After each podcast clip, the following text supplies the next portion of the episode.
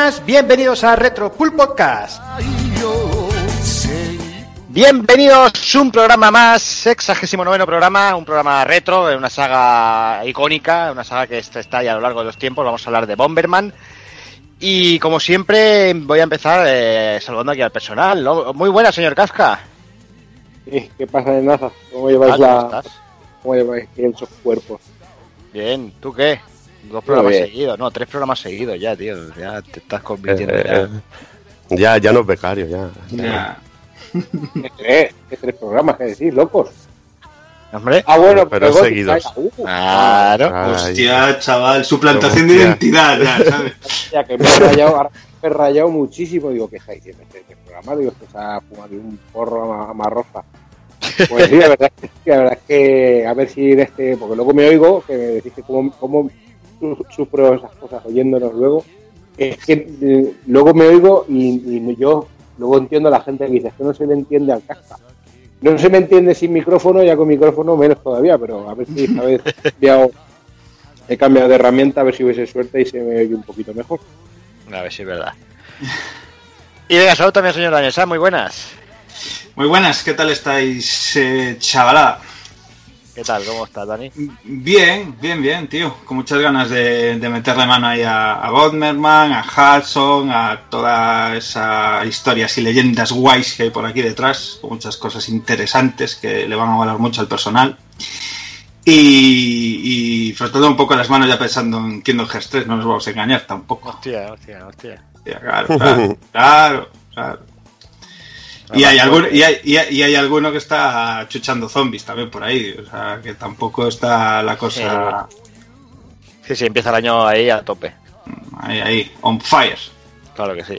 Que hablaremos de ellos en breve, obviamente. Efectivamente, lo sabe Dios. Pues nada, dejadme también saludar al señor Evil, muy buenas. Muy buenas, muy buenas. ¿Qué tal? ¿Cómo estás, José? Pues bien, bien, intentando ahora a ver que, acaba, que hemos acabado de preparar el este, este Bomberman, que vamos a hablar mucho sobre, sobre poner bombas, las técnicas oscuras y el multijugador y esas rabiadas buenas. Y nada, eh, intentando ahora sacar un poco de tiempo a ver si me puedo montar en el avión y, y, y- y empe- y empezar el vuelo en el, en el Ace Combat 7, macho, que aún no he podido ni probarlo. ¿Pero con VR o sin VR? No sé, de momento jugaré sin VR y luego me jugaré las misiones de VR para, para probarlas, pero bueno, lo, lo disfrutaremos. Leía, leía por ahí a, a Hazard que decía que eran brutales las misiones. Me imagino, yo vi, vi una en, en demo así que me, que me pareció brutal, pero bueno, prefiero primero acabarme el juego y luego ya llegará, la- si hay que vomitar ya habrá que votar después cuando, ahí. juguemos. Yo que tú me metía en la realidad virtual directamente, ¿eh? o sea, me metía en el papel, me compraba la chaqueta borrego, le decía a mi señora que me llamase Topper Harley, No, Topper no, ahí yo, yo soy, Top más Gun, de, soy más de Iceman, tío, soy rollo Iceman. Pero él lo hace bien, tío, él lo hace bien, tío, no, no quiere dar el paso atrás. Primero quiere probar el normal y luego subir el peldaño, ¿sabes? Si prueba a lo mejor el VR y le gusta mucho, luego ¿qué hace? ¿Le planta fuego al juego? o ¿Qué? ¿Tú cómo te metes a la piscina? ¿Metiendo primero el pie o tirándote de golpe? Pues esto es como es. Esto es como es. De Claro, bomba, claro. ese, ¿sabes? De bomba. Eso es lo. Ahí está. Nunca mejor dicho. Ahí está. Y dejadme saludar también al señor Tagoku, muy buenas. Pues muy buenas, tío, ¿cómo estamos? Bien, aquí un poco jodido ya, resfriado ahí con el temporal este, pero bueno, ahí vamos. ¿Tú qué? Joder, re- resfriado, dice, yo me resfrié el 24 de diciembre, porque por la fecha que es la cena me acuerdo, y todavía tengo tos, o sea, y, y estar fuera de la sensación de resfriado hace tres días, cuatro que me la he quitado, o sea... Pues yo te digo que, que mi casa ahora mismo parece Raccoon City, o sea, mi mujer ya, ya se resfrió el sábado pasado, con fiebre y todo, luego cayó la niña y ahora está empezando el, el niño, el, el siguiente soy yo. Sí, Joder. vas a, vas a caer y lo sabes, pero bueno, a, mí mira, me, según, a el, mí me pasó. según tío. el día que caigas, Yo Sí, estuve una semana de virus mojillo. rulando. Está el T-Virus rulando por casa. Según cuando caigas, pues te puedes llevar un, un jueguecito, un Resident Evil 2 Remake y hacértelo así en... Sí, sí, lo jodido en- con el curro que tengo va a ser complicado, ya te lo digo. Pues sí. ¿Y tú qué? Por lo demás, esperando Pues nada, eh, con ganas de fin de semana, que ya tocaba, y esperando ese Kingdom Hearts, tío, como, como agua de mayo, o sea, eh, con, con la miel en los labios. Eh, y, a- y además he- tenido que hacer mucho de tripas corazón ahí tranquilizando al pobre Rafa Valencia que estaba todo el día nervioso en plan pero que están diciendo que han dado pocas eh, promos para review, eso es que es una castaña, no sé qué, o eso huele mal, o, o esto, o lo otro, no sé ya qué. lo probaréis, tío. Y yo, tranquilo, que ya verás pone- que no, se- que esas se- cosas pasan. Se pone nerviosa con facilidad el Rafa, ¿eh? Sí, sí, sí. Y luego en cuanto ya salió el de reviews y tal, pues nada, el chico se hizo nieve en los pantalones y, y ahora, y ahora ya estamos felices todos. Así que eh, deseando que sea martes para ir al Mediamarkt a O sea que los malos augurios que tenía yo se disiparán seguramente. Bueno, ¿no? espérate, espérate. Espérate. A ver, a ver, A veremos, ver, veremos, claro. espérate, Bueno, habrá que ver el, el mes que viene, te lo digo, ¿no? Vale, pues ya me lo Claro que sí. contarás. Pues nada, Y poco más, chicos. Pues muy bien. Eh, lo que sí que me gustaría hacer un pequeño alto, vamos a comentar, bueno, una cosita que vamos dándole vueltas hace tiempo. Eh, queríamos deciros que vamos a, vamos a reformar un poquito el programa. Eh, simplemente lo que queremos, lo que vamos a hacer a partir del siguiente programa es fusionar el actual con el retro. Vamos a, a seguir un poquito la estructura que teníamos con el actual. Empezaríamos con las noticias del mes, con sus novedades y pa- pasaríamos, quitaríamos el análisis y ahí hablaríamos de- del retro que tocará ese mes. Eh, sí que es verdad que los juegos más importantes se, se alargarán un poquito más en la sección de, no- de novedades. Pero bueno, básicamente es que tras ocho años, eh, pues la cosa empieza ya a flaquear y, y bueno, y queremos intentar antes de, de mandarlo todo, pegarle fuego a todo, vamos a, a intentar esta nueva fórmula eh, para bueno para seguir una buena temporada por aquí dando dando el peñazo. La Y segunda temporada. La segunda Esta temporada. es la segunda temporada. Temporada de ocho años, tío. Después de ochenta y pico programas actuales, 69 retro, vamos a, a poner A el 2 segunda. delante de los números. Sí, la, ver- la verdad es que es eso, se nota mucho el, el cansancio y que las vidas de todos nosotros no son lo mismo que hace ocho años. Eh, entonces, eh, fusionar los programas y poder cambiar la periodicidad y tener un único programa al mes, pues yo creo que hace que ninguno de nosotros se agobie y, y sienta el compromiso de decir, joder, es que hoy toca y no puedo hacer tal, no puedo hacer cual, o, o no he podido prepararme lo que quería. Entonces, yo creo que es la mejor solución que vamos a, a poder usar. Mm. Que la gente no se preocupe, o sea, los programas van a seguir siendo igual de largos o incluso O más. más. Más. O más, o sea, Más, van a tener la mandanga, ellos mismos se la pueden ir dosificando. Y sí, lo que dices, desaparece el análisis, pero bueno, alguna novedad haremos más de forma destacada, así que Claro. eh, desde Sí. si fa no fa acabamos cubriéndolo todo. Y al fin y al cabo es para, para que es, es por, es por mejor para todos, es por bien, es para que el programa sea de más calidad, para que la gente disfrute más al fin y al cabo, porque nosotros estaremos mejor y, es la mejor decisión para todos, queremos, o sea, desde nuestro humilde punto de vista. Además, quien no le gusta a lo mejor el actual y le guste más la parte retro, pues siempre tendrá la facilidad de ir allí, clicar y pues me paso al retro de cabeza o me voy para atrás, o sea, estará al alcance de, de todo el público, vamos. Sí, sin embargo, que a nadie le dé miedo porque la parte retro no serán eh, programas mastodónticos como los ¿Seguro? están siendo. Sí, esperamos que no. Entonces, será algo más Esperamos. enfocado a, a juegos en cuestión que no a largas sagas ni. Aunque eso, es la no. intención, es la intención. Aunque, Es la intención. aunque hay que decir que sí, que tenemos preparada la idea de al menos un par de programas especiales al año lanzar y, y ahí dejar fluir toda. To- to- toda la necesidad de nuestro querido Evil de, de esparcir sabiduría. Ahí. Sabiduría no, enfermedad, no es sabiduría. Ya- ya- llámalo como quieras. Es enfermedad. Puedo- No me empieces a llamar ni sabio ni experto, que sabes que no me molan esas cosas. Como sigas repartiendo amor y te va te estás dando chupado. Ya, ya te digo, tío. Ya te digo. La, la lástima es que no es por la dieta el cucurucho, pero bueno, ¿qué le vamos a hacer, tío? Ya Ah, Eso es porque eres un caballero y no cuentas Prefiero callarme, prefiero callarme. Muy bien, muy bien. Está más guapo, sí, mejor. Sí, mejor, mejor. No empecemos que si no ya sabes cómo van aquí las cosas. Se entran en espirales y no se sale, tío. Dios. Pronto acabas mandando recuerdos. Pues bueno, pues hechas estas explicaciones, estas aclaraciones, yo creo que vamos a ir a por el programa, va.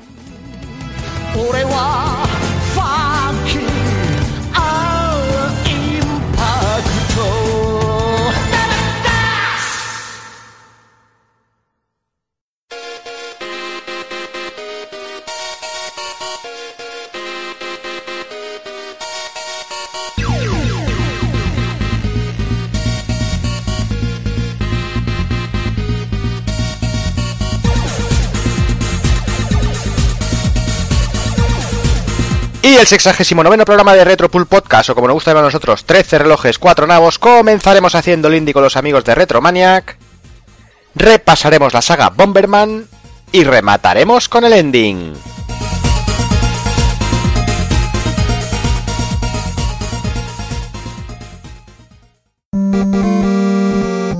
pulpofrito.com Me gusta.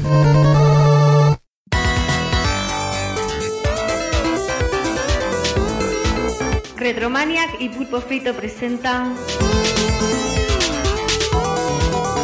Haciendo el con Juanma y Pepe Luna.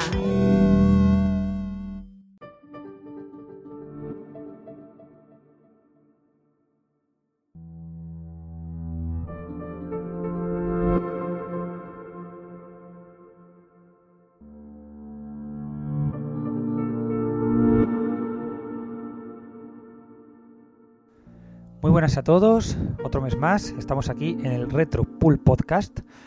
Eh, se podría decir que es la última vez que estamos en el Retro Pool Podcast, pero por los cambios que va a haber dentro de, Pulpo Frito, ¿no? Eh, seguiremos con vosotros, pero en ese nuevo formato único que van, que van a traer los amigos de Pulpo Frito. Y, y bueno, nosotros a lo nuestro, eh, vamos a tener un espacio a lo mejor un pelín más chiquitín, pero lo vamos a seguir aprovechando, vamos a seguir acompañándoos mientras podamos. Y bueno, eh, esta vez no me encuentro aquí con Pepe y con Fernando. Eh, ya le llamo Fernando porque es que le dice el becario ya no quiere ser, quiere ser el jefe, le hemos dicho que eso está ocupado ya.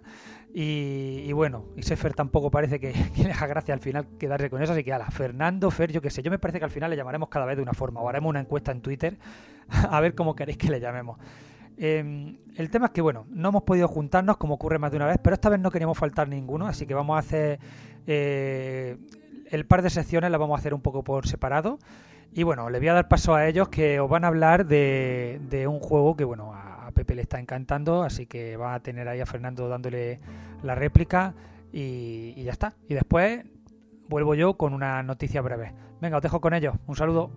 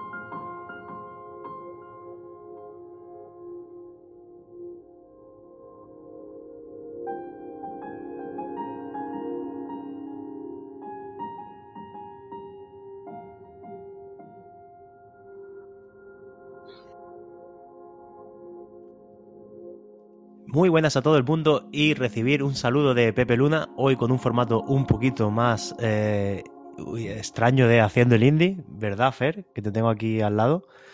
Nos hemos venido en diferido los tres. Sí, bueno, al lado, al lado virtualmente hablando, pero sí, eh, estamos haciendo experimentos con el formato, eh, una especie de grabación asíncrona y bueno, a ver qué tal sale. Al lado virtualmente hablando y con el bozal puesto, porque ya has visto Dragon Ball Super Broly. Yo no la puedo ver hasta la semana que viene y no me puedes contar nada. Bueno, aunque se han visto ya muchas cositas, pero no quiero saber nada, nada de nada.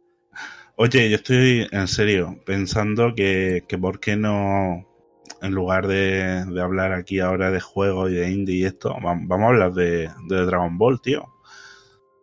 Pues mira, podríamos plantearlo para el siguiente programa. Hacemos un especial Dragon Ball al final pues, acabamos hablando de, la peli, de los capítulos nuevos del manga. Sí, yo creo que ahora que Juanma, Juanma no nos escucha, oye, pues mira, eh, dejamos los juegos indie estos y, y nos ponemos con Dragon Ball Broly. Pero bueno, ya, eh, como seguramente luego se enteraría y nos la cargaríamos, pues vamos a hablar de, del juego de, esta semana. Eh, bueno, eh, yo quería que hablásemos del- de un juego, un muy buen indie, eh, el de Bud Spencer y Terence Hill, pero no, no. Es que lo tenemos pendiente desde hace ya cuántos meses. No sé mucho, pero siempre surge algo, siempre surge algo. Y nada, nada, pues ala, vamos a tener que hablar del gris. Venga, Es como todo el mundo, del gris. Yo creo que va Spencer se merece que estemos los tres, ¿no? Ese tiene que ser un día que coincidamos los tres sin experimentos ni nada. Los tres in situ en directo y, Y, y programa de tres horas, y mínimo. a, parti- a partirnos la silla en la espalda. Ya ves. A chocar las Y, cabezas. y las hostias con la mano abierta, como los amigos. Pero bueno, que eso llegará, llegará. Algún haciendo el indie con Bud Spencer llegará. Bueno, pues nada, vamos, a centrarnos en Gris, este indie tan de moda últimamente, eh, hecho aquí en, en España por Nómada Studio y publicado por Devolver Digital. Y bueno, lanzado en Microsoft Windows, MacOS y Nintendo Switch. Y con previsión de salir también en PS4, Xbox One, sin especificar y sin concretar, pero bueno, según los creadores, este año va a haber alguna versión más del juego. Porque la verdad es que el éxito ha sido, no sé si sería esperado o no, pero ha sido rápido e intenso. De hecho, el juego, en la primera semana de, estar en, las stores de, PC y de Switch, ya fue rentable en solamente 7 días, ¿eh? que eso hoy en día, y bueno, teniendo en cuenta que el juego salió en pleno mes de diciembre, con todos los lanzamientos que veníamos arrastrando de la campaña navideña y con la gente también pensando en las navidades y demás, que haya conseguido eso, la verdad es que ha- habla, habla muy bien de- del producto y de que no solamente se está viviendo esa especie de aura chuminista que muchas veces no- nos pasa ¿no? con los productos patrios. Em, sí, sí, sí, sí, sí, estoy de acuerdo. El juego se lleva muy buenas calificaciones, muy buena crítica, sobre todo en medios extranjeros, eh, que hay que decirlo. No solo no es cuestión de que los cuatro de siempre, PlayStation, Vandal, 3D Juegos, eh, les hayan dado buenas notas, sino que, que se lo ha dado muchos medios, medios extranjeros. eh, y, yo qué sé, por ejemplo, eh, Destructoid, eh, Eurogamer, GameSpot, Tiene un, Polygon. 80 un 85, tiene Metacritic, ¿eh? Sí, sí, sí. Eh, se, se ha llevado varios, varios 10. Por ejemplo, el Destructoid es un 10, lo que se ha llevado.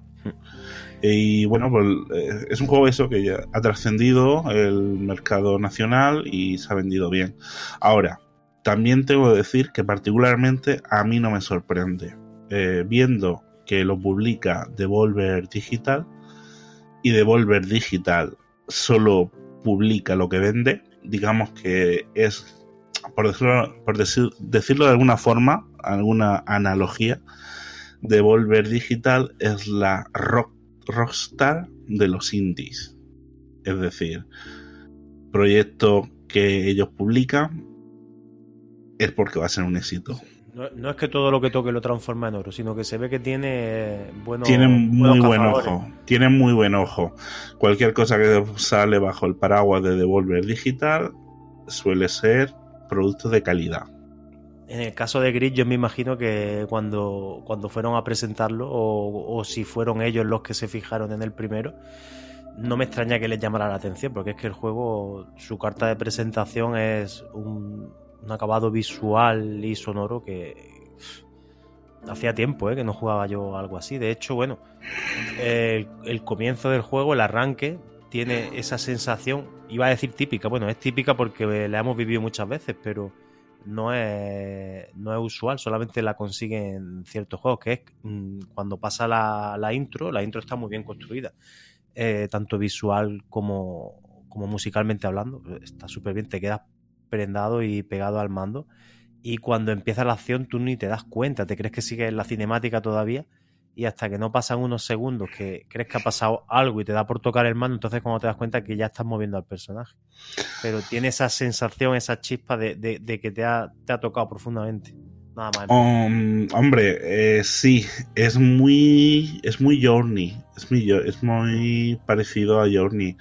Em, lo que mucha gente llamaría un walking simulator, pero tiene algo más. Gris tiene algo más, eh, tiene muchas mecánicas diferentes. Lo que pasa es que empieza como tú dices, empieza como, como es un juego muy fuertemente apoyado en su, en su apartado artístico.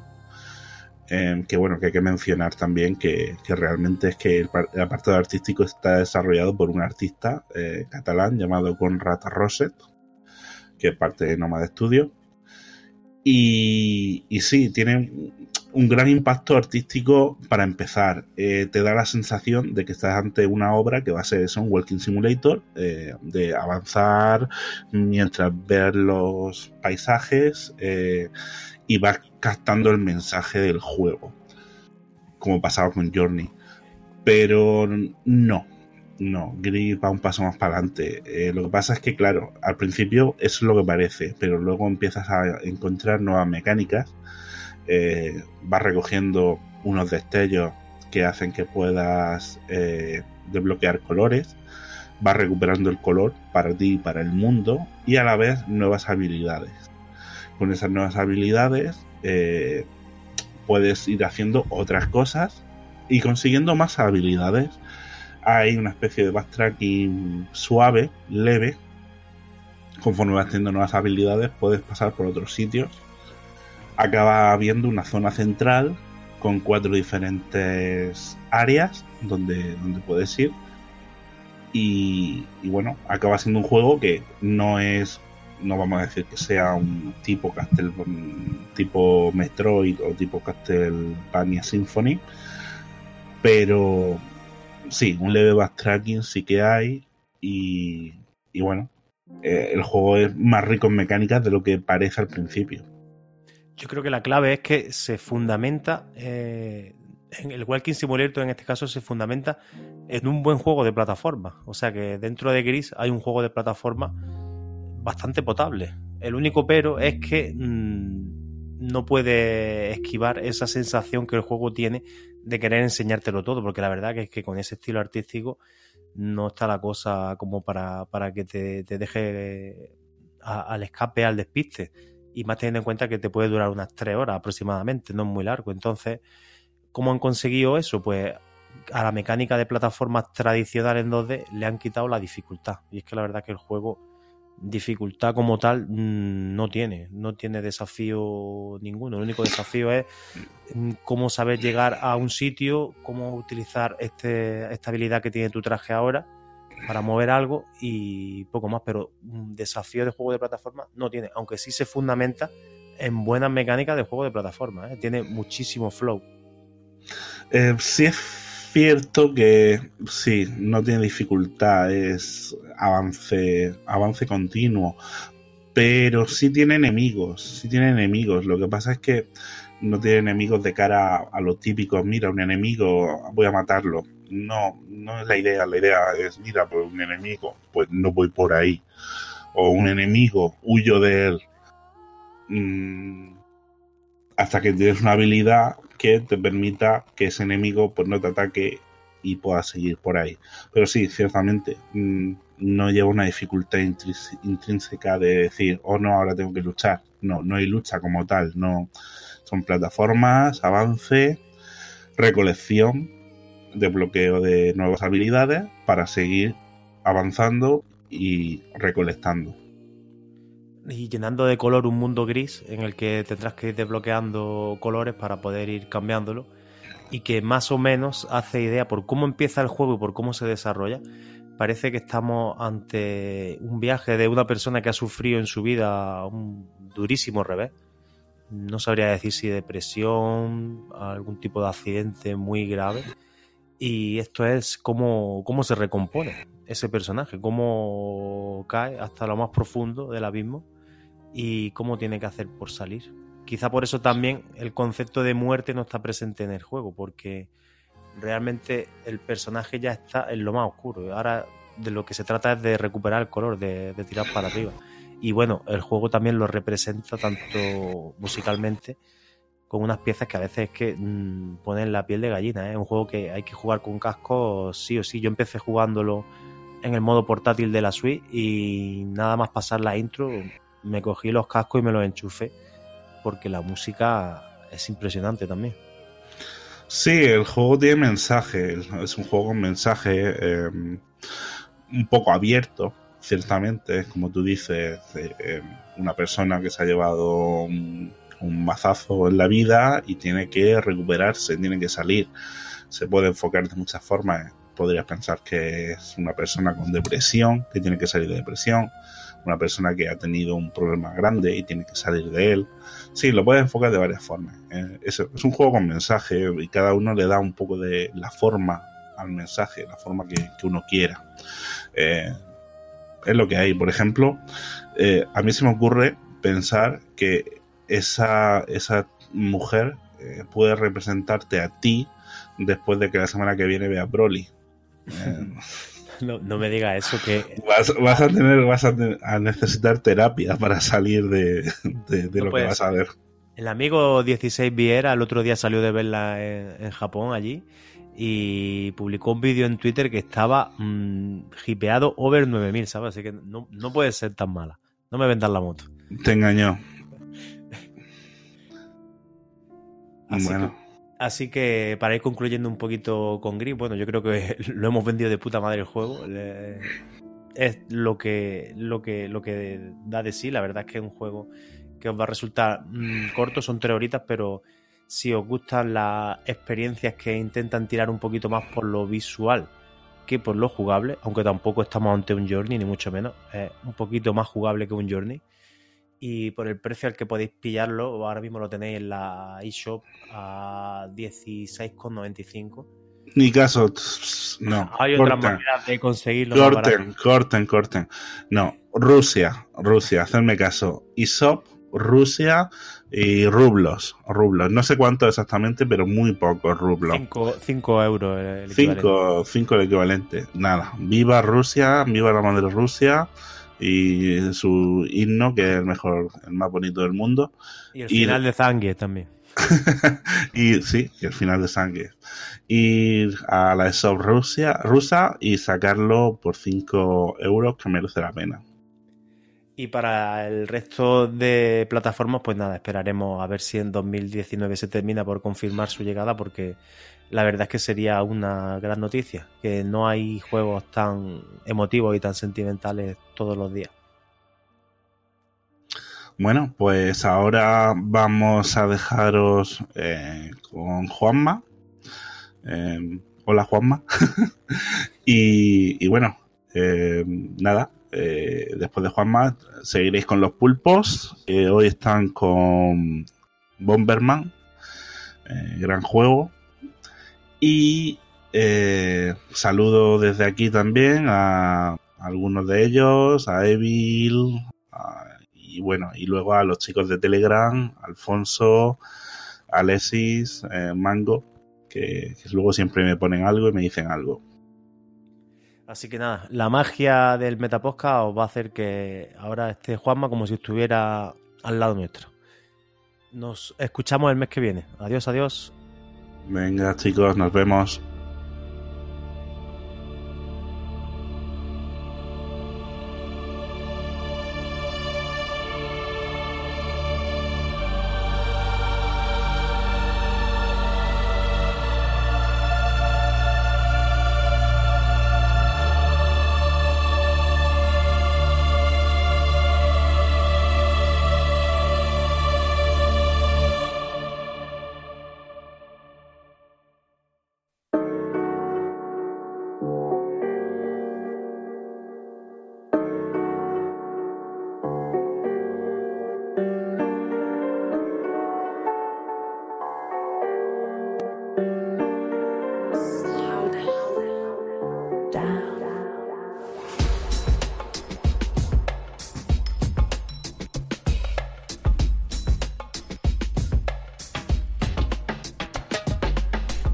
Gracias a ambos por, estos comentarios sobre, sobre el juego. Seguro que a nuestros oyentes le han interesado. Ha habido debate sobre qué juego traer esta vez, el juego de la quincena. eh, que bueno, ya pasaremos a llamarlo juego del mes porque ya no habrá dos programas cada 15 cada 15 días y dos programas al mes, uno cada 15 días, sino que será un único programa al mes. Pero, pero bueno, ha habido aquí debate sobre, hablar, sobre si hablar de un par de ellos o no. En todo caso, yo no voy a callarme en el sentido de que os voy a recomendar, no me voy a poner yo aquí hace ahora doble sección, doble juego, pero sí os voy a recomendar que le echéis un ojillo al artículo que Fernando ha escrito en la web de Retromaniac con sus impresiones del Forgotten Anne. Eh, yo creo que, el juego le, ha encantado y tiene ahí unas pequeñas impresioncillas para que le echéis un ojo con pros, contras y demás.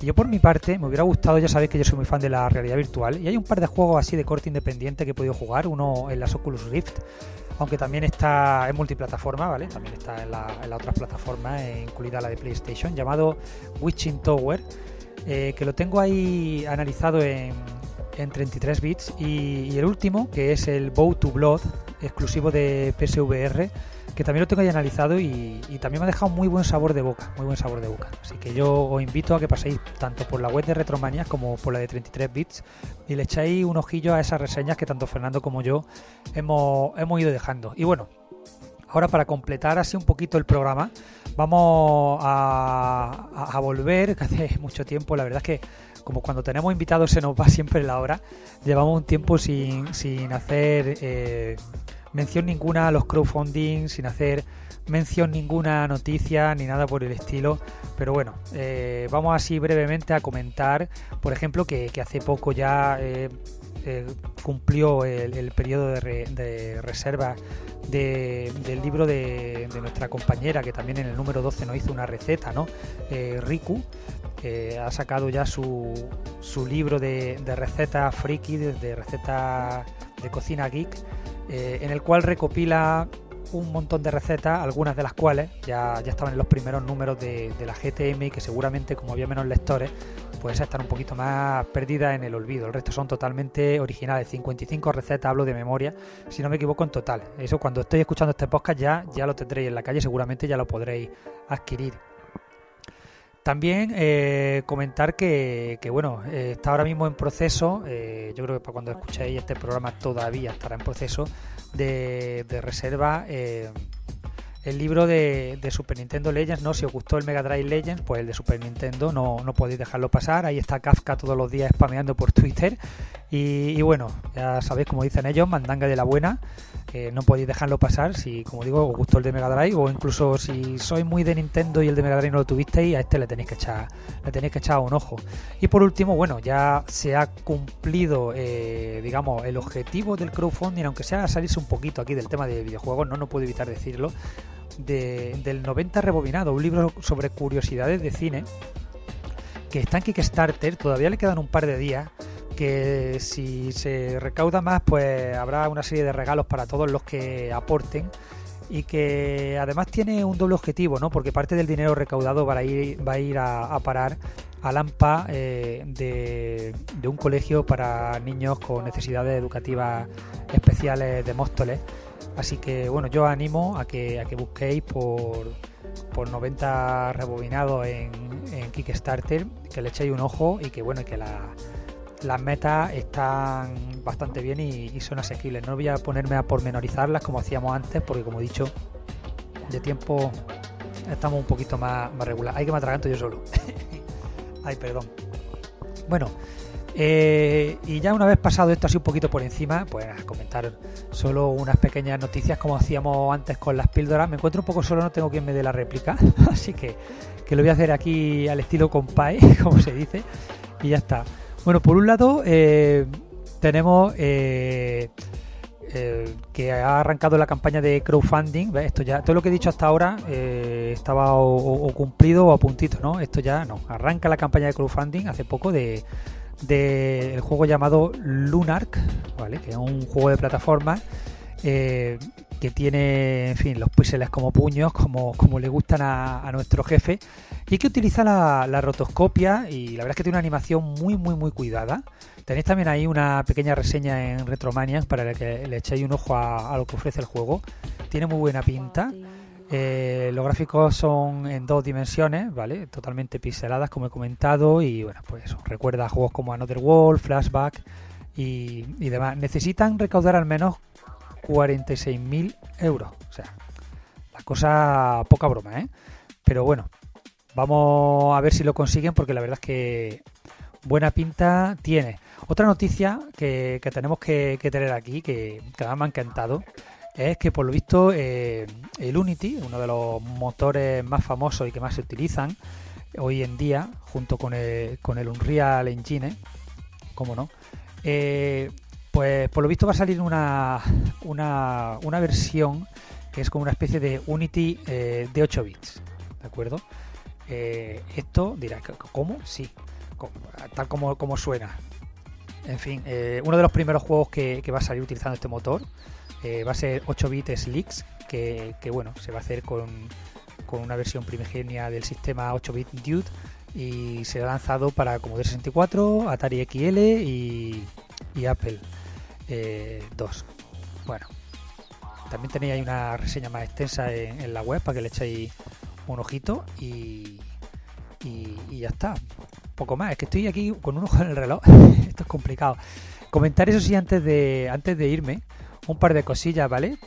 Eh, primero que bueno, la versión para MSX del Nogalius ya, ya está disponible en la, en la web oficial, ¿de acuerdo? Hay gente que estaba ahí pendiente de este juego, que sale, que no sale, que pasa y tal. Bueno, no, va todo al final con normalidad, tira para adelante y bueno, se sigue trabajando en las versiones para CPC, para Commodore 64 y también por lo visto será lanzado en un futuro ya en plataformas actuales como Switch, Xbox One o PlayStation 4. Ya digo, por ahora lo que hay es eh, lo de MSX, eh, quien lo quiera adquirir pues en esa plataforma ya, ya puede hacerlo. Y también recordaros, eh, hay un juego, bueno, recordaros, eh, por si alguien no lo sabe, no un recuerdo, es la primera vez que lo escucha. el Xenon Racer, ¿vale? Es un juego así de, de carrera, con todo el sabor arcade de, de los juegos de salón recreativo clásicos, que saldrá para Steam, para Switch, para Play 4 y para Xbox One. Bueno, saldrá el próximo 26 de marzo, todavía queda bastante, pero recomiendo que le echéis un ojo porque la verdad es que el juego tiene muy buena pinta y de hecho en consolas tendrá hasta edición física. Y bueno, con esto y un bizcocho, bueno, no, venga, un huevo de Pascua más, la última ya y me voy.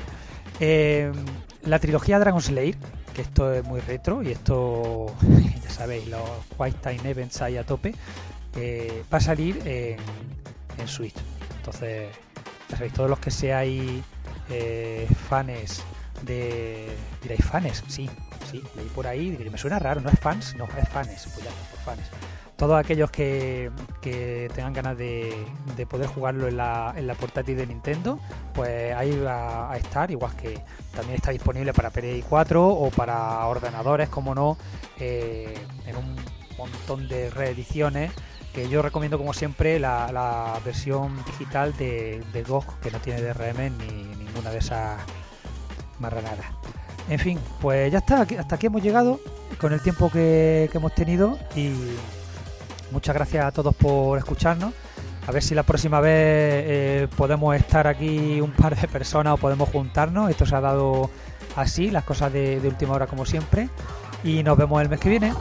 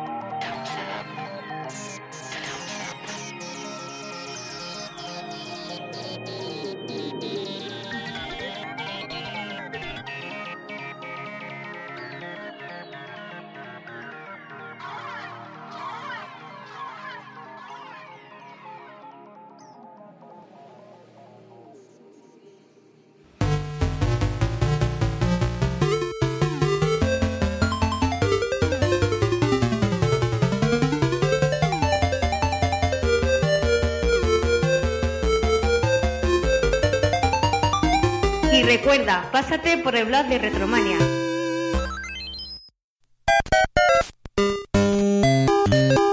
Visítanos en pulpofrito.com. Te esperamos.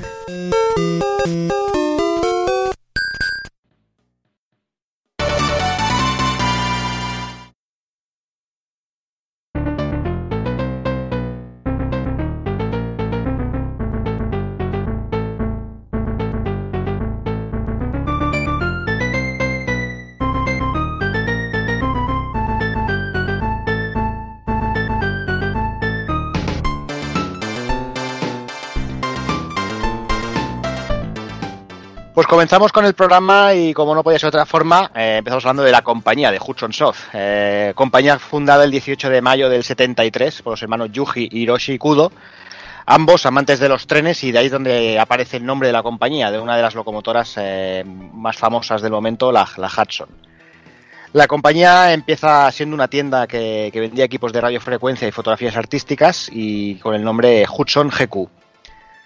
Aunque Yuji Kodo en un principio lo que quería era abrir una cafetería, pero desistieron de ello porque en el edificio donde tenían el local ya, ya existía una y bueno, no había, no había negocio para ambas.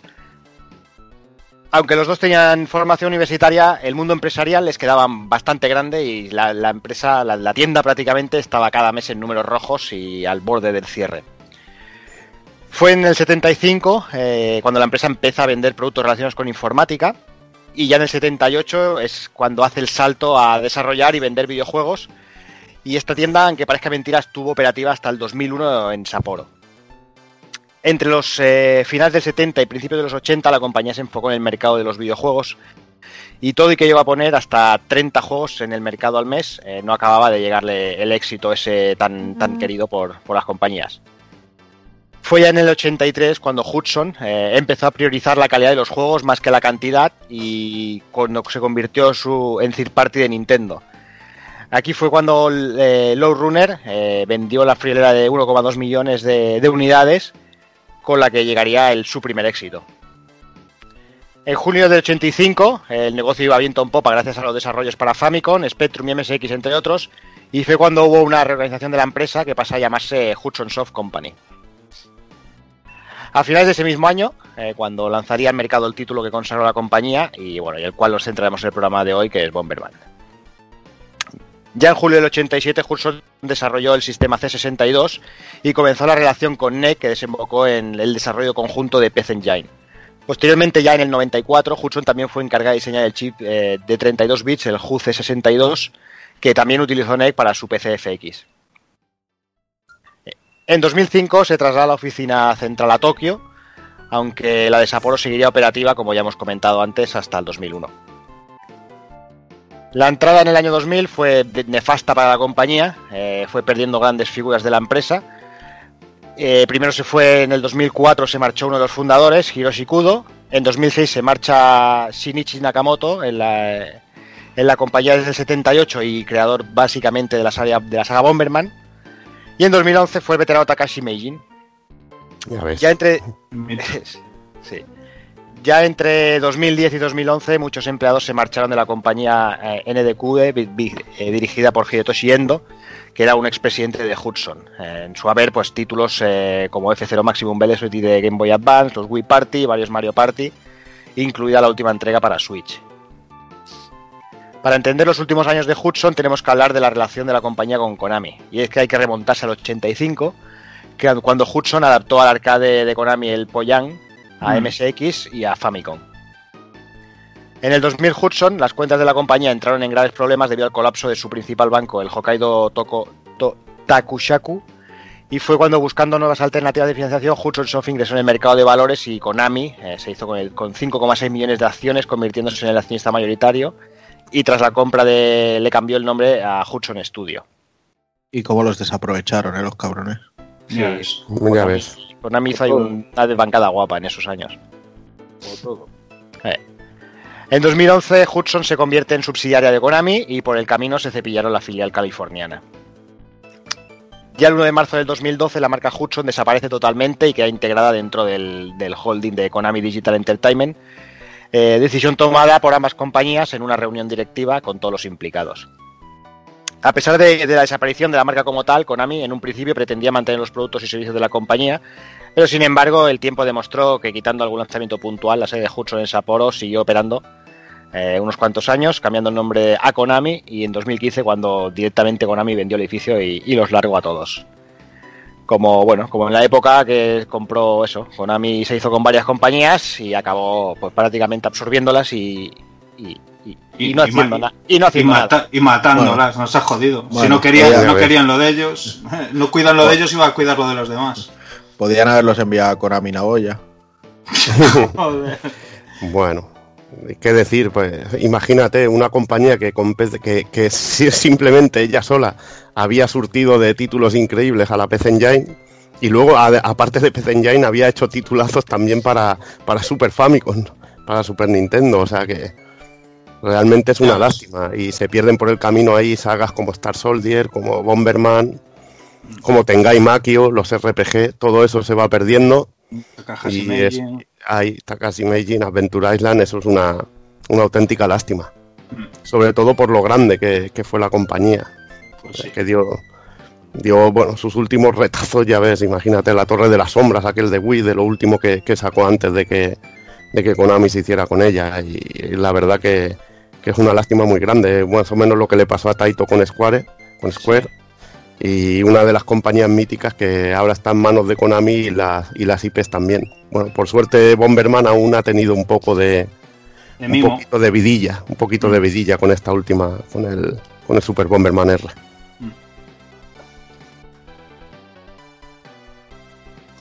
Y bueno, continúo yo un poquito con los orígenes de los que serían los orígenes de Bomberman. En este caso, un juego que salió para, para los ordenadores japoneses, PC 8801, MC, MZ2000, FM7, PC 6000 series. Y, bueno, y también visitaría los circuitos de MSX eh, un año después y Spectrum. Qué Decir maravilla que, bueno, el MSX. Decir que, bueno, se remonta al año 1983, cuando Hudson Soft eh, lanzó un juego en el que controlaremos a un personaje de forma humana, de forma humana que parecía un granjero que estaba encerrado en un laberinto del que solo podía salir eh, encontrando la salida al romper determinados bloques con la explosión de una bomba. Lo- ya estaban, mm, dijéramos, las bases del juego. Teníamos el típico mapa que se ve desde, desde arriba y las casillas. En- aunque en este caso podíamos poner una bomba en, en medio de una, de una casilla y tenía la explosión, eh, dijéramos, eh, ocupaba como dos cuadrículas y podías poner una en medio de, de un muro que se podía destruir y otro que no se podía destruir y te salía, bueno, lo que sería el fuego de la bomba era la mitad de, de potente, era una bastante loco eso. Eso luego se cambió a que cada casilla, eh, cada cuadrícula solo cabía una bomba, ¿no? En este caso o que cada ca- cuadrícula era un bloque destruible o un bloque o un bloque sólido. Y en este caso había dos cuadrículas, dos movimientos del personaje lo que sería un bloque sólido o, destruible. Era un, pequeño, una pequeña limitación o, un- o una cosa de diseño que tenía el, el antiguo, que empezó al parecer siendo un proyecto de, un programa de, de Basic y un juego que hicieron así en Basic y, lo lanzaron y mira, la verdad que no, no les funcionó, no les funcionó na- nada mal. Los enemigos eran globos que podían atravesar las bombas y podíamos destruir de una explosión. Había elementos que fueron comunes en títulos posteriores, aunque en este caso al romper algunos bloques podíamos encontrar la salida o bonus en forma de puntos. No estaban los típicos ítems que veremos después, como el fuego, las bombas extra y esas cosillas. Las primeras versiones fueron para ordenadores japoneses, lo que hemos comentado, PC 8801. Después aparecerían también para, para, para ordenadores eh, que llegaron a Occidente, como el MSX e incluso el Spectrum.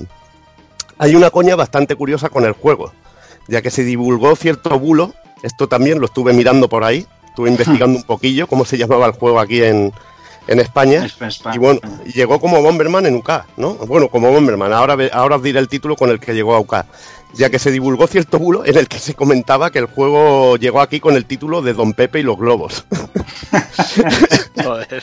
Que podría ser título de una peli porno, lo sabe Dios. ya te digo, ya te digo. Don Pepe y los globos. O bueno, o podría haber ser- sido por la forma del personaje Tío Pepe y los globos, ¿no? y que en vez de los una- globos los enemigos fueran chatos de vino, tío, pero bueno. una, una peli de esas protagonizada por Kafka. De estas También, de- también. Sí, el sí. abuelo se va a la ciudad y cosas así. Sí, sí. Paco Martínez Soria y los globos, hubiera sido muy con, bien. con- con su botijo ahí. Y bueno, algo que, esto no es correcto, ya que este título se le daba a otro juego llamado Balloon Hooper, que para rizar el rizo se conoce con más nombres en nuestro país y otras distribu y tiene otras distribuidoras en este caso. Llegó a tener creo que hasta tres distribuidoras y se llamó Transporte Aéreo, Rescate del Tesoro y Don Pepe y los Globos. Joder, Locuras de, locuras de época, tío. Locuras de época y del Spectrum. Y bueno, lo de Don Pepe y los Globos ya me parece brutalísimo, tío. Me, gu- me Pero hay gusta portada mucho. de eso, tío. Con Don Pepe y los globos hay portada. ¿no? Sí, sí, No eh, lo sé, tío. Estuve buscando, pero no encontré nada ¿Qué más, hay? tío. El Eh, bulo era que el- era Bomberman. Dime. En el Genesis no me acuerdo, ahora mismo no me acuerdo si sale. Yo sé que, que Speedy ha compartido la portada un par de veces porque lo hemos hablado muchas veces. Y a mí Don, Don Pepe y los globos me imagino a mi suegro con condones. Es que a mí me, me está dando miedo, chaval, escribirlo en Google y darle a enter, eh, por lo que podía salir, chaval. Pero bueno, nada, nada, na- no, no salió de Kafka, lamentablemente. Bueno, comentar una cosilla, que el personaje de Indy Bomberman, de la segunda entrega de Bomberman para Game Boy, es conocido por ser el abuelo de Bomberman, y lleva un sombrero de aventurero que podría ser un homenaje a las pintas del protagonista de la entrega primigenia. Aunque yo pienso que más bien el Indy Bomberman es un Bomberman Indiana Jones, que sería arqueólogo y aventurero en este caso. Y siguiendo un poquito con el juego, eh, se conoció en Europa como Eric ante Floaters, Eric y los globos, más o menos sería, un nombre motivado por la censura del terrorismo en Reino Unido del IRA. Imaginaos llamar en aquel momento. Bomberman, ¿no? Con las bombas del IRA y todo esto. Pues aquí hubo ya también censura. La historia nos ponía en la piel de Eric, un arqueólogo que debía eh, encontrar un tesoro que estaba custodiado por malvados globos a bombazo limpio. O sea, argumento sencillito y además cambiado y loco. Pero bueno, ¿qué le vamos a hacer?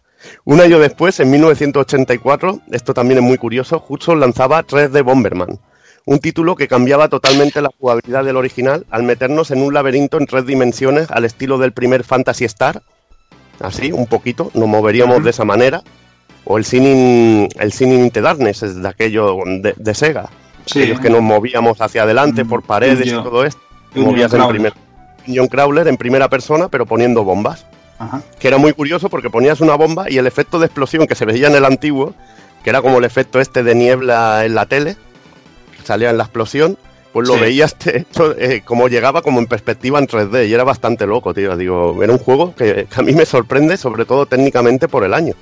Y, Ya joder, ves. digo, es una, es una maravilla, sí, a nivel técnico. Luego a jugar, la verdad que, que era jodido. Los enemigos aparecían como globos verdes y, lo dicho, una auténtica locura a nivel de ideas y de, y de diseño, porque incluso había hasta un minimapa arriba que veías al personaje como sería en el laberinto del antiguo. Y la verdad que me, que me pareció sobre todo original y, curioso, a pesar de que a nivel jugable no fuera tan, tan divertido. Pues sí, y siendo eso un poquito mm, los inicios de, de en sí, cuando, cuando en realidad llegó lo que sentaría las bases de Bomberman, lo que podríamos considerar como el primer juego de la saga en sí, fue ya en el año 1985 y, programado por Hudson, pero en este caso para NES. Eh, hablaba un poquito antes, Cero, en la introducción, y bueno, hay una historia muy chula de, de, de, de Hudson cuando quería iniciar un poquito aquel rollo de, de crear una consola por sí mismos, como, como luego mmm, conoceríamos todos, que llegó la, la PC Engine de mano de NEC en su alianza. Ellos tenían un, un chip gráfico que, pero les faltaba todo el resto de la consola, ¿no? Entonces fueron a junta de Nintendo a venderle rollo, pero fueron a junta de Nintendo porque, como contaba Cero, fue, era uno de sus principales third parties, ¿no? Una de las, esas primeras compañías que empezaron a programar sin, sin ser la propia Nintendo para pa, pa su propia consola, ¿no? Y como ahí había una, una buena relación, esa gran relación, eh, venía de este título, porque como, como, veremos a partir de aquí, vamos, o sea, se hicieron súper famosos, eh, vamos, vendían una auténtica barbaridad. Y, el germen está aquí, en este título de NES que, fue lanzado en 1985 en Japón y en 1987 en, Estados Unidos, ya para lo que sería la NES en sí, no Famicom. Y que bueno, más tarde, pues dado el éxito que os contamos ahora, pues se portó para MSX en el 86, tuvo un montón de, eh, de reversiones en Game Boy Advance, eh, en, el, en los típicos cartuchos estos de la serie de NES Classics. Sí. Eh, en Engage eh, tuvo remakes que, que, conservaban este título original sí. en PlayStation, bueno, mm. un, en, en, un montón de sitios, ¿no? Eh, por esto mismo, porque es mitiquísimo. Digamos que el juego en sí ve un poco de lo que sería el original, de lo que nos estaba contando ahora Evil, pero se cambió un poquito el diseño de los personajes a esa especie de robots, ¿no? Eh, pasaban de ser humanos un poco a, robo- a, robo- a robots, que es ya lo que todos conocemos Mm. en sí, ahí rollo pues con ese aspecto de ninja, solo dejándose ver los, los ojos con el casco, la antenita y todo este tema, ¿no? Eh, el origen la verdad es que es genial porque es esto, es Mm. lo que os contaba un poco ahora. En el 84, cuando Hudson lanzaba para NES ese, ese clásico, adaptaba Low Runner, eh, pues bueno, se, vendió una burrada y, con esta premisa introdujeron un poco este Bomberman, ¿no? Lo, vendieron como una precuela de Low Runner y de hecho un poco, pues bueno, la historia que puede tener un título, el argumento que puede tener un título en esta época, pues tiraron un poco de ahí, ¿no? Al fin y al cabo, eh, te vendían como que eh, al ser antes de Low Runner, lo que tenía que hacer ese Bomberman, que estaba ahí rollo encarcelado y tenía que encontrar la salida, era poder llegar a ser humano. Y de hecho, el juego acaba así, te acaban poniendo el rollo y se ve como en un scroll de izquierda a derecha, pues el Bomberman se quita el traje de robot y se convierte en humano, ¿sabes? O sea que. Y, y ahí empezaría Low Runner, o sea que es muy, muy loco todo, la verdad. La forma en la que se juega, pues bueno, es un poco la que ya todos conocemos, ¿no? La estaba explicando un poco antes Evil. Aquí es, como os cuento, donde se sentaron de verdad las bases. Eh, es eh, poner una bomba en una cuadrícula, poder escapar, que esa bomba eh, explotara en cuatro direcciones, que rompiéramos un bloque y que al fin y al cabo el, el juego consistía en pasar un poco las pantallas sucesivamente, eh, reventando todos los bloques que pudiéramos para encontrar uno que fuera la salida y para que esa salida se desbloqueara deberíamos acabar con todos los enemigos que teníamos en, en ese momento en la, en la pantalla. Eh, por, por- por consiguiente, aquí también se incluyeron esos tres primeros power-ups clasiquísimos dentro de la saga. En este caso, eh, solo nos aparecería uno por pantalla. Podía ser el de la velocidad, el mítico iconito del patinete que, que vemos todos por ahí, que nos hacía ser más ágiles. El de la capacidad, que nos permitía lanzar una bomba más, ¿no? Ese icono mítico Sí. de la bombita. Y el de la llamita, que lo que hacía era pues que, que la bomba tuviera mucho más alcance, tuviera más potencial explotar. Eh, jugablemente, a lo mejor ahora puede parecer un poco extraño, sobre todo porque eh, hay pequeños detalles de la jugabilidad que se fueron puliendo a lo largo de todos los títulos, como es normal. O sea, os cuenta que estamos hablando de 1985. Y, y un pequeño detalle es que si tú pones la bomba y te quedas en el sitio, cuando el personaje viene, tienes ahí como un chance de segundos en el que eh, no te pasa por encima. Al tú estar encima de la bomba, rebota y se vuelve por donde venía. ¿Sabes? Y, mm, si no pasó demasiado tiempo, puedes intentar escapar antes de que explote la bomba. Tiene cosas muy curiosas, diferentes a, a como lo conocemos ahora, que es poner la bomba y tirar millas, escapar cagando leches. No vaya a ser, ¿sabes? Eh, la verdad es que, bueno, eso. Os invito a todo el mundo a que no lo conozca o haya jugado a los clásicos Bomber que veremos de aquí en adelante. Ahora el resto de títulos, pues bueno, que, que se remonten a este que, que mola un montón. El juego en sí contaba con 50 niveles. eh, la verdad es que, bueno, un escueto plantel de enemigos, como, como es obvio. Eh, pero bueno, muy simpaticones todos ellos, muy bien diferenciados, cada uno con sus patrones diferentes a la hora de moverse por, por la pantalla y ataques diferentes, unos saltaban y demás, la verdad es que muy bien. Y, y, bueno, contaba también con, con un sistema de passwords para pues no tener que hacerte los 50 niveles del tirón, que, llegado su momento se pone, se pone soviético, como diría Saigo. Y, bueno, visualmente la verdad, pues bueno, era simple, como os podéis imaginar, pero bueno, se, eh, se metieron un montón de detallitos, tenía un poquito de scroll, digamos que no era una pantalla fija al uso, como, como yo que sé, el, estamos hablando de un puzzle action, pues yo que sé, el típico Snow Bros, por ejemplo, que es un juego de una pantalla fija y sucesión de niveles. Aquí era algo parecido, pero en este caso, en, eh, por la resolución de la pantalla, tenía un poquito de scroll para los lados, ¿vale? Eh, muy suavecito, o sea, un rollo muy, muy bien, y tenía un carisma, un rollo muy, muy, muy, muy nostálgico que, que te puede la patata, que es que eh, eh, en el diseño de los personajes metieron los colores. Aquí fue cuando diseñaron el Sebombermar blanco, con los detallitos en azul, pues la cara color carne y demás, o sea, ese rollo todo, pues ya estaba aquí en este juego. Eh, otro de los añadidos enormes que, que, desde aquí sientan cátedra y veremos a lo largo de todos los juegos de la saga es eh, que aparece una señora que se llama Yunchi Kuma, que bueno, es la compositora principal de todos los juegos de la saga. Eh, está en todas, eh, pero en todos los juegos de la saga, sea de una manera u otra. eh, aunque se haya puesto solo los cascos y lo haya compuesto otro, esta señora está en agradecimientos como compositora, como arreglista, como lo que sea. Y es que bueno, es la responsable de haber creado ese mítico tema, la mítica tonadilla de la saga, que, que suena aquí hasta la saciedad, por cierto, se repite un montón en todas las pantallas.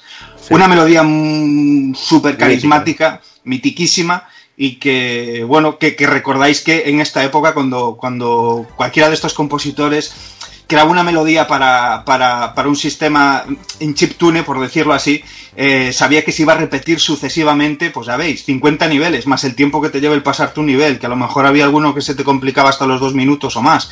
Y entonces no podía ser cansino porque solo tenías un tema y hacían un temas relativamente largos que se repetían cíclicamente como, como este tema mitiquísimo de, de Bomberman y que no se hace aburrido, que es, que es que lo escuchas a día de hoy y te sigue pareciendo mágico, o sea, es, es una auténtica pasada el, el, bueno, el buen hacer y el carisma de, de, de esta mujer, la verdad. Y bueno, ese tema es que luego era, te servía como dijéramos de introducción en las pantallas en otros juegos. O sea que es, es tan mítico que se usa, pero hasta la saciedad en toda la saga. Aparte, de- aparte de Bomberman, ha trabajado también en, en la música de otros juegos míticos también de, de PC Engine, como Adventure Island y de NES, como Adventure Island, el Doraemon de PC Engine, Sí. que, me de- que me detallaste una copia, juego Sí. magnífico, Legendary Axe, o el, o el espectacular arreglo de la OST en CD de Wonder Boy 3 Monster Lair, que es maravilloso, es maravilloso la música de ese juego. O incluso en Super, en Super Famicom con el Doremi Fantasy. Sí, lo de Doremi Fantasy es aparte es una locura. Ahí se le empezaba cuando uno es rollo de está ahí ese a caballo un poquito entre el genio y el no sé qué, ya se pasó de vueltas, empiezan con experimentaciones y rollos. Eh, lo veremos sobre todo pues en esta época de Doremi Fantasy, mediados tirando hacia finales de los 90, que, que lo hizo aquí con Doremi Fantasy y lo hizo luego en Saturn, en Bomberman Saturn, que Sí, bueno, empezaba a experimentar con- justo con rollos tecno, con sonidos, con pistas de samples por el medio de, de, no sé, de cosas de la naturaleza incluso, bueno, una auténtica Sí. locura, pero es que es que era increíble aún así, ¿sabes? O sea, Era una auténtica pasada. Sí, que bueno, si lees biografías de ella, te, te comenta que es experta en, en música arábiga, en Túnez, estilo así árabe, y es realmente bastante interesante, y que toca instrumentos así de, de origen árabe también, o sea que, que es, es una puta locura, y encima mezcla cantidad de estilos, como bien has comentado, porque luego te mete el tecno y te mete cosas que realmente es, es alucinante. Decir que también ha compuesto música para series de televisión, películas y anuncios, o sea que muy completa, muy completa, una compositora muy completa. Una trayectoria brillante, sin duda. Eh, ya en los 90, pues eh, el juego obviamente, pues con, con- con ese boom que, que creó, pues eh, tuvo que portarse a un huevo de sistemas, entre ellos, pues bueno, se portó a Game Boy como Bomber Boy, que lo, que lo conocimos aquí un poco como Dina Blaster, que, que más tarde hablaremos de él. Y bueno, el juego contaba con, con dos modos de juego, lo que sería el modo clásico, que es esto mismo eh, copy-paste, que acabamos de ver ahora de, de, NES, adaptado pues un poquito a la resolución que tiene la portátil de Nintendo, la Game Boy. Y otro modo, pues donde recogíamos dinero a lo largo de los niveles y demás, podíamos comprar eh, power-ups en una tienda, entre pantalla y pantalla, bueno, un rollito ya un poquito más trabajado, iban metiéndole novedades al título y, estaba genial. Más adelante Bill nos hablará de, de lo que sería el título de PS1, que vendría a ser como un poco un remake de este, que, que también está muy bien. Y, y en 1990, eh, pues bueno, pues ya tendría ahí pues, eh, la llegada masiva a lo que sería PC Engine, el título en sí y a todos los ports que, que vinieron detrás. Este primer título que, que os cuento en lo que sería PC Engine, pues claro, mm, Hudson al final llevó a cabo, ¿no? Llevó a cabo los que os contaba de le había ofrecido aquel chip a Nintendo y demás, sacó el título, tuvo un éxito brutal, ya consiguió afiliarse con NEC, lanzó la PC Engine, joder, pues aterrizando con la PC Engine tenía que haber un Bomberman. Bueno, pues esto es este primer Bomberman eh, eh, sin, sin numerito, sin numerito del año detrás, eh, rollo FIFA, y es el primer título de la saga eh, en aterrizar en el sistema, básicamente una adaptación, como os vengo contando, del juego del 85 y que sin duda, pues bueno, es yo creo que más aún que el juego de NES, este sí que es en realidad el referente eh, de la saga, ¿no? Es uno de los que sin duda, sin duda sienta las bases de, de la mayoría de juegos de Bomberman que sí, que a partir de aquí vinieron a continuación eh, con todos los detalles que tendría este juego. El argumento, muy sencillo. El doctor eh, Mitsumori, pues bueno, creaba ese, ese antagonista del Bomberman clásico blanco, que sería el prota, y creaba el Bomberman negro. Y eh, algo salía mal ahí en ese proceso de crear el robot, ¿no? Así un poco rollo Rockman, Mega Man. Y, y este, pues bueno, tomaba conciencia propia y demás, secuestraba a la hija del doctor. Y, y bueno, claro, Bomberman estaba mirando todo esto, nuestro prota, Bomberman blanco, no lo podía permitir, así que bueno, se lanzaba al rescate de, de esta, ¿no? Eh, contaba con la inclusión de un genial modo historia, la verdad, que, que, un poco empiezan aquí las tramas, pero, pero se repite genialmente de pantalla en pantalla. Y un poco la distribución de niveles por, por mundos, ¿no? En el anterior, pues nos soltaban ahí 50 niveles del tirón, mm. y en este caso, pues bueno, teníamos ese, ese toque de tener diferentes mundos, de hecho, 8, como 8 zonas, y 8 niveles dentro de cada zona, con un jefe final eh, mm. al, al, final de, de cada uno de ellos. Además, pues bueno, se introdujo también lo que sería el modo multijugador, uh, mítico, wow. mitiquísimo. Eh, el vicio, el vamos, vicio. o sea, el vicio en vena, en droga, esto es, vamos, pecata minuta de la diversión hecha videojuego. Y en este caso, pues bueno, eh, si alguno conocéis la consola de NEC, sabéis que solo tiene un, un puerto, Hmm. solo tiene conector para un mando. Y bueno, aquí un poco Hudson pues tuvo que romperse un poquito la cabeza. Ya, ya lo había prácticamente simultáneo con el lanzamiento del juego, lo que sería un multitap, un adaptador para, para más jugadores, y que, bueno, en el caso de PC Engine, pues podríamos jugar hasta cinco participantes. Eh, digamos que aleatoriamente en plan random, si jugamos multijugador no podríamos elegir personajes, sino que la máquina, según el jugador que lleváramos, ya no, ya en este título eh, nos asignaba diferentes colores a los diferentes Bomberman, ¿no? Eh, había un modo de hecho para conectar pues como una especie de cable link también, eh, aquella portátil, la, la, La la GT. GT. Eh, vamos, o sea que estaba todo pensado al milímetro para que, para que el título fuera un éxito. Y aquí ya en el multijugador te podías suicidar, ¿no? Ya podías darle al botón de la bomba sin querer y acabar Sí, encerrado. que es uno de los momentos en que te puedes sentir más estúpido en un videojuego, peor que lo Sí. del Golden Axe, de darle a la magia, ¿sabes? mucho peor, mucho Porque peor. es el suicidio, el suicidio más gracioso, además te da una rabia pero mortal, tío, y luego te descojonas porque ya dices, vaya tela. Sí, que- quedarte tú mismo encerrado entre tu bomba y un bloque, ese Eso tipo es lo de mejor. Ese, tipo de movidas. pero bueno, ya en el multijugador, si tú coges y encierras a alguien contra el muro, a lo, a los fucker, tío, Sí. también la sensación de satisfacción yo creo que es de lo máximo. Y es las cosas que hacen grande a Bomberman. Una- Eh, Eso, iba a decir que esos segundos que dura con la bomba, eh, ahí parpadeando, sabiendo que vas a morir, eh, Y el otro desmayando. en la cara, claro, eso es maravilloso. decir que también aquí hay un- una cosa también que se, que se mete que es muy interesante, que es eh, la bomba por control remoto, que es la bomba que pones y la petas con el otro botón. Que eso es muy interesante. Lo que pasa es que en este caso la bomba no cambia de aspecto, tiene el mismo aspecto, lo que te mosquea un poco al principio. Si has jugado a otros títulos de la saga antes que, a- al Bomberman de PC Engine y sale la bomba, la bomba que dije, que dijéramos con la bomba control remoto, te salía con, un, con una forma diferente y ya más o menos sabías que era, que era ese tipo de bomba. Aquí no, aquí ves que no explota y le das al otro botón y ya, y ya la petas. Que bueno, este, esta bomba era lo puto mejor. El, yo creo que la el mejor tipo de bomba, bueno, con las de potencia, estas super bestias que, que podías encontrar dentro del juego. Ya te digo.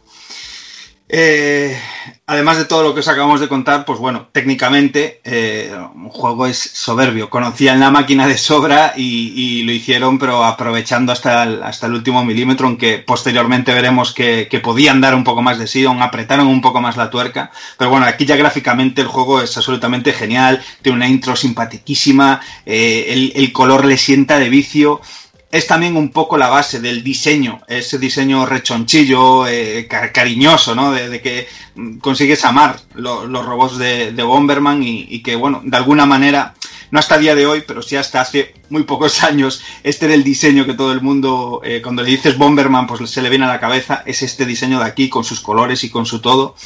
Y por supuesto, pues bueno, musicalmente también fue un poco un pilar eh, fundamental dentro de la saga, las músicas de este juego pues se remezclaron hasta la saciedad, tienen arreglos en un montón de títulos posteriores que, veremos ahora a continuación, así que bueno, es un, un juego de culto dentro de, y sobre pues muy importante dentro de lo que sería la saga Bomberman. Eh, como os venimos comentando, el, hecho, el, éxito del juego en sí en Japón fue, fue tal que, que, bueno, el título se, obviamente se decidió llevar a Occidente, pero como eh, al contrario de Estados Unidos, que, que la TurboGrafx 16, como bien sabéis, pues sí. que tuvo un relativo éxito, se vendió más o menos bien, aquí en el territorio PAL no, no cuajó mucho y entonces, pues bueno, en Hudson decidieron también pues eh, darle a diferentes pequeñas compañías desarrolladoras y demás eh, la licencia y hacer ellos adaptar un poco a lo que se veía por entonces a los microordenadores de la época, Magi, eh, Amiga, perdón, Atari ST y demás, eh, adaptaciones de este título eh, como tal, ¿no? Yo personalmente jugué muchísimo, pero muchísimo, muchísimo en, época, en mi época 486 en MS2 el juego como Dina Blaster, ¿no? Es el juego más mítico por entonces quizás y vaya, o sea, lo, lo disfruté cosa mala, ¿eh? eh obviamente los juegos pues son adaptaciones, ¿no? Entonces, pues bueno, se tomaron la licencia de cambiar eh, obviamente el nombre, músicas, modos y, y, y sus cosas. Eh, no quisiera acabar este pequeño bloque sin acordarme de esa portada antológica y mitiquísima de la versión americana de, de TurboGrafx 16, porque por favor os invito a todos a que la veáis, porque uf, es tan mítica de hecho que me acabo de acordar que en, en, un juego posterior, no sé si de qué coño es, porque lo leí hace tiempo, eh, a los personajes, porque tuvieron los santos cojones de hacer como hicieron con, con Mega Man en su momento de NES, y, pusieron a un tío, a un tío de carne y hueso, disfrazado de, de, de, Bomberman, que vamos, o sea, te daban ganas de, llorar solo de ver la foto. Y este diseño de este tío se creó dentro de un videojuego en plan personaje, rollo coña, en un Bomberman o algo así, también en un juego de Hudson eh, posteriormente rollo en el 2004, en el 2005, así, de, de, lo cachondo y de lo mítico que fue, ¿no? Y bueno, vamos a otro título mítico, sobre todo porque eh, en este caso yo es donde descubrí Bomberman, que fue en forma de arcade. El caso de arcade que llegó aquí con el nombre de, de Blaster, ¿no, Jordi? Que, es, bueno, ahora te, te, paso un poquito aquí el rollo de, de por qué el nombre de, de Dyna Blaster en, en Europa, que seguramente vino por el arcade. Sí, sí, sí. Ahí, pues bueno, se rebautizó el juego en Europa. Hay tres juegos de la franquicia que se, que se conocen como Dyna Blaster, que son eh, la versión de, la de TurboGrafx, eh, la de MS2, Amiga y Atari ST, el Bomberman 2 de NES y el Atomic Punk de Game Boy. Esos son los que conocimos aquí como Dyna Blaster. Que lo comentaba ahora, lo estaba comentando Dani, pero bueno, este es el caso de lo típico, de que los juegos salen tiempo después en Europa sale tiempo después y en ese momento ya había salido el arcade como Dina Blaster y tenía su, su cierta fama en, en, los salones recreativos y por eso se adopta este nombre y se lleva a estas plataformas. En este caso, Irem fue la encargada de llevar Bomberman a los arcades. Eh, algo muy curioso porque también fueron los encargados de, llegar, de llevar lo de Runner, que lo explicaba también eh, Dani en lo, en lo, de la versión de NES y Jordi con, lo de la, con, lo, con el éxito que tuvo en la, en Famicom, eh, el Loader Runner. Y Iren se encargó de llevar Loader Runner y también se encargó de llevar Bomberman. Con una versión que mostraba el aspecto más conocido del personaje, el típico que también comentaba Dani en, en PC Engine, y que curiosamente tenía hasta tres nombres distintos dependiendo de, de la región. En Europa, como ya, ya sabéis, es Dina Blaster y en Estados Unidos se conoció como Atomic Punk. La, versión japonesa solo tiene modo multijugador versus, permitiéndonos partidas contra tres equipos controlados por la CPU o dos jugadores contra la máquina. En cambio, las versiones eh, occidentales solo hay un modo normal y se puede llegar a jugar a cuatro jugadores simultáneos. Incluso se cambió el diseño de eh, de algunas fases.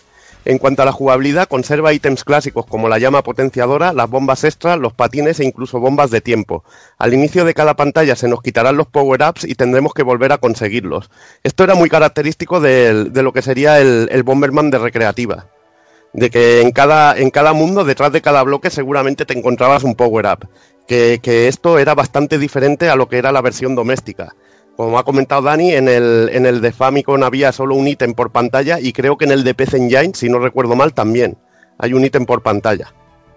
No, Sí, sí, no sí, tienes. La, no tienes la orgía de ítems que tienes en el arcade, que es una auténtica locura. O sea, a, mí había, a mí también había una cosa que me volvía loco en esta máquina, y era que cuando morías aparecías como aparecías parpadeando y tenías como 5 o 6 segundos de, de parpadeo. Y se hacía un truco muy común cuando llegamos a los jefes finales, que era poner una bomba y seguir dándole al botón de bomba y hacías como una marcha de muerte, ¿no? A, empezaba a salir fuego como una, como una locura, iban saliendo bombas, pero no te podías pasar porque sabías que había 6 segundos de inmunidad. En cuanto se acababan, muchas de las veces, como eras un puto venado, seguías dándole al botón de bomba y palmabas, tío. Y era, eso era también la puta risa, era de loser total, tío, hacer eso. Pero bueno, era muy, muy, momentos muy cachondos. La recreativa, la verdad que a mí me, la verdad que era real- muy, muy, muy, muy jugable. Era, fue un auténtico fenómeno. En el salón lo jugaba todo Cristo porque era súper divertidísimo y, y la verdad que fue, fue un acierto llevarlo, llevarlo a arcades. En total hay seis mundos con seis fases distintas cada uno. Y una peculiaridad es que no debemos encontrar la salida rompiendo un bloque, algo que pasaba en los anteriores. El objetivo es cargarnos a los enemigos antes de que acabe el tiempo. Eh, lo dicho, al morir parecíamos invulnerables y, y podíamos desatar la, la tormenta de bombas y gráficamente es precioso, se nota que, es el Bomberman de recreativa. A mí había una cosa que me molaba mucho en este, en este Dyna Blaster, que era el poner una bomba y cuando petaban los enemigos caían ahí con cenizas con una animación genial y se notaban los frames extras de lo que era la versión arcade, de una placa, de una placa arcade que te permitía hacer estas cosillas. Las, las animaciones eran súper cachondas cuando palmaban los enemigos. A mí la verdad que me gustaba muchísimo. En cuanto a la historia, es el año 2091 y la lucha de robots a bombazos se ha hecho popular. Bomberman y King Bomber son los campeones. King Bomber traiciona a la humanidad y quiere dominarla con sus secuaces. Bomberman y su hermano, que original Bomberman 2, se liarán a bombazos con King Bomber. No me jodas, Bomberman 2. Sí, sí, tío, así de claro. Qué rayada, me cago en Bomberman 2, el retorno. También sé, bueno, lo dicho, eh, un arcade realmente divertidísimo. Yo me lo pasaba pipa en la recreativa. No era fácil, sobre todo cuando llegabas a, a niveles a niveles lejanos y lo que molaba sobre todo es que había muchos ítems para recoger en cada pantalla.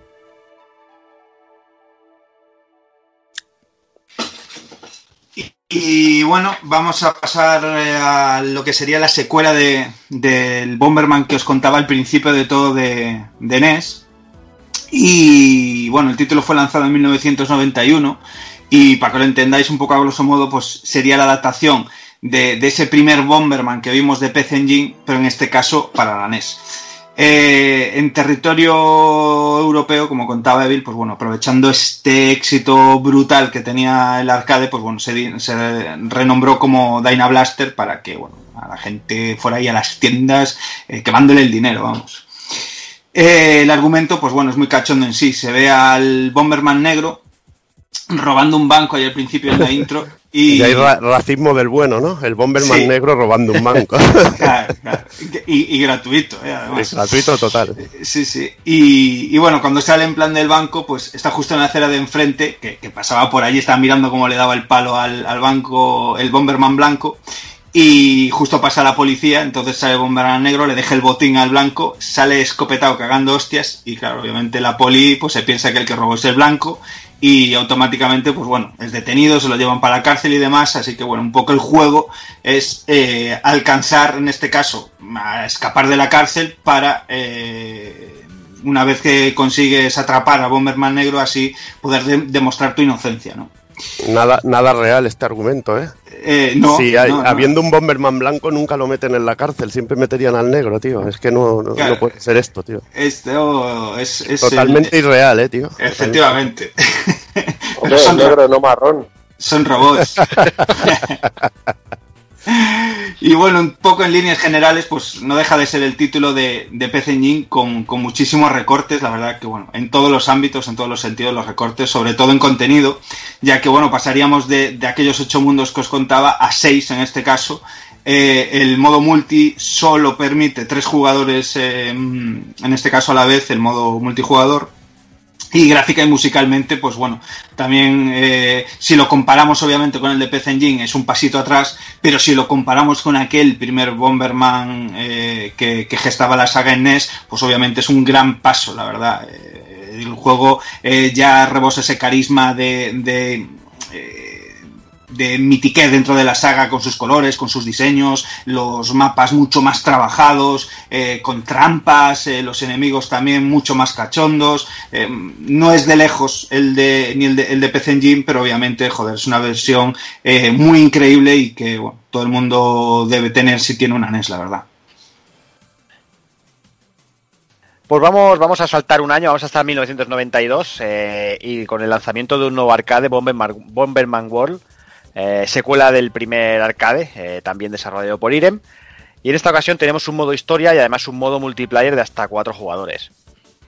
En la historia del, single player eh, cuenta con que King Bomber intentó reformarse tras los sucesos de la primera entrega, pero el mal siempre vuelve y finalmente decide dar la orden a su ejército de robots esparcidos por, todo, por todos lados que desaten el caos.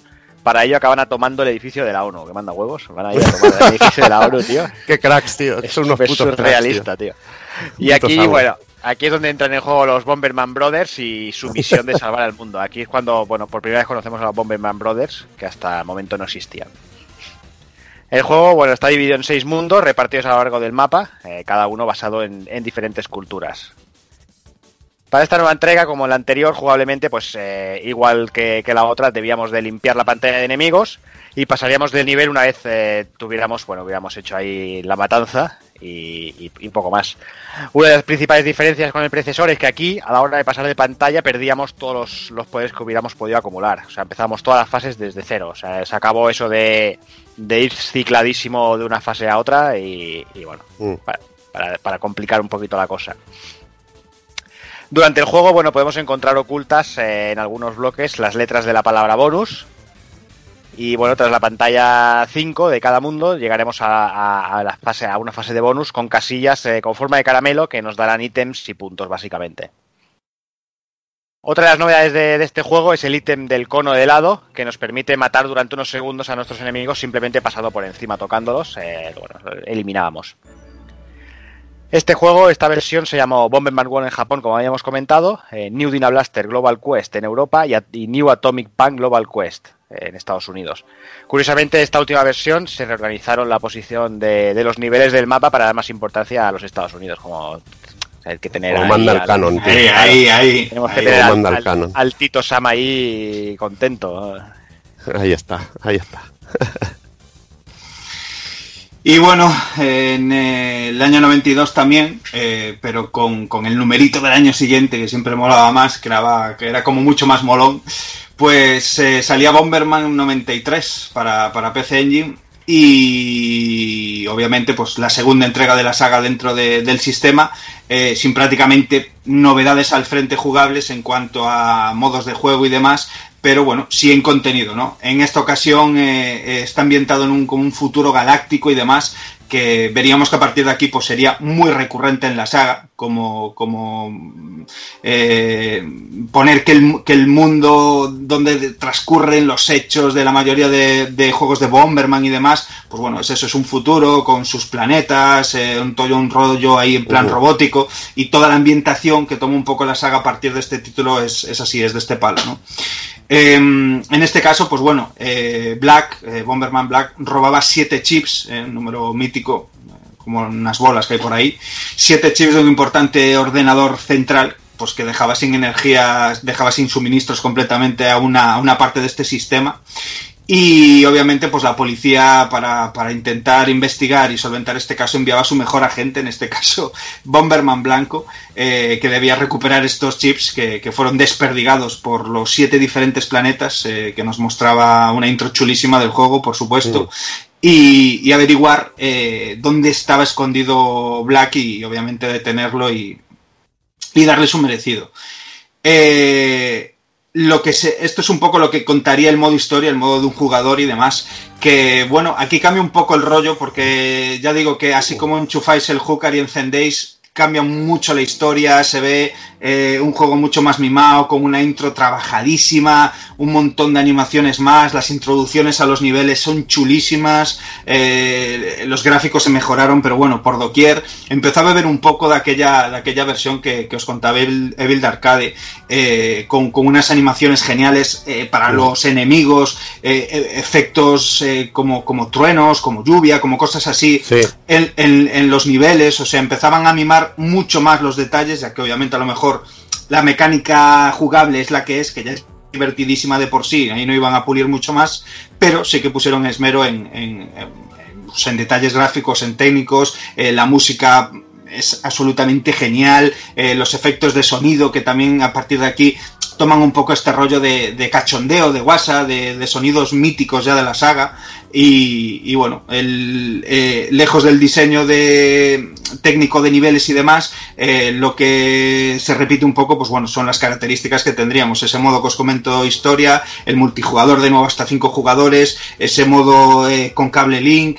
En este caso creo que dejaba guardar partidas, si no me equivoco, la, la hooker de PC Engine, independientemente del modo password que había. Y, y, la implementación de esos bosses eh, ya mucho más tochos eh, al final de, de, cada uno de, de los niveles eh, que, que, te los vendían un poco al estilo Rockman, un poco al estilo Mega Man, ahí al principio de, de cada fase que estaba, estaba absolutamente genial. Y que lejos de haber vendido sin precedentes, eh, existió también, se lanzó posteriormente un, eh, un cartucho especial, que se, una Jucar especial, perdón, que se llamaba sí. Overman 93 Special Edition. Especial. Sí, que era pues básicamente para, para, para, duelos, para tenía un modo match en el que nos enfrentábamos eh, dos, eh, uno contra otro, hasta tres contra tres, eh, hasta cinco jugadores obviamente, pero en un modo de competitivo, de competición, que no tengo clarinete del todo porque no hay mucha info acerca de él. De hecho, si os queréis hacer con una unidad, se ven poquísimos, pero poquísimos, como, como aquella hooker del, del Soldier Blade que solo usaban para el rollo Caravan. Esto era algo así de ese rollo parecido cuando iban a hacer sus competiciones Hudson por ahí. Y, y bueno, es un detalle genial porque al fin y al cabo se pusieron a la venta también. Pues vamos hasta el 93, eh, nuevo lanzamiento, Super Bomberman, esta vez para Super Nintendo, Super Famicom. La primera entrega de, entrega de la saga eh, para la Super Nintendo, que tiene el honor de ser uno de los primeros juegos en, para cuatro jugadores de la máquina, con ese bonito multitap, que, que bueno, que, que, recordaremos todos. Seguramente oh. muchos lo habréis visto, que es precioso. Hmm. Eso, eh, eh, o sea, hay multitabs y multitabs. Y este sí, es sí, el claro. multitab sí. con mayúsculas. Claro, a ver. O sea, Hudson vendió sus multitabs y luego está el multitab. El multitab. O sea, que tiene esa, la cara. Esa cariña de Bomberman, joder, enfadado además. O sea, eso Bomberman blanco, eso sí, ¿eh? Claro. Hombre. Claro, claro, y solo la, solo la caja es amor puro ya, tío. Que sí. Vaya que sí. De hecho, eh, decir que ahora ya que comentamos el rollo del multitap, que salieron infinidad de mandos, de, controladores, eh, con sus turbos, con su rollo ya de enfermizo para aprovechar este, este juego y el multitap al 100%, vamos, o sea, que, que Hudson echaba el resto cuando se trataba de, de mimar la saga Bomberman en Super. Pues vamos, vamos con la historia que se sitúa en Diamond City, una ciudad al norte de la ciudad natal de Bomberman, llamada Peace Town. Allí el malvado Karat Diamond junto al Dr. Mook están organizando un torneo para robots. Eh, allí su idea es llevar a los robots más fuertes y más ofensivos para intentar hacerse con las capacidades avanzadas de, de combate de Bomberman. Además, Diamond ha creado un Bomberman falso para mandarlo a Town y bueno, secuestrar al verdadero Bomberman. Pero Black Bomberman se entera del malvado plan e intenta detenerlo, pero es derrotado. Por suerte este consigue escapar y advertir así a White Bomberman de los planes de Diamond justo tiempo para prepararse para afrontar las hordas de, robots que atacarán Peace Town. Jugablemente nos encontramos ante un Bomberman clásico, eh, en el que debemos, pues como hemos comentado varias veces, eliminar todo lo que se mueva en pantalla y aquí sí deberemos eh, descubrir el, bloque que oculta, oculta la salida. El juego está dividido en, siete etapas eh, y en cada etapa tendremos un jefe. En cuanto al modo multijugador, tenemos 12 pantallas para enfrentar, pues como hemos comentado, hasta 4 jugadores. Y bueno, cada, pantalla con sus, con sus cositas. La banda sonora en esta ocasión está compuesta por Atsushi Chikuma y esta es prácticamente una recopilación de temas remezclados de la versión de PC Engine, que ya hemos comentado antes. Como curiosidades, eh, y a lo que comentábamos antes, Black Bomberman es la primera entrega que pasa a ser aliado del protagonismo, o sea que ya no es sospechoso de robo, que posiblemente también, también lo, lo, lo, acusen varias veces igualmente. Pero como hemos comentado varias veces, eh, hasta este juego siempre había hecho el papel de villano del juego. Aquí, la, super, bueno. la super hace buena la gente, tío. Aquí, bueno, aquí ya son Mel Gibson y Danny Glover, tío. O sea... También contar como curiosidad es que la versión japonesa del título, eh, si dejamos la pantalla la pantalla puesta, eh, la pantalla de, de, cre- de, de- de Press Start, podíamos ver algunas de las escenas que contaban cont- contaban historias, eh, cosa que no pasaba en las versiones occidentales que directamente se lo cepillaron y, y solo veíamos pues la una demo típica de- del juego en sí. La madre que los parió, tío. Si es que nos Claro. quitaban lo bueno, tío. Si es que Sí, es para matar, tío. Es para matar, es para matar. Y bueno, vamos al siguiente año, 1993. Como bien decía Dani, sale el Bomberman 94, porque suena más molón, ¿o no? ¿O no? Hombre, Ay, mucho más. ¿Dónde va, a pa- dónde, va a pa- ¿Dónde va a parar, tío? Bomberman no- 94, que es la secuela directa del fantástico Bomberman 93 de PC Engine y que salió solo en su país de origen. A Occidente nos llegaría de la mano de, de Weston a Mega Drive como Mega Bomberman. Lo publicaría Hudson, ¿no? Pero en este caso el desarrollador eh, es un, un buen conocido de Sega como Weston, que también a su vez trabajaba para PC Engine, o sea que era una Vaya, esto. vaya, vaya. Eso mola mucho, tío. Ese, ese trasiego de compañías y, Ahí está. y, y firmas, eso es una maravilla. Tú imagínate, Weston con Sega que llevaba los Wonder Boy y luego los llevaba a PC Engine. ¿no? Sí, sí. Es- ese, pute- es- ese puteo es brutal. Alguien seguro que le estaba echando sangre en la nariz en algún lado, seguro. Ya te digo, ya te digo. Las relaciones entre compañías, que era maravilloso. A posteriori llegaría como Bomberman 08 2008 a, lo- a los teléfonos móviles. La principal novedad de esta entrega es la aparición de los Luis, conocidos por aquí como Rui, una especie de cruce entre canguro y dinosaurio, más bien canguro en este caso, que Sí. sirve como montura y nos permite usar habilidades especiales y lo que es más importante, nos da un toque extra de vida. Que si estamos montando, montados en un Louis, nos pueden pegar un, un enemigo, nos puede tocar un enemigo, nos puede petar una bomba Mm. y, y nos de- bueno, lo único que hacemos es que perdemos la montura. Eso. Aparecen en forma de huevo al romper un bloque y de forma recurrente en otros títulos de la saga, que también mola mucho, que si le pones una bomba al huevo, se hace como un huevo frito, tío. Sí, sí. que eso es una sí. animación que a mí me, me volvía loco, era, una, era cachondísimo también. Además, alguna vez que no podías cogerlo le o que te iban a putear, ponías una bomba para joder a alguien Claro. para que petara y era, era la risa, tío, era la risa. Si yo no lo pillo, tú tampoco. En esta ocasión hay cinco colores distintos, cada uno con técnicas como baile, patear bombas sobre los bloques, saltar, mover los bloques débiles o correr a toda velocidad. Realmente u- una de estos añadidos que le daba aún más empaque ¿no? a, a lo que es el juego y le daba nuevas mecánicas que, que siempre mola, siempre es de agradecer.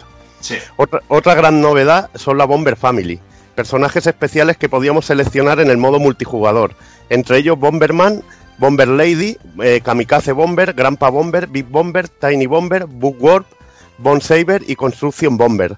Lo que molaba ya de estos personajes es que ya no eran el mismo sprite, sino que eran sprites totalmente distintos Y- y era muy- mm, realmente muy cachondo. Estos personajes fueron creados a través de un concurso en el que había que darles un nombre que se llevó a cabo en una publicación especializada de la PC Engine, en este caso la PC Engine Magazine. Eh, lo típico, que decimos, hostia, un concurso, pero no de dibujo ya del personaje en sí, sino que, que dijeran el concepto de personaje, que dijeran qué tipo de personaje le gustaría ver. Y bueno, y salió así la, lo que sería la Bomber Family. Qué, qué- qué guapo, eh, tío. Qué Sí, guapo sí. este detalle. este tipo de locuras en Japón que se hacía con Mega Man y que se hacía con Bomberman, que era Ya realmente alucinante, tío. Qué- Aunque qué- que era locura, locura total. El modo mu- multijugador incluía 10 niveles con nuevas locuras para dar más emoción a la partida y hasta 5 jugadores simultáneos para la versión original. En cuanto a la historia, esta nos lleva al planeta Bomber, que está en paz y protegido por cinco espíritus, hasta que el malvado Bagula, aquí lo conoce- así lo conocimos en Mega Drive, y su ejército llegan al planeta montados en un cometa artificial. Estos dividen el planeta en cinco partes que deben ser restauradas. Eh, esto era también una cosa de diseño muy, muy chula del juego. Sí. Y es que había como distintas piezas en las fases que debíamos conseguir para liberar a los espíritus. Mm. Y cuando conseguíamos la última pieza, que íbamos a una pantalla especial en el que se iban y se iba montando lo que sería el medallón del espíritu, eh, empezaban a caer piedras y te aparecía el jefe final de cada fase. Y Era realmente muy interesante porque a cada nueva fase podías ver, eh, se iban añadiendo piezas, te iban saliendo muchas fases y además las fases eh, molaban mucho porque tenían un scroll largo y estaban muchísimo más, muchísimo más recargadas en cuanto a detalles Sí. que las anteriores entregas. Sí, Además, había que, había que romper como unos núcleos como unos núcleos para poder ir avanzando. Y era realmente muy curioso. Y había enemigos de más tipo, enemigos que te hacían putadillas, tenías que ponerle igual matarlos de más de un bombazo. Y eran cosillas la más de interesantes que se iban añadiendo a lo que era la, la- la jugabilidad base de, de Bomberman. Sí. La acción se desarrolla a lo largo de seis niveles con varias áreas y su jefe final. Y lo que comentaba, diseño muy variado entre, entre las fases. Gráficamente es una, es, una, es una pasada, destacando el colorido, la cantidad de opciones y sobre todo las horas de diversión que daban mm, sobre todo el modo multijugador, que es infinito en estos casos. La versión de Mega Drive, a pesar de ser una consola superior a nivel técnico, eh, resultaba menos colorida, como con el color un un poco más apagado. No sé, era algo que. algo bueno, algo raro en este. En este es un- aspecto. Es un poco extraño porque tampoco es que sea un problema mejor de la paleta de, en, en sí Sí. de colores de la Mega, porque, porque, bueno, un poco los colores que presentaba el juego de PC Engine yo creo que se podían lograr en, en Mega perfectamente y hay 50.000 títulos que, que así lo demuestran, vaya. O sea, no sé si es que no le pusieron mimo, si no le tenían pillada la medida, no sé, no sé. No sé por qué desmerece un poco el rollo del juego, porque hubiera sido un juego mucho más chulo, mucho más agradable a la vista, te hubiera entrado mucho mejor a- así de primeras y joder, es, es una pena, ¿no? Sobre todo pues porque el de PC Engine, obviamente, eh, por aquí lo, lo limos lo justo, ¿no? Lo limos lo justo. Igualmente el juego era, era magnífico. Sí, hombre, hombre, por supuesto, coño. Y disfrutarlo y disfrutarlo en el mercado europeo en Mega Drive pues también genial porque a nivel jugable es que nos encontramos prácticamente con lo mismo Sí. y tan bueno otro otro aspecto que casi que cambiaba bastante pues también por la arquitectura de las consolas era la música con el sonido FM clásico de la Mega Drive en comparación con los canales PSG de la de lo que sería la, La la PC PC Engine. Que es bastante bastante Sí, cambia, diferente cambia esto, mucho. Aquí ya era, entra un poquito el gusto personal. Yo creo Sí. que en este caso las de PC Engine a mí me gustan más, porque encima cambiaron la- las músicas entre ambas versiones. Algunos Sí. temas musicales estaban cambiados. Sí, sí, también, eso es genial. también es curioso que en el multijugador de PC Engine puedan jugar hasta cinco jugadores y en el de Mega 4. Pero yo creo que esto era más algo de logística, de la manera en que funcionaba el multitap, que lo habían preparado muy bien en PC Engine para que jugaran cinco jugadores. Sí, sí. Yo pienso que era más esto que, que por Sprite, porque por Sprite podía poner mucho más la Mega Drive en, en pantalla. o sea, Pantalla. no. Eh, bueno, como bueno, luego se demostraría en una co- cosilla que os contaré. En 1994 hubo un proyecto Bomberman para Mega Drive, esto mismo, por Mm. parte de Factor 5. Y la compañía pues creó una demo en la que hasta ocho jugadores, lo que os decía, que imaginaros, de 4 a 8 jugadores podían participar simultáneamente en el modo multijugador. Algo nunca visto hasta el momento en la saga. Y bueno, al final pasaron de esta opción y, se, y lanzaron el port del 94, eh, no concretándose lo que sería el juego. La verdad que hubiera molado, ¿eh? imagínate un Bomberman de, de Factor 5 y con la música de Hulsbeck, hubiera podido ser Joder. realmente la caña, tío. Me ha Joder. podido molar mucho, mucho, mucho. Ya ves, ya ves. Y tener en el momento, como, como hacían aquellas chanchulladas, eh, ya no multitap, sino algún cartucho de estos raros, rollo Micro Machine y demás, que, que te aumentaban los, los ports para los pads y demás, tío. un- una fiesta ahí a ocho jugadores, tío, de puteo extremo con los colegas de... En ese, en ese momento tenía que haber sido la bomba, vamos. Y bueno, para que os hagáis una idea, que el juego se ha revisado muchas veces en. Ha salido en consolas virtuales de Wii, etcétera, etcétera. Siempre ha salido la versión de PC Engine, como diciendo que es la más pura y la, y la que está mejor de las dos. Hay que decirlo que objetivamente, en este caso sí. Está mejor, sí, sí, las cosas como son. Bueno, y ya en, en el año 94, eh, eh, bueno, en Japón y en USA, porque en Europa, si no me equivoco, creo que llegaría en el 95, pues eh, se, lanzó Super Bomberman 2 para Nintendo Super Famicom. Y el juego pues nos cuenta que un grupo conocido como los Five Dastardly Bombers, ¿vale? un juego de palabras ahí de bastardo y dastarlo, una cosa muy extraña, pues viajan al planeta Bomber, donde pues quieren coger a Bomberman de la pechera y decirle, oye, mira, te comento, pero pese al valor y las habilidades intrínsecas a, nuestro héroe, pues eh, consiguen secuestrarlo y despierta a bordo de su estrafalaria nave, que es esta nave que habéis visto muchas, muchas capturas del juego, que es una especie como de, ciudad volante de varios sectores, es muy rara, una nave muy, muy, muy extraña. Y lógicamente pues debemos escapar de ella, pues como mejor sabemos, que es reventando todo, todo lo que se mueva.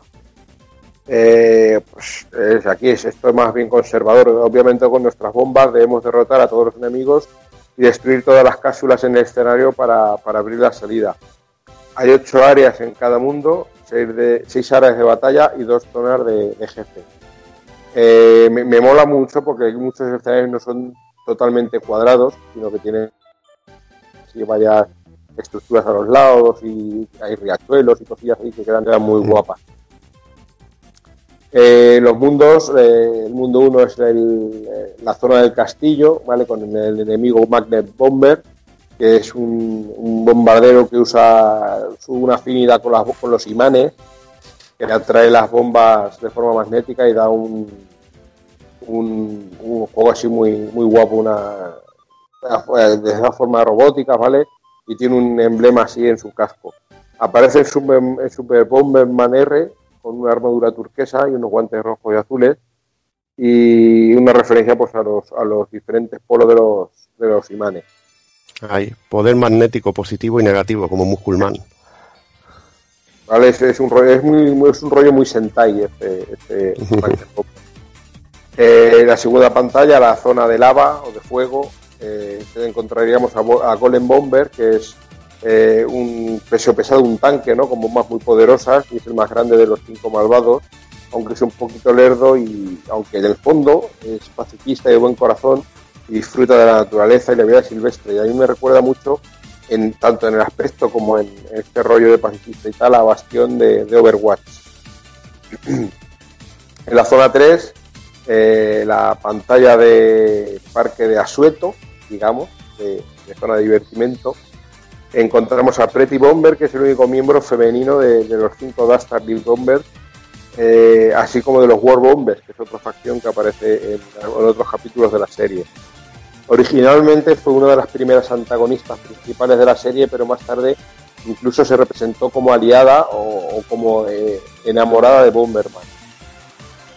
La podéis encontrar en Super Bomberman R con el nombre de Karaoke Bomber, ¿vale? O Sexy Bomber en el, japonés. Pero que no debe, eh, confundirse con Karaoke Bomber con un guion todo unido, ¿vale? Es el quinto boss de Super Bomberman Panic Bomber W. Un poquito, un poquito jaleo de nombre. Eh, también se le llama eh, Cute Pink o Cute Pink en las versiones inglesas de la serie Bomberman Land, ¿vale? Y, pero tampoco confundir con Pink Bomber, para que aquí hay un zorreo de, Un follón de la hostia. follón de nombres con tanto personaje, pero que haya quedado claro. Eh, la zona 4, la zona de, de factoría o de fábricas, pues encontramos a Phantom Bomber, o también conocido como Brain Bomber, que es un bombardero muy siniestro, así rollo fantasma, aunque es más bien pequeñito e incluso a veces se le ven las, en las imágenes vola- sobrevolando o, o flotando sobre ellos. Y también es el que hace un poco de Donatello, ¿no? de, de técnico e ingeniero del equipo. Eh, lleva una capa y un símbolo de una corona en su casco y aunque aparece en Super Bomberman R también y no lleva esa corona. Aunque se suponía que Plasma Bomber era el líder de los Dastardly Bombers en los primeros juegos, Phantom Bomber asumió la- claramente ese papel en Bomberman Tournament. Sin embargo, el, de, esto- el de Game Boy Advance, creo que es. El Tournament. creo que sí.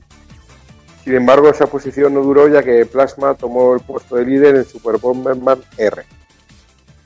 Eh, la, la última, la Stage, eh, la 5, vaya, la, la- la zona oscura o la fase oscura, es un mundo oscuro que nos espera Plasma Bomber, el líder, ¿vale? Y que lleva una armadura verde, una bufanda roja y un emblema del rayo en la frente. Un fular roja. Un fular rojo lleva. Era rojo. Eh, eh, el Super Bomberman R, la bufanda de Plasma Bomber tiene una forma de, de un rayo. Como veis, es lo que os digo, es muy Super Sentai, muy eh. Kamen Rider, así. Es Stri- Strider ahí a tope. Ahí, ahí. Eh, Super Bomberman 2 tiene una opción de password, ¿vale? Que nos permite acceder a la primera etapa de cada mundo. Eh, existe unas, unos passwords llamados los Power Pass- Password que hace que comencemos con seis bombas, eh, un radio de explosión de seis, de seis celdas, una velocidad de 3, de por 3, el Power Glove y el control remoto. O sea que flipas como Vas, vas ahí todo ciclado, tío. empezamos ya en todo lo gordo. Incluso también hay un, hay un, un password muy cachondo para eh, empezar ya directamente con la movida hasta de que caen los bloques del cielo. Que eso, joder, eso es una locura. Put- puteo total, tío. Eso es el puteo era- total. De los mejores. La lluvia Eh, de la muerte, que en el multijugador es- hace estragos, tío. Sube en deal, la muerte súbita esa ahí, eso es una- Además, súper loco. Eh, bueno, por supuesto, no podemos morir sin. Aunque luego hay algún- ya veremos algún juego, en alguna entrega sin modo de batalla, pero bueno, este en concreto sí tiene. eh, admite cuatro jugadores. eh, hay una batalla individual o por equipos, ¿vale? Introdujo el sistema del Golden Bomber, que es donde el ganador será llevado a un minijuego así parecido a la ruleta de la suerte, algo así, una, mini, una ruleta, vaya, y podrá ganar un artículo para la siguiente batalla, que como digo puede ser o individual o por equipos. Puedes eh, aumentar la bomba, aumentar la velocidad, el power glow, eh, la patada a la bomba, el corazón o, o la, o, la, o la mítica chancla que lo que hace es, eh, es una chancla esta de madera japonesa. No me acuerdo cómo se llama, coño. Tiene un nombre muy chozo o algo así, pero no me acuerdo. Bueno, pues esa. Chancla de madera japonesa. Chancla de madera japonesa. Técnicamente hablando. Pues esa lo que hace es eh, retrasarte, que no me sabía. Como tú, vamos. Eh, sí, incluso eh, para la siguiente partida, pues las, serás el Golden Bomberman, ¿vale? Existen 12 arenas distintas y a cada cual más loca. En este sentido está muy, muy, muy guapo y es una. Estas, estos días la estoy jugando con mis hijos y la verdad es que está, es una, es una pasada. Eh, bueno, ahí hay algunas movidillas así curiosas. Por ejemplo, en la pantalla de selección del jugador se pueden elegir conjuntos de colores diferentes para cada Bomberman, su bomba y los colores de la explosión. Eh, machacando la X en la pantalla de título, aquí mucho, en plan Master Higgins, pues se desbloquearán dos etapas adicionales para el juego de batalla, para el multijugador. Eh, para habilitar el salto en todas las etapas del juego de batalla, puedes presionar el botón A en el quinto controlador, o sea, enchufando los, cuatro multitap y el otro, y el otro mando, eh, durante una de las pantallas de, en el menú de, opciones. Y, este eh, Super Bomberman 2 es el único juego de esta serie que, que no permite la cooperación de dos jugadores en el, en el juego normal. Una pena. Bueno. Pues ahora si eh, todo es normal, pues nos iríamos a Super Bomberman 3, que llegó en 1995, pero este salto se hace simplemente porque en 1994 hubo un pequeño nonato, como fue el Jaguar Bomberman, que no llegó a ver la luz, no sabemos si por suerte o por desgracia, porque ni siquiera era desarrollado por Hudson, sino que era desarrollado en Yanquilandia. Y bueno, Atari con. Lle- Llegó un momento en el proceso del desarrollo que incluso le llegó a decir a los programadores que quitasen toda referencia a Bomberman porque no podían pagarla. Y ya luego ya llegó otro momento en que les dijeron que, que se cancelaba el juego, igual que se cancelaba el, el apoyo a la, a la consola. Pero bueno, volviendo a los Bomberman reales, tenemos Super Bomberman 3 en 1995, como decíamos. Está considerado como una de las joyas de la saga para esta máquina y por desgracia fue el, último título que llegó a Occidente de, esta franquicia en los 16 bits de Nintendo. Se programó que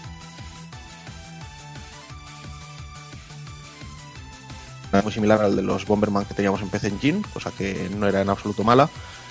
Y la historia, pues básicamente nos dice que después de la paliza que le dimos en el juego anterior a los cinco bombers bastardos estos, los eh, Dastard Bombers o como se les quiera llamar en inglés, el malvado Bagura los resucita y los envía a la nebulosa Bomber para conquistar, que es lo único que saben hacer.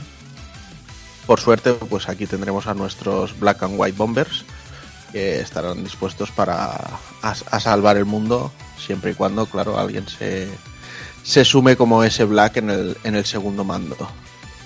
En el título, bueno, tenemos cinco mundos principales, cada uno gobernado por un bomber malvado y acabarán entrando en... No sé si decir mechas, porque el primero es como un mapache más que, más que un mecha, pero bueno, al final eh, acabando con enemigos grandes, por ser eh, correctos. Y bueno, y cuando completemos las cuatro fases que compone cada uno de estos mundos, eh, en, en realidad es como que vamos recogiendo chips de, de cada uno de estos mundos, chips de, de información, y cuando tenemos los cuatro, pues en ese mismo escenario en el que vamos recopilándolos, tendremos el combate con el, con el jefe final. Y luego, bueno, pues la historia se corona en, en la nave nodriza en la que nos enfrentamos una vez más a, aquí al, al amigo Bagura. Durante la aventura, pues nos podemos encontrar con distintos, distintos tipos de Luis, que son la especie de canguros estos raros, también ya conocidos en la sala, en la saga, perdón, y bueno, según el color que tengan, pues eh, nos darán diferentes poderes. Podremos, los tendremos, tendremos uno que corre hasta llegar a toparse con algún obstáculo, algo ideal cuando queremos eh, esquivar bombas que no sabemos si nos va a dar tiempo de esquivar o no. Pero también, bueno, pues podíamos chutar bombas eh, haciendo una función un poco similar a la del guante de, Bomber. Eh, chutar bombe, bloques, perdón, de los que son más, Los endebles. li- ligeros o endebles, exacto. Y incluso eh, con alguno de ellos podremos hasta saltar y si nos lo combinamos bien y, y coordinamos guay, podemos hasta saltarnos una explosión de, de una bomba y, y quedar como el puto amo. Eh, más allá de este modo de historia, bueno, tenemos el, el modo batalla que cuenta con 12 escenarios en los que además del, del clásico modo batalla pues podemos activar tres diferentes modalidades de juego. La primera de ellas es la muerte súbita, donde conforme avanza el tiempo pues las cosas se van complicando bastante. Luego tenemos el, el Bad, Mo- Bad Bomber, que esto es algo que ya se convirtió luego en un, en un clásico. Que, y aquí es la primera vez que aparece, corrígeme Evil si me equivoco. No, aquí, aquí aparece, aquí aparece. Y esto lo que significa es que cuando estamos jugando en modo batalla, si somos un bomber que tiene la mala suerte de morir, pues eh, apareceremos en los bordes de la pantalla y podremos dedicarnos a putear a los que siguen vivos, lanzándoles bombas, intentando matarles, Esto es, esto es entre dos bombas. la puta caña. Esto ya le da otra dimensión al puteo y al vicio. Porque bueno, normalmente las reglas que ponías era, por ejemplo, al ganador de tres batallas, ¿no? Tú Ah. podías poner tus normitas, ponías ganador de tres batallas. Cuando tú veías que alguien destacaba con dos batallas y te mataban, Te ibas ibas a joder. joderlo. iba- iban, imagínate, los dos o tres players iban solo a por el que podía ganar el torneo y joder la partida, al que iba a ganar. Y se creaba un, un puteo, además porque también renacías y podías conseguir tú la victoria, ¿no? Claro. Era realmente el momento venganza, yo creo que esto le daba otra dimensión al multijugador. Y luego ya en la versión de Saturn era absolutamente demencial. Ya ves. En Saturn con tantos jugadores ya debía ser una puta locura. Demencial, demencial. Pero bueno, era increíble. A la hora de hacer estrategias, esto era peor. Estrategias. Mano, tío. Claro, es que el, el- la, la clave del rollo es lo que está contando Evil, o sea, es le da tal dimensión al multijugador que la estrategia de decir, pues a lo mejor me interesa palmar al principio y luego ir mm, todo el rato como una auténtica rata de alcantarilla, eh, buscando al que va de primero, matarlo, para en última instancia, ya cuando solo quede uno, entrar yo en la partida y cargarme al otro, ¿sabes? O sea, es, es brutal, es brutal. este Sobre todo si eras un maestro, porque normalmente en este modo, eh, según lo que apretes el botón, eh, te iba la bomba a ese sitio. Y, Sí. y ya ves, y el placer que te daba estar en ese modo y encerrar a alguien con un bloque ir- irrompible, eso Brutal. es lo máximo, lo puto máximo. Y ver, eh, ver el cabreo era oh, cabreos de como mona, tío. Cabreos como monas, tío. Cabreos Sí, como la monas. verdad es que es- esto hizo que la- el modo batalla en Bomberman se convirtiera en algo increíblemente divertido. Aún más si cabe. Y nada, y la última opción que teníamos aquí era el, el Penalty Kick Bomber, que bueno, básicamente el ganador de la batalla podría chutar una especie de penalti, por llamarlo de alguna manera, y conseguir con ello algún objeto de mejora con el que ya podía arrancar la, siguiente batalla con, con ventaja. Luego, bueno, por supuesto, en el modo batalla podemos elegir a los personajes principales, nuestros queridos bombers, además de los enemigos. Y bueno, tal como creo que ya había pasado en algún juego de la saga, pues eh, los Bomberman eh, estaban como representantes de diferentes países. Sea que según. Creo que el, el blanco no sé si era Japón o Estados Unidos y cosas así. Mm. Y nada, la verdad es que Bomberman, Super Bomberman 3 fue un, un juego estupendo. El, el de- em, eh, lo que es el diseño de escenarios me, me gustó bastante. Además, las fases en, como en dos niveles, ¿no? A veces, incluso que cambiabas de, de zona. El hecho de tener que encontrar los, los interruptores eh, y romperlos para poder seguir avanzando. No sé, el- la, diferenciación de niveles, por ejemplo, en el, en el segundo mundo, que te puedes subir en las vagonetas para ir cambiando de zona, incluso que desapareces por una parte del scroll de la pantalla y apareces por la otra. Eh, las músicas, o sea, la reutilización de la clásica tonada de Bomberman, pero mezcladas de una, de una forma estupenda. No sé, yo creo que Super Bomberman 3 fue uno de los, de los grandes, sin duda. Y un año después llegaríamos en 1996 a lo que sería Super Bomberman 4, la cuarta entrega de la saga para Super Nintendo. Y bueno, en este caso el cerebro de Bagura escapó de la explosión de su nave nodriza en Super Bomberman 3 y como es normal viene buscando venganza e invoca a los cuatro Reyes Bomber y el Gran Bomber, que serían también personajes muy importantes dentro de la saga. Esta vez toca viajar en el tiempo por cinco niveles que se corresponden a distintas épocas para cargarnos a Bagura.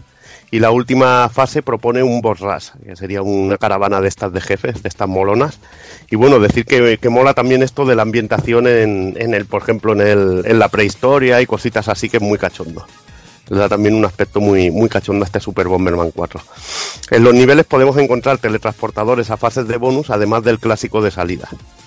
Eh, decir que el modo multijugador propone tres tipos de combates. Battle Royale, que equivale al clásico modo de la saga, el modo Champion, en el que dos jugadores colaboran para cargarse a los cinco jefes del juego, y el tercer modo es el Maniac, en el que podemos seleccionar los ítems que aparecen en la batalla, podemos dar ventaja a algún jugador para equilibrar el juego y se juega solo en la primera pantalla.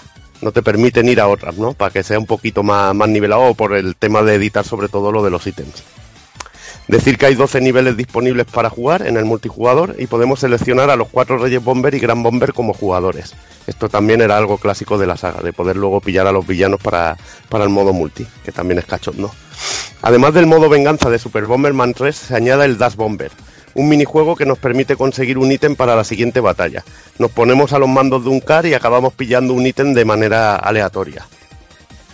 Otra característica interesante es que hay dos tipos de huevos que nos permite montarnos en multitud de tipos de monstruos que además tienen diferentes habilidades.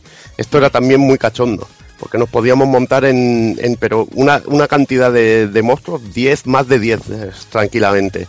Y habían huevos mecánicos para robots tipo, para monturas tipo metal y, y también biológicos. Y era realmente, realmente cachondísimo.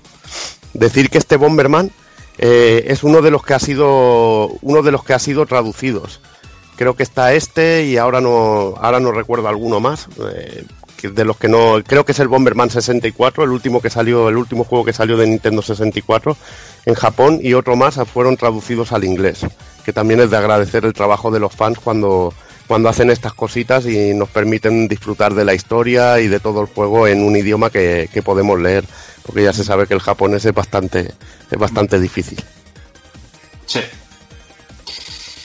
Y como el japonés es difícil, pues vamos a tirar por Super Bomberman 5, un juego que mm, llegado el año 97, pues haceros una idea dónde estaba la Super en el 97 y el plantel de consolas ya de, de 32 bits que, había en el mercado. Se lanzó de manera muy muy tardía y, y, bueno, pues es esto, o sea, tanto era un poco locura en ese momento el importarlo a Occidente, no lo veían clarinete del todo y de esta manera pues, pues se quedó en Japón. Planet Bomber eh, era un lugar tranquilo y hasta que un día pues bueno apareció ese malvado Terroring y decide entrar lo que sería en la penitenciaría de, de Bomber, que no deja de ser, pues bueno, cárceles ahí suspendidas en el espacio, y libera de esta manera a los que se nombran en el juego como bombarderos diabólicos, eh, los libera de sus celdas, ¿no? Estos acuerdan en un pacto eh, ayudar a Terroring, ¿no? Para conquistar el universo, pues a cambio de su libertad.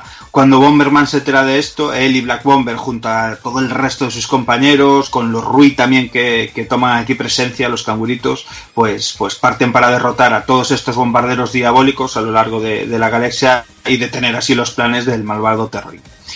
El gameplay del modo principal pues es exactamente lo mismo que, hemos visto en los títulos anteriores, salvo mm, pequeñitas diferencias, pero en el planteamiento. En esta ocasión contaremos con cinco mundos o zonas y como de si un, si un juego de Roman se tratara, pues en esta ocasión podemos elegir zona a nuestro antojo, ¿vale? Tenemos las cinco abiertas y podemos empezar por la que queramos. Al final de cada una de ellas, como es costumbre, nos esperará uno de estos bomber diabólicos eh, como jefe final y alguna sorpresilla ahí por el medio de los niveles. Cada uno de estos mundos eh, suele tener también eh, de media como unas 12 o 15 fases. Es, es, es, una auténtica barbaridad la de niveles que tiene. Una barbaridad. Este, este juego, o es una auténtica locura. Eh, Como es costumbre en la saga, pues bueno, se completan al matar a todos los enemigos de la pantalla eh, que, que, vamos encontrando en cada una de ellas, pero aquí la aliciente está en que cuando se acabe el nivel aparece en diferentes puertas y según vayamos escogiéndolas eh, tendremos como diferentes rutas que nos irán llevando a diferentes finales en el juego. Creo que tiene hasta tres finales.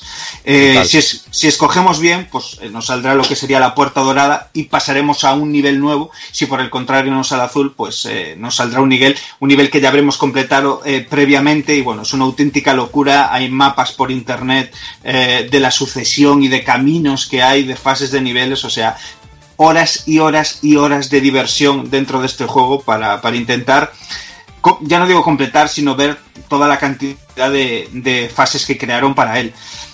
Eh, tiene un porqué esto, o sea, el, no se llevaron un curro de la hostia, que se lo llevaron, porque como veremos posteriormente, el apartado gráfico sufre un pequeño reboce, eh, así un poco a caballo entre, entre pixel art y un poquito pre-render en algunos momentos, algunos enemigos y demás.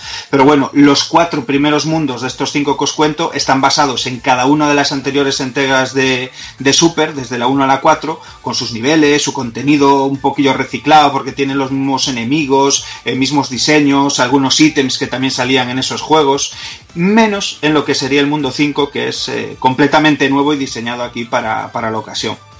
Una burrada, ¿eh? Que tengas todos los Bomberman ahí metidos, tío. Es genial, tío. Es, una idea de locos genial y deliciosa, tío. Sí, sí. Y aparte implementada de puta madre, que te hace que estés revisitando el juego cada dos por tres. Te lo completas y dices, ay, si este enfrentamiento con el jefe final me deja un poco mal sabor de boca. Me parece que no fue suficientemente espectacular.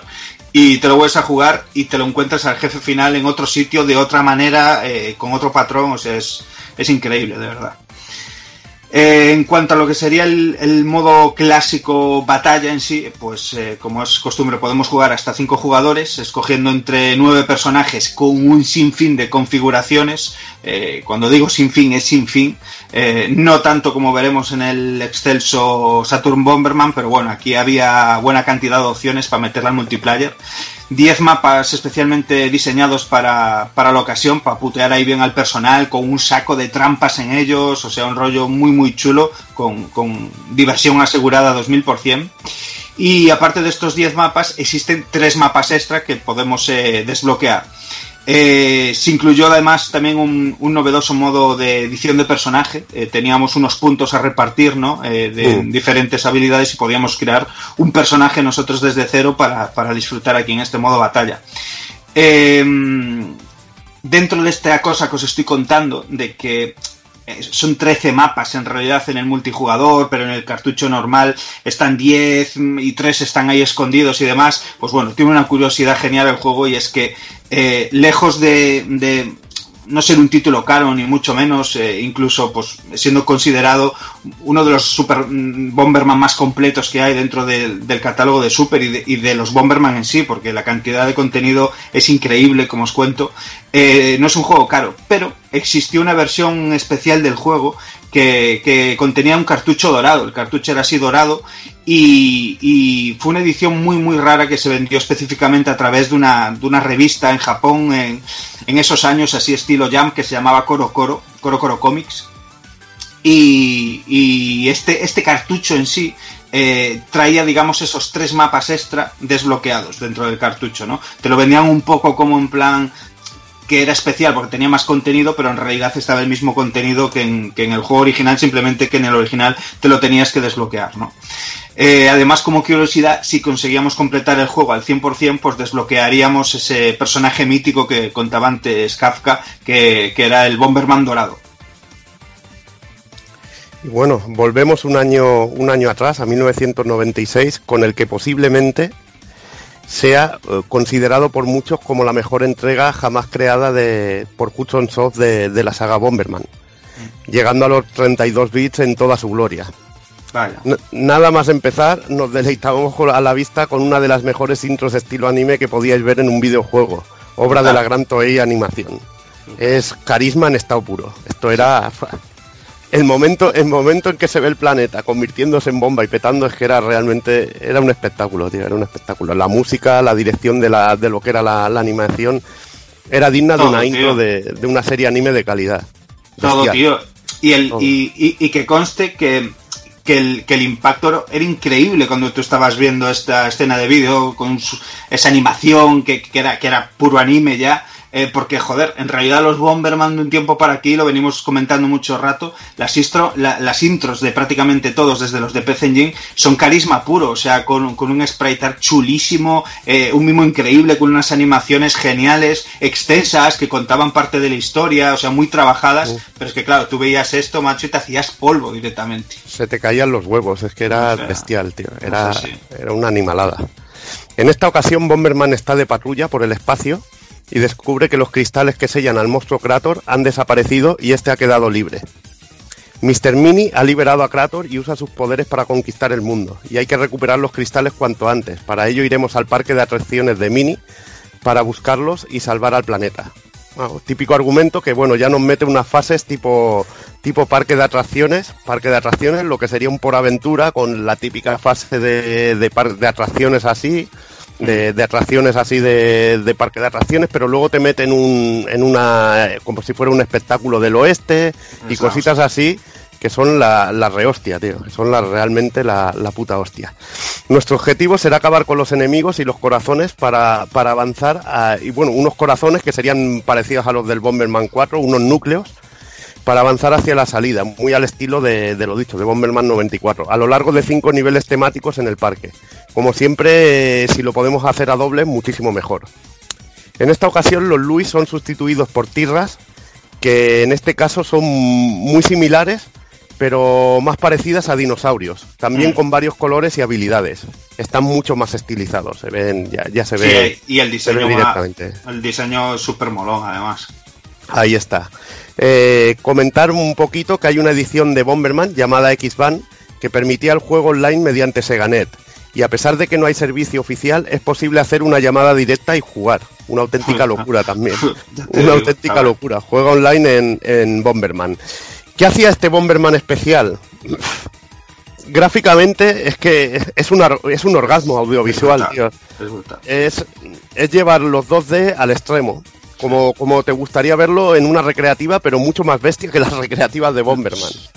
Simplemente hay que ver un escenario con los detalles de. con los detalles que hay simplemente de adorno. Sí. Personajes, por ejemplo, hay un hipopótamo en la primera fase que tiras una bomba y cuando explotas la bomba hace una animación. Y hay locuras así repartidas por todos los Por- escenarios del juego. Unos monos animados en, en un escenario de jungla que salen por, por los laterales. Mm. Aute- una auténtica virguería y un sprite art que es una auténtica locura. A esto hay que sumarle los efectos que tenía la Saturn de Scaling. Sí. Porque hay un jefe final que te aparece con dos cañones, que es el del escenario del oeste, Sí. que es un robot montado a caballo gigante, que hace un efecto de scaling hacia el fondo, que es un auténtico alucine. Además con un scroll ahí, un scroll parallax con mil millones de planos, que ya no es ni scroll parallax, es un efecto Es, 3D, es- es la hostia eso. que es la puta hostia, y te quedas absolutamente flipado y dices, esto es otro, esto es subir un peldaño, esto es llevar eh, a Bomberman a los 32 bits como Dios manda. Sí. Y sinceramente, gráficamente en 2D no hay ningún Bomberman que supera a este de Saturn. No, y no. por eso para mí es especial. Y luego el tema de la música que hablaba Dani. Que en este caso es tecno y le pega al juego, pero tecno fusionado con ritmos orientales en algunos Sí, momentos sí, y es realmente alucinante. Es un juego alucinante para mí a todos los niveles y sobre todo una parte también increíble es el modo multijugador que es carisma en estado puro. Vaya, vaya que sí. Digo, yo de hecho suscribo todas tus palabras, es que no puedo ni quitar ni añadir ni una porque, porque es que es tal cual. O sea, para mí es pináculo de, de la saga, sobre todo en 2D, y vamos, no, no, no pudieron hacerlo mejor, sin duda, es perfecto. Eh, eh, otro de esos añadidos, como bien comenta Seville, es el, el modo multijugador. Permíteme hacerte un paréntesis y antes de hablarte del modo jugador te voy a hablar del Master Mode, que es, eh, es una sacada de chorra increíble lo De- que aquí de la bomba. lo- lo que aquí hicieron, que, que vamos, o sea, ya la intro del rollo, eh, ves a- al Bomberman blanco eh, con el traje de Goku y, y- es que es brutal, tío, brutal. Eh, no deja de ser un modo, una especie de survival, por decirlo así, en, en, pues en un edificio eh, de, de una torre de 20 pisos que teníamos que ir escalando uno a uno. Contábamos con dos minutos para acabar con todos los enemigos de, de la pantalla que se nos proponía, conseguir de esta manera la mejor puntuación y los ítems que conseguíamos en, en esa pantalla los conservábamos eh, como Power Up para el siguiente. Podíamos coger toques extra, eh, pues bueno, todo el tipo de mejoras que tenía y lo hacía, pero vicio en estado puro de, de pique contigo mismo, de aprenderte dónde están los enemigos, las pantallas, era eh, absolutamente increíble. Era, era juego con la muerte con Bomberman, tío. Sí, sí, sí, pero bueno, sobre, todo el diseño, el diseño Sí. que es eso que queremos resaltar, que dices tú, que, que dicen, coño, vamos a hacer este modo, pues este modo, el modo torre y demás, y con su historia, ¿por qué coño no le ponemos el traje de Goku y nos dejamos de hostias? ¿Sabes? Y venga, pues le ponemos, y es increíble, tío, las, Es las pantallas de cuando palma también, con el traje todo reventado, es que es la hostia, tío. Es una sacada de chorra de Hudson, pero, pero muy, muy, muy mítica este Saturn Bomberman. Y lo que lo elevaba ya al sumo, a la excelencia, pues es el modo multijugador. El modo batalla increíble, hasta 10 jugadores, pero que, que- que es que vamos, o sea, con, como comentaba antes Evil, jugaban un poco también, que tenían eh, eh, ahí un poco la arquitectura ya de la Saturn de mano, que trabajaba los 2D de una manera increíble, contaban con toda esa potencia, eh, se podían hacer unos zooms y unos efectos increíbles. Y, y de esta manera, pues bueno, el modo normal en realidad, eh, que contaríamos con hasta 8 escenarios eh, especiales para todo esto, sería hasta 8 jugadores. Eh, eh, tendríamos ese peldaño más, hasta 10 jugadores en una pantalla especial, en, en plan un poquito más ancha, diseñada ahí para la ocasión. Y, y que es absolutamente brutal la cantidad de configuraciones y rollos que se le puede meter. Vaya, es una locura. O sea, es que no tiene fin. O sea, todo lo que se les pasó por la cabeza de reglas que ponerle y, y, Ítems. cos- Va, o sea, es que y nos podíamos tirar aquí siglos nombrando todo lo que se puede hacer sí. solo en equipo, pero es que es una auténtica burrada. No lo podéis soy- imaginar. Yo es el que más he jugado en multijugador y bueno, están también las típicas calaveras que te dan un montón de efectos malignos, tío. Sí. Eso también es clásico de la saga, las calaveras, tío, que genial. Cuando cogías una y te puteaban vivo. Sí. Y a mí es que había un escenario aquí que me volvía loco, que era el campo de fútbol, tío. Hostias. Porque, Sí. porque chutaban la bomba. Cuando Sí. tenías además el chute, chutaban la bomba Sí. a, a lo que era la portería y si metías gol, salía una mega explosión súper larga. Y era un puteo porque igual estaba la peña enzarzada ahí, como locos, en el centro. Tú ibas como una puta rata, tirabas el chute y arrasabas con tres o cuatro de golpe, tío. Y es que era la puta risa y te lo podían a ti hacer, tío. Y te cagabas en la. O te podían matar a ti mismo y te cagabas en todo, tío. Eso, ese tipo de detalles, ese tipo de escenarios que, que plagaba el multijugador, es que era la magia de Bomberman, tío. Sí, sin duda alguna.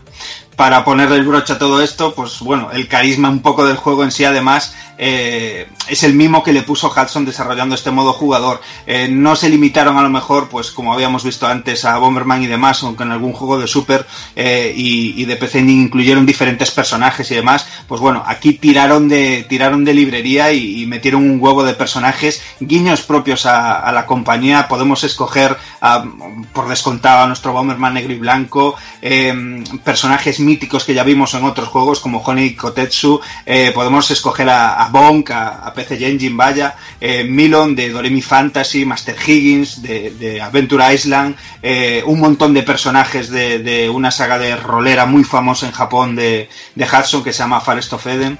Eh, vamos, o sea, una auténtica pasada, tío, y, y las animaciones, había personajes secretos también, es una locura. La, anima- la animación de Bong ahí con la boca ahí. Sí, sí, es que sí. es, es maravilloso. Bong y Master Higgins son de los más maravillosos que puedas ver jamás. Es que es la hostia por eso, porque no solo es ponerte al personaje ahí, sino que aparte de ser puro fanservice, le metían detallazos de esos de, animar los sprites, o sea, es que es, es una auténtica delicia para, para todo aquel que, bueno, pues que le mola un poco lo que es Bomberman en sí y quiera probar lo máximo, ya el techo, pues es este Saturn Bomberman. Eh, eh, antes de finalizar, pues bueno, algo que también hacía un poquito especial eh, este juego, que, bueno, vendió sumamente bien en Japón y ya para aprovechar el 100% de todo este modo batalla que os comentamos, eh, os hablamos antes un poquito de los periféricos ahí en Super con ese multitap maravilloso, recuperaron esa esencia aquí en, en Saturn y, y, bueno, hicieron un multitap que, que- que es- a mí me parece precioso, a mí el de Super me mola, la caja es increíble, pero el de Saturn es chulísimo porque al contrario que el de Super, que sale el careto de Bomberman enfadado, aquí sale ahí todo sonriente, en plan cachondeo. eh, diseñaron mandos para, para- pa- pa- propios para, jugar a Bomberman, eh, mandos blancos de Saturn con el careto de Bomberman en medio, los ojos son autofire, vamos, una auténtica locura y de hecho, pues bueno, se hizo en Japón, se vendió un pack junto a esta edición del Modern X-Band que comentaba antes Evil, se vendió todo en pack, ya con el precio con juego reducido, en plan para sacarle ahí el máximo partido y que la, la, Saturn ahí desprendiera derroche de diversión como si no hubiera mañana, la verdad. Este juego es la causa de que yo tenga dos multitask para liarla a 10 jugadores, tío. Normal, tú y todos los que son gente de bien, coño. Gente de bien, o sea que, es que ya te digo, es, es lo más. Este Bomberman es lo más, y ya, y punto. Y ya en 1997 llegaba otro Bomberman exclusivamente para Sega Saturn, en este caso Bomberman Fight, un juego que cambia el estilo gráfico respecto a anteriores entregas de la saga. Los escenarios están hechos en tres dimensiones con perspectiva isométrica, al igual que los personajes. En este caso los personajes sí que eran polígonos, pero los escenarios tenían elementos que eran sprites. Era esa mezcla que la Saturn, le, la verdad que le veía, es- estaba mucho más cómodo los juegos de Saturn cuando, cuando se mezclaban sprites y, y polígonos. Se sacaba la verdad que mejor rendimiento. Y entrábamos en un torneo de lucha con el objetivo de ser el campeón. Disponemos de un modo historia, multijugador y supervivencia. Se juega como un juego de lucha, uno contra uno, con un máximo de, de cuatro jugadores simultáneos. Eh, aquí realmente era cachondo, porque teníamos nuestra típica barra de vida y otro otro otra barra también que era de nivel de bomba. Debemos impactar con explosiones sobre los enemigos para quitarle vida y si llenábamos el, el indicador de bomba podíamos usar una megabomba de gran destrucción. A mí este momento en el Bomberman Fight era lo que más me molaba del juego. Ya. La verdad, la verdad que a mí me gusta más la mecánica clásica, pero también me gustaba este tipo de, locuras que se sacaba de, de la manga Hudson, porque es que, es que molaba mucho. Era el Bomberman, pero de lucha.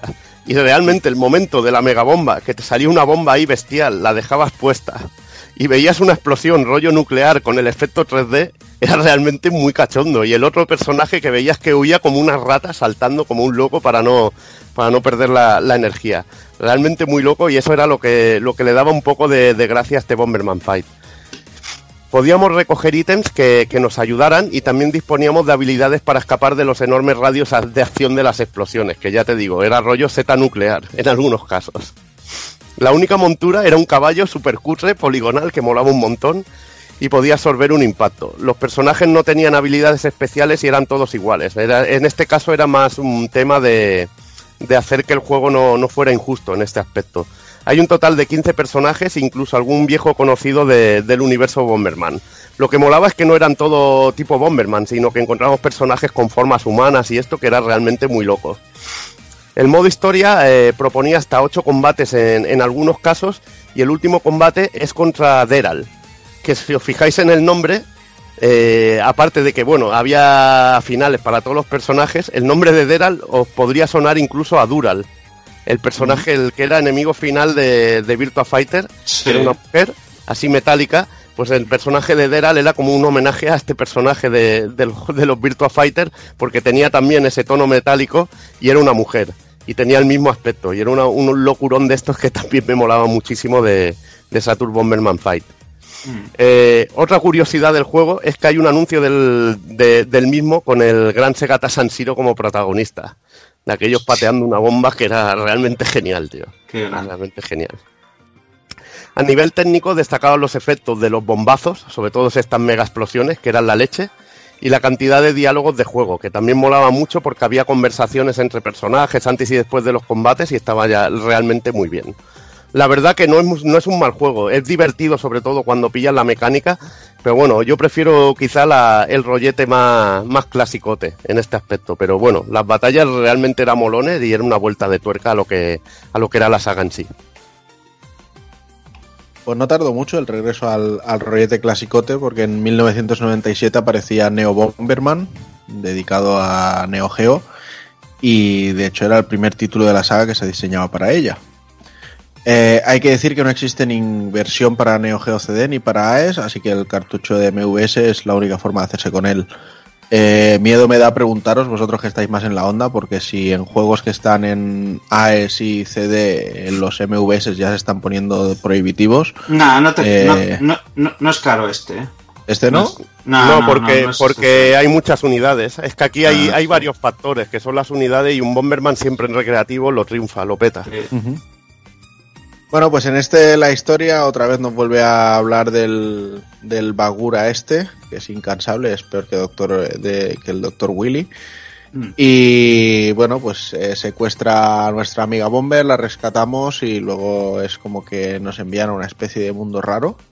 Ah, y, y, bueno, pues ya nos sirve de excusa, aunque eso sí, aquí tendremos al Atomic Bomber como, como antagonista, aunque Bagura seguirá formando parte importante en, en cierto modo. Y tendremos cinco niveles esta vez, aunque eso sí, las fases eh, creo que eran un poquito más largas, o sea, eh, recuerdo 6, 7 fases por cada uno de los, de los niveles, así que tiene, tiene jueguecito para rato. Mm. Eh, en esta entrega volvemos a contar con la ayuda de las monturas, pero esta vez eh, serán diferentes según el nivel en el que estemos. Eh, hay pájaros, pulpos, medusas, cohetes y, bueno, ya hay hasta 10 tipos diferentes de monturas que en función de cada uno de los que cojamos pues harán unas cosas u otras. Eh, por ejemplo, el cohete hace la función de, del, bicho aquel que iba de una punta a la otra de la pantalla súper rápido, con la particularidad de que además se, dispara matando, o sea, un, un, cachondeo según que, según qué monturas que encontramos.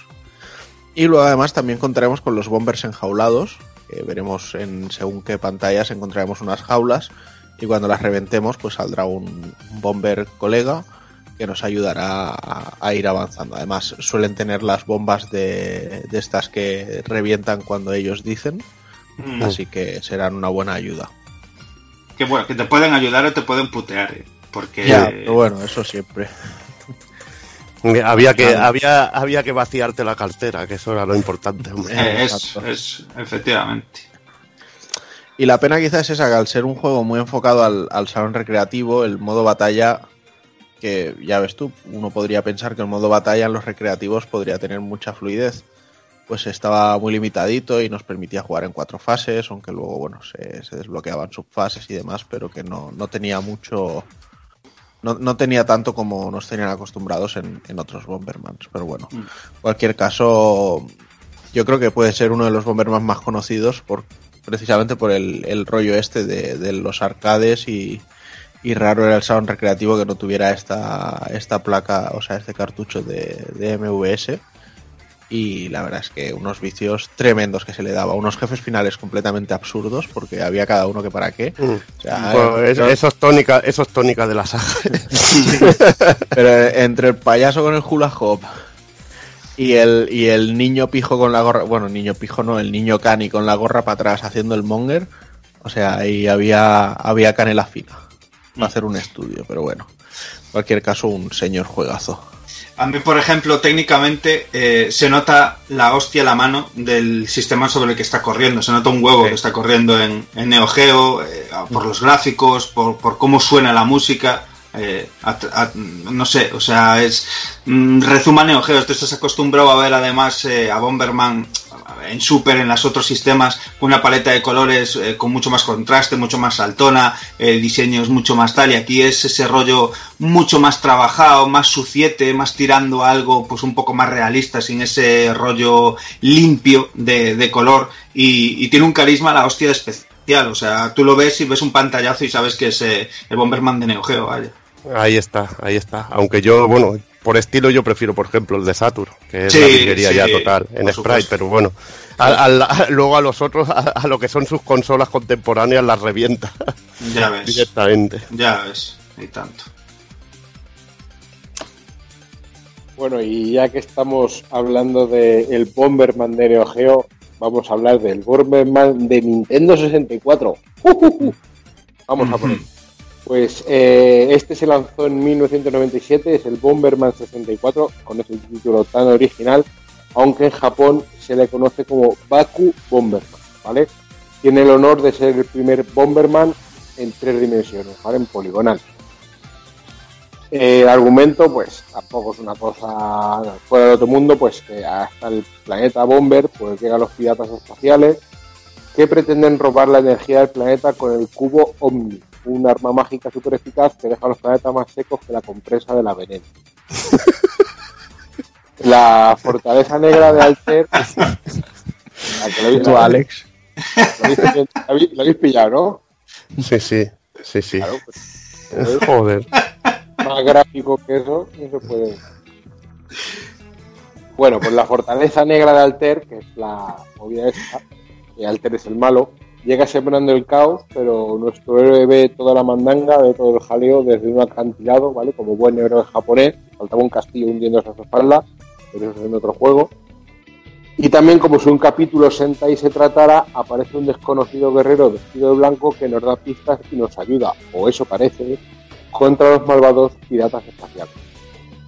Nos informa que antes de saltar la fortaleza debemos apagar su campo de fuerza, pasando por cuatro lugares en los que está anclada.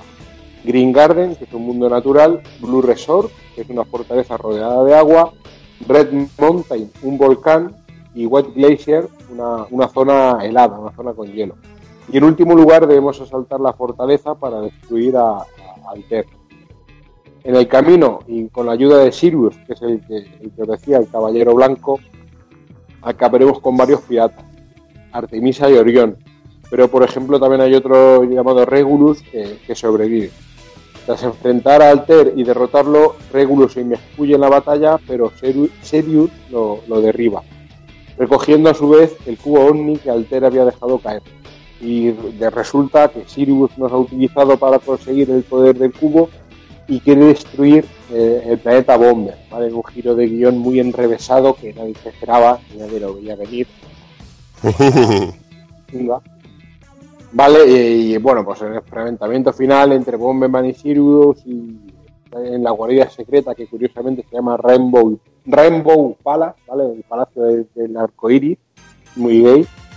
Eh, vale, eh, por cierto, solo accederemos al Rainbow Palace si tenemos al menos 100 tarjetas doradas, ¿vale? Que se emiten, ahora contaré, que se recoge, que están ocultos por el juego. Pues ahí Regulus vuelve a aparecer para salvarle el culo a Bomberman en el último momento, ¿vale? Y sin el poder del cubo en, en- mando de Sirius, el Rainbow Palace se estrella contra la Fortaleza Negra y ambas guaridas se destruyen. Lo que decía, un castillo al final, al fondo, destruyéndose en japonés. Regulus revela que el cubo era originalmente de Sirius, que ellos se lo quitaron y se marcha bajo la promesa de volver a por la revancha. Vale, ahí lo que digo, eh, la mayor movida del juego en sí, la mayor novedad, es derivada de, de- de- pues es muy hijo de su época, aunque no lo habíamos dicho todavía en el podcast hoy, ¿no? Nos hace falta decirnos pilla, escuela espiritual, y lo dijo de su época, ya lo hemos, ya lo hemos dicho. Por hacer un check ahí. Tu suegra también falta. Sí, No, falta tu suegra, pero ya, ya, lo- ya me ocuparé, no te preocupes. No, he inventado mi suegro con el tío Pepe y los balones. también, también, también, es verdad. Eso es también necesita protagonismo también. Tío Pepe y, lo- y- y los balones, ya, ya, lo del globo para otro, ¿sabes? Cómo le chupa la sangre Alex. Pero bueno. Eh, como decía, la mayor novedad es derivada del boom 3D, que es en todo lo gordo del boom de los 3D, ¿vale? Eh, como digo, como he dicho antes, es el primer juego en 3D de la franquicia, que es la moda reinante en la época, con entornos explorables, en, eh, desplazamiento libre, mundos abiertos con movimiento en ocho direcciones, y supongo, vamos, supongo, todos sabemos que la culpa la tiene sobre todo Mario 64, lanzado un año antes, Hmm. eh, y las plataformas 3D pues fue, como digo, una fiebre desatada, un Sí. boom. Y fíjate, fíjate las sagas que salieron, como Castlevania, que también lo adaptaron a este formato. todo, todo. Ah, ya. Una puta locura. Hasta, hasta Bubsy tiene un. O Vaya. tiene un juego. Y Rayman también, o sea, que fue la fiebre total. Earthworm Jim también tiene un Mm. plataforma eh, super rancio, muy guapo. Mm.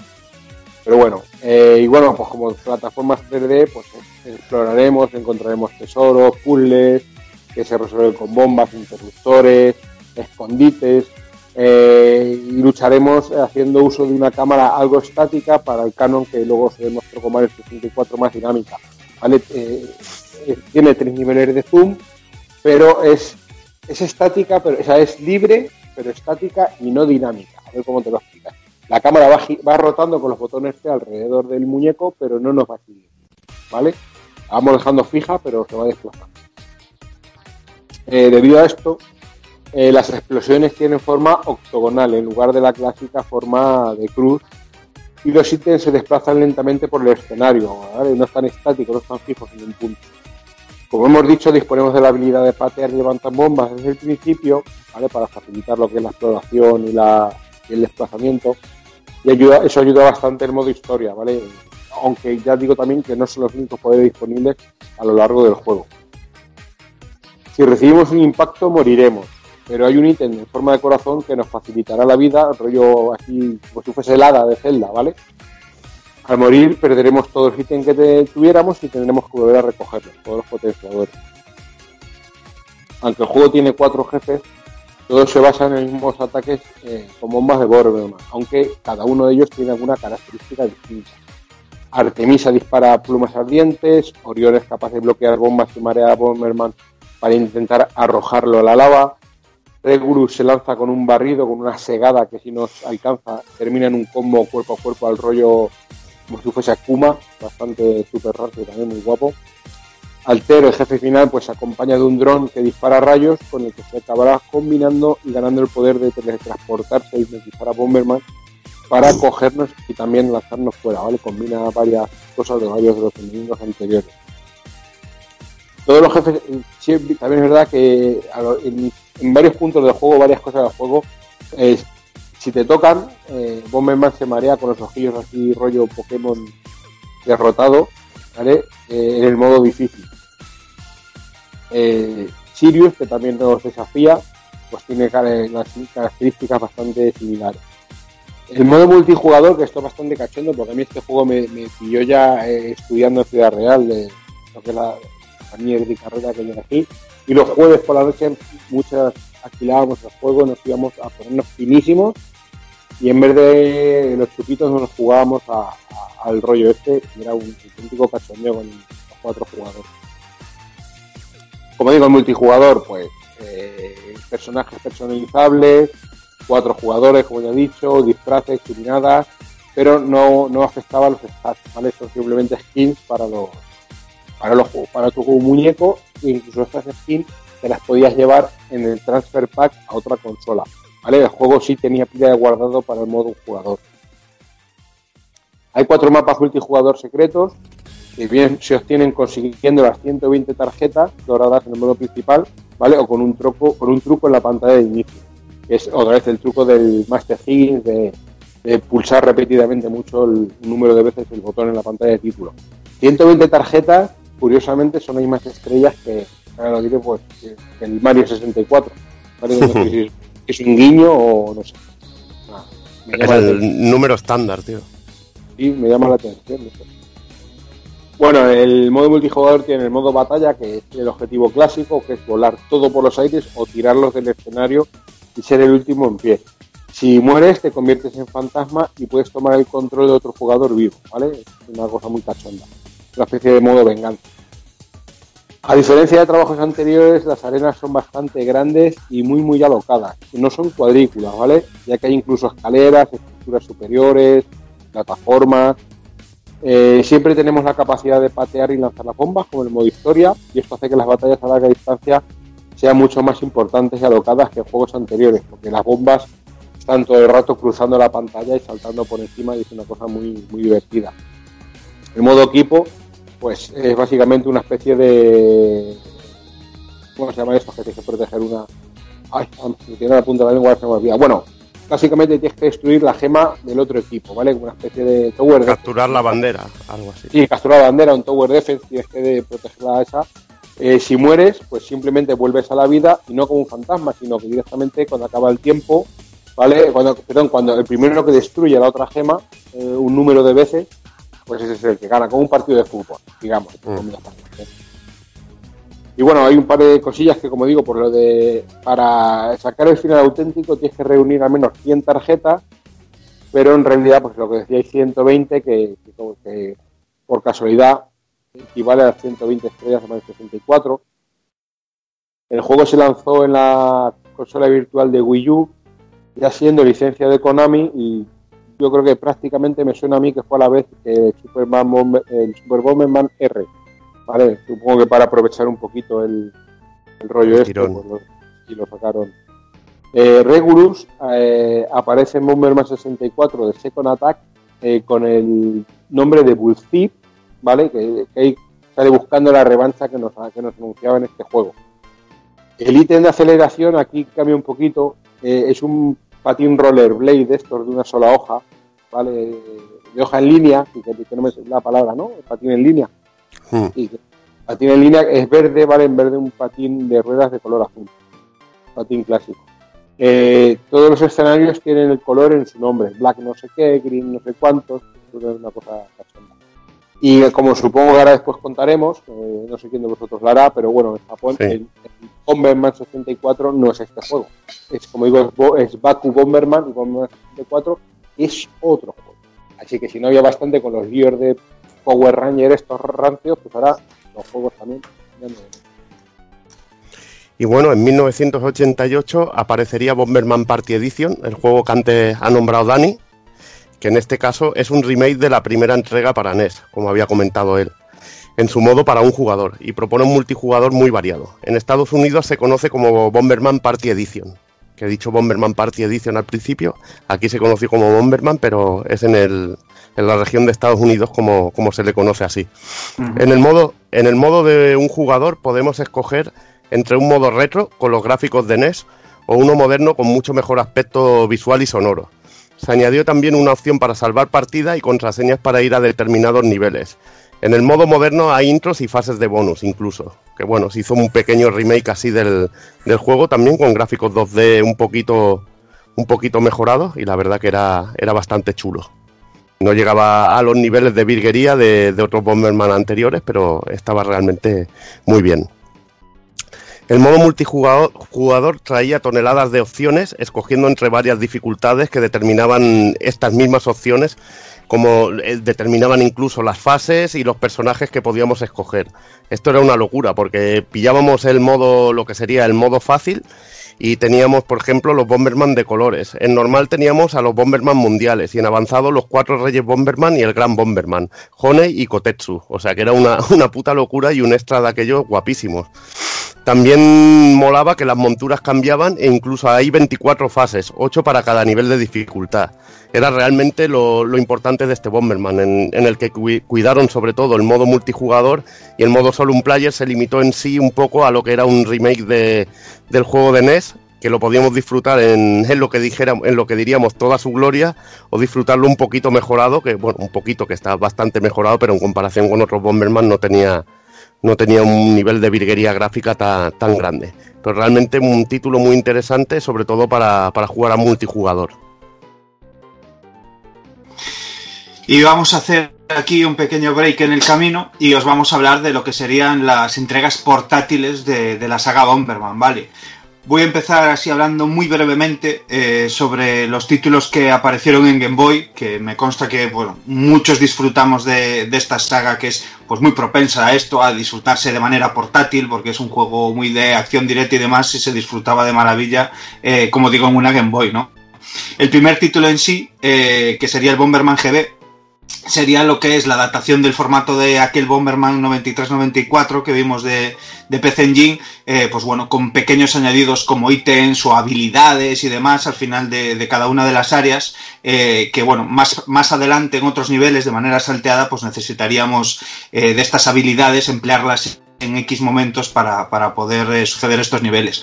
Fuera de Japón se transformó en, en una fricada maravillosa que se llama Wario Blast y, bueno, es un crossover maravilloso entre lo que serían las dos compañías, Hudson y Nintendo, eh, metiendo aquí a Wario, que la verdad es que le sienta de fábula este rollo canalla, gamberrete eh, de, poner bombas, rollo Bomberman. Y bueno, en dicha versión eh, occidental, como sería pues esto, Wario Blast, pues podemos escoger jugar como Wario, como Bomberman y demás. En el desarrollo y jugabilidad es todo exactamente igual, prácticamente igual que en el título original. Eh, pero bueno, con, con, el añadido esto de, que llevábamos a Wario, cambia un poquito la historia también, que, que en el Bomberman GB, que era un poquito más eh, mítico de, que, que, se dio en Japón y demás, no tiene mucho que ver con el rollo de, de Wario, pero la resolución del juego sí, como os digo, es exactamente el mismo. Como curiosidad, si, si enchufábamos nuestro cartucho de, de Wario Blast en una Super, eh, gracias al Super Game Boy, pues disfrutaríamos de un divertido modo multiplayer de hasta cuatro jugadores, marcos y todo este tipo de cosillas guays que tenía el, el Super Game Boy con los juegos de Game Boy.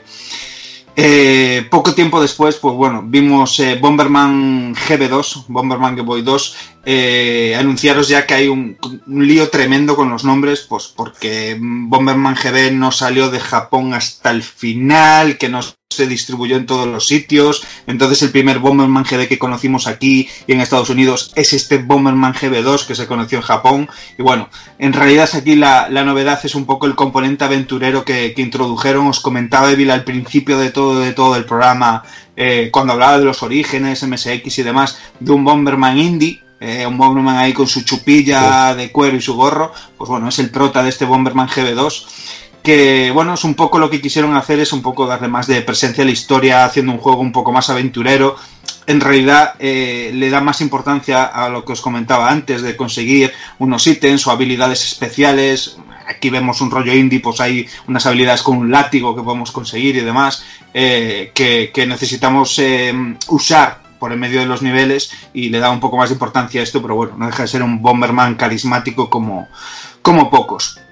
La siguiente entrega, lo que sería Bomberman GB3, más de lo mismo. Eh, en este caso sería la última entrega en Game Boy, exclusivo en esta ocasión de, del país nipón, con, con nuevos personajes, eh, como, como, veíamos en sus homónimos de Super, ya eh, más estilizados, que con formas humanas, de, de, de, con otros diseños de animales y demás que no tenían que ver con los Bomberman, eh, mucho más peso en la historia, con muchas escenas entre pantalla y pantalla contándonos eh, pues aventuras y demás, mucho más tra trabajado por decirlo así, y, y diferentes localizaciones. ¿no? Eh, hay un rollo aquí muy especial que ya salía en el primero, que es, eh, bueno, metieron un rollo en plan de motos y demás que se pueden comprar, que están chulísimas, que os invito a que le echéis un vistazo. Aquí había una tienda, las podíamos pillar, nos daban diferentes power-ups, o sea, está muy, muy guay.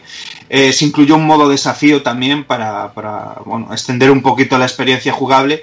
Y mmm, contaba ya aquí este cartucho por la época en la que salió con un uso muy específico ¿no? en la programación ya de la paleta de colores de Game Boy Color, aunque se podía usar en la Game Boy normal, eh, la verdad es que era absolutamente increíble cómo, cómo mejoraba el juego en sí, eh, arrojándole color a, utilizando la paleta de Game Boy que, bueno, es escueta, pero bueno, es un increíble lo bien que lucía eh, para ser un juego de portátil, la verdad. Eh, os recomiendo muchísimo cualquiera de estas entregas, son maravillosas todas y si podéis haceros con las japonesas mucho mejor, que, tienen ediciones chulísimas, que vienen así como en unas latillas y demás, o sea, muy, muy, muy chulo y, si os encontráis con alguna por ahí que son muy baratas, que no las dejéis pasar. Y en 2005 llegaría el Bomberman de DS, una de las entregas sin duda más divertidas, sobre todo por el modo multijugador, gracias a, a una cosa que, que, se hizo que creo que fue la puta clave. Y es que con un solo cartucho podían jugar hasta 8 jugadores sin cable con las DS interconectadas. Pasada, por red. Eso era la puta bomba. Yo, mira, yo iba, yo quedaba muchas veces, quedábamos en el mercado San Antonio y nos quedábamos así a la hora de comer y nos pegamos unas viciadas al Bomberman que eran, pero alucinantes. Uno llevaba el cartuchito y estábamos cuatro o cinco jugando allí como putos enfermos. Adem además con un amigo, un amigo común que tenemos Juanan, Juanan y yo que se llama Chelo, nos pegamos unos vicios allí que es como si no hubiera mañana.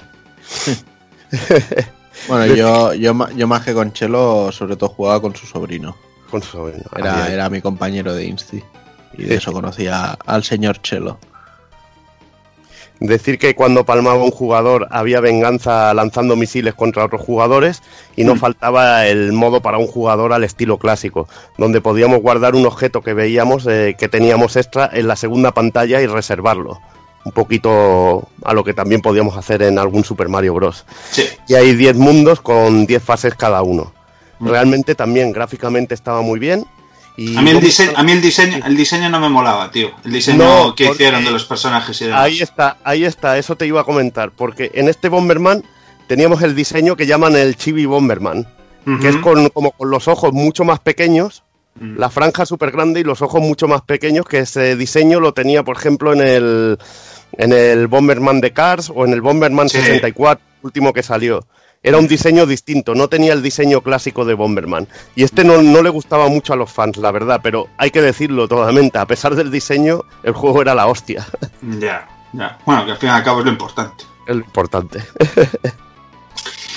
Pues un par de añitos después y, y en la portátil de Sony en PSP eh, recibíamos también sendas entregas de Bomberman, eh, un poco diferentes entre sí. Eh, hay una entrega que sería el Bomberman al uso, el Bomberman clásico, que se llamó Bomberman PSP. Y bueno, eso, un montón de modos, como el resto de, títulos de la saga, con un montón de niveles. eh, incluso había un, modo clásico que, lucía realmente espectacular con, con los gráficos de PSP. Y lo que sería Bomberman Land, que, bueno, se convirtió un poquito en una, un spin-off dentro de lo que sería la saga, que, que fue bastante recurrente en otros sistemas. Que bueno, no dejaba de ser un poco un juego, una propuesta de minijuegos al uso en plan estilo party game. Y bueno, pasamos un poquito a lo que serían Bomberman rarunos, ¿no? Que son Mm. un poco fuera de, fuera de lo normal. Por comentar alguno, porque no vamos tampoco a comentar todos los Bomberman porque nos tiraríamos siglos realmente, porque nos faltarían unos cuantos títulos. Pero bueno, vamos a comentar algunos de ellos. El primero de ellos, Bomberman Wars de 1998, que salió para, para Saturn y Play, y Play eh, solamente en Japón.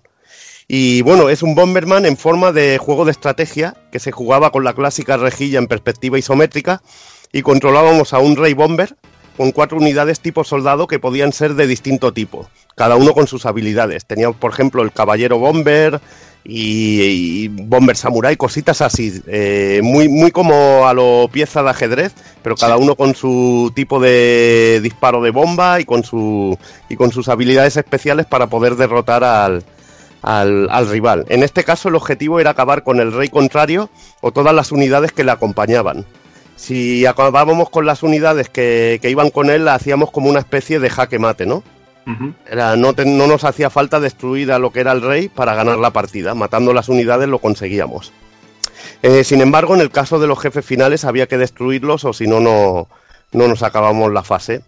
Había un castillo que servía como base de operaciones donde podíamos comprar ítems, salvar el juego y seleccionar a nuestros soldados. Es decir, cambiar un poquito lo que sería nuestra formación y adaptar un poco nuestra estrategia a cada momento.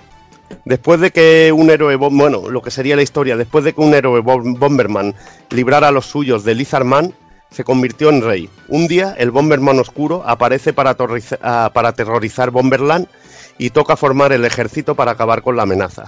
Y bueno, este sería un poco en sí el argumento de- del juego, que es una, una auténtica locura y también deliciosa. Porque en este caso, a quien nos gustan los juegos de estrategia, es realmente un título curioso y además lo han- creo que este es de los traducidos por fans. Sí. Y realmente, ya os digo, un título sobre todo sorprendente por su temática y la vuelta de tuerca que, que le dieron a la saga con, con esta pequeña locura. Los mapas no eran muy grandes, te movías en un tablero pequeño rollo ajedrez, pero realmente estaba conseguido y era muy divertido. La única barrera el idioma, en este caso. Después en el 2001 habría que comentar Bomberman 64, que, bueno, lo comentaba antes Casca. El Bomberman 64 occidental era Baku Bomberman en Japón. De esta manera, Hudson lanzó el último juego oficial de, de esta región para Nintendo 64 como Bomberman 64. Una entrega plagada de minijuegos al estilo de los Bomberman Land. Pero era un poquito raro porque es que además de lo que hacía muy interesante era que al contrario que sus hermanos, de bueno, su- sus compañeros de, de consola, este juego era totalmente en 2D y su modo y tenía el modo clásico en el que debíamos derrotar enemigos y encontrar la salida para pasar de fase. Tampoco faltaba el modo multijugador y ofrecía el aspecto de este Bomberman que decía Dani de, del, del DDS. Lo que pasa es que en DS se veía como un poco más renderizado y este tenía Sí. el aspecto el aspecto 2D cachondo así le daba un, le daba un plus. Sí, este era un poco más rollo super deforme o algo así. Sí, además, bueno, este este se está empezando a poner careta, el jueguecillo también. Sí, de estos raritos, raritos, y de los últimos que salieron no llegó accidente y, y también es, es uno de los Bomberman codiciados. Además, podíamos jugar al Panic Bomber dentro del mismo juego, que eso me parece también espectacular. Luego comentaremos un poquito lo que era el Panic Bomber eh, al final de, de estos juegos. En un modo infinito a puntuación y, y multijugador hasta cuatro simultáneos, que era también una de esas locuras, rollo a lo que hizo, por ejemplo, Konami con el Goemon 4, ¿no? Que podíamos jugar a su juego de a su juego de puzzles a cuatro a cuatro jugadores, ¿no? Este tipo de cosillas era realmente era realmente divertida. Sí.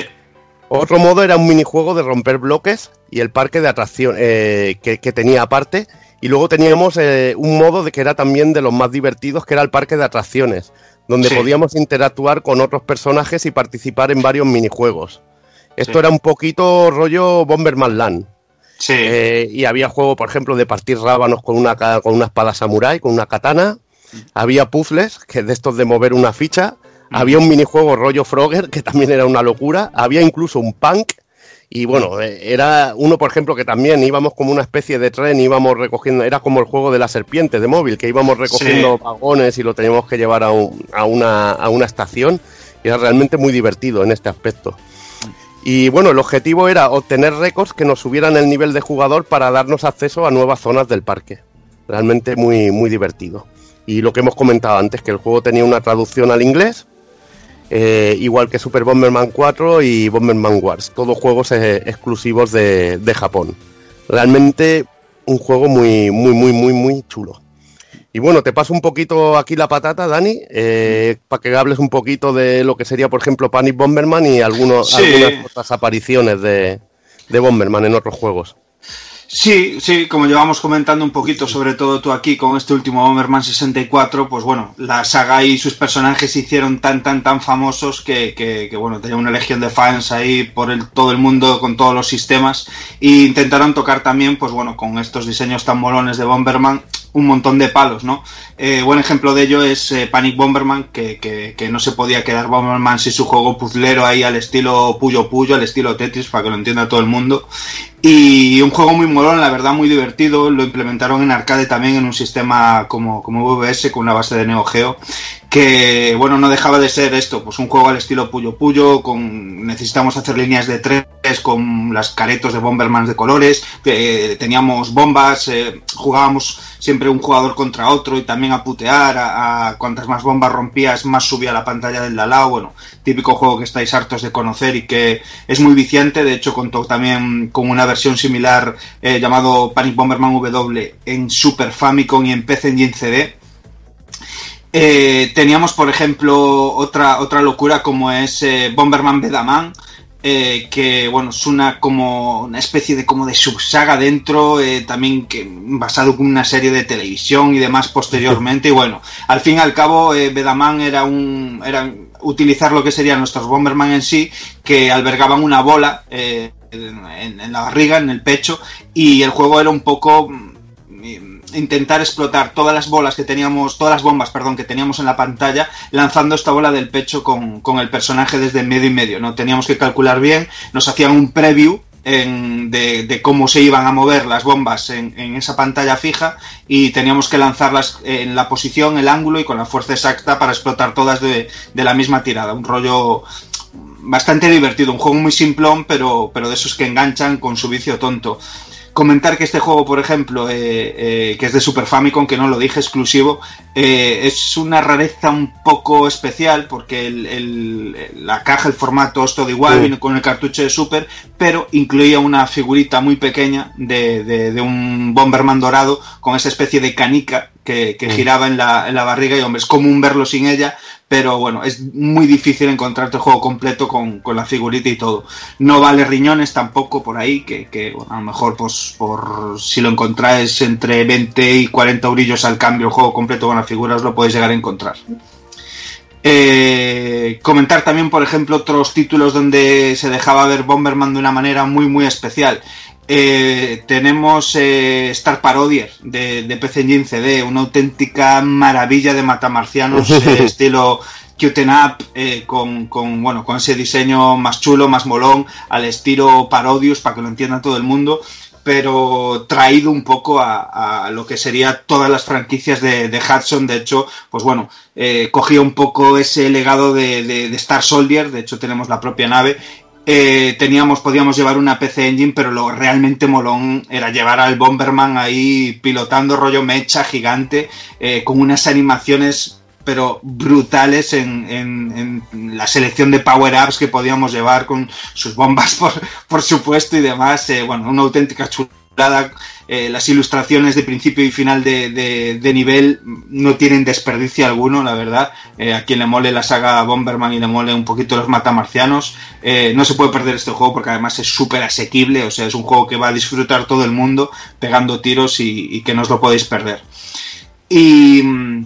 Estaban más juegos, un juego por ahí de Same, Same Game que tenía diferentes personajes de Hudson. En el medio estaba Bomberman también, que teníamos que, escoger caras para hacer parejas. Salió Satellaview también, o sea, hay un sinfín y, y- y, mm, por supuesto títulos con otro tipo de jugabilidades, como, como bien apunta Evil, eh, juegos de Cars, RPGs y, y demás. Y también, bueno, RPGs como Tournament, eh, Bomberman Tournament de Game Boy Advance, que es una delicia a nivel gráfico, está chulísimo. Los Jetters con sus series de televisión, que bueno, estaba con la moda esta rollo Pokémon y todo esto. Sí. Y salían los juegos así. Los LAN que hemos hablado de los minijuegos. Y apariciones estelares como Blaster Master Boy, que a mí me, me volvía loco. Ese, ese concepto de. Sí, sí, de, de mezclar lo que es Blaster Master y, y Bomberman, Y Bomberman. un poquito Sí, en Game Boy. realmente, realmente muy, muy, muy curioso. Y bueno, y luego locuras como Dream Mix TV World Fighters, ¿Qué que es un esto? juego de. Esto, bueno, esto es un juego de lucha a los Smash Bros. A los Smash Bros, sal- este- en, en que salía Bomberman como personaje, te salían personajes Transformers, de Transformers. Optimus Sí, sí, sí.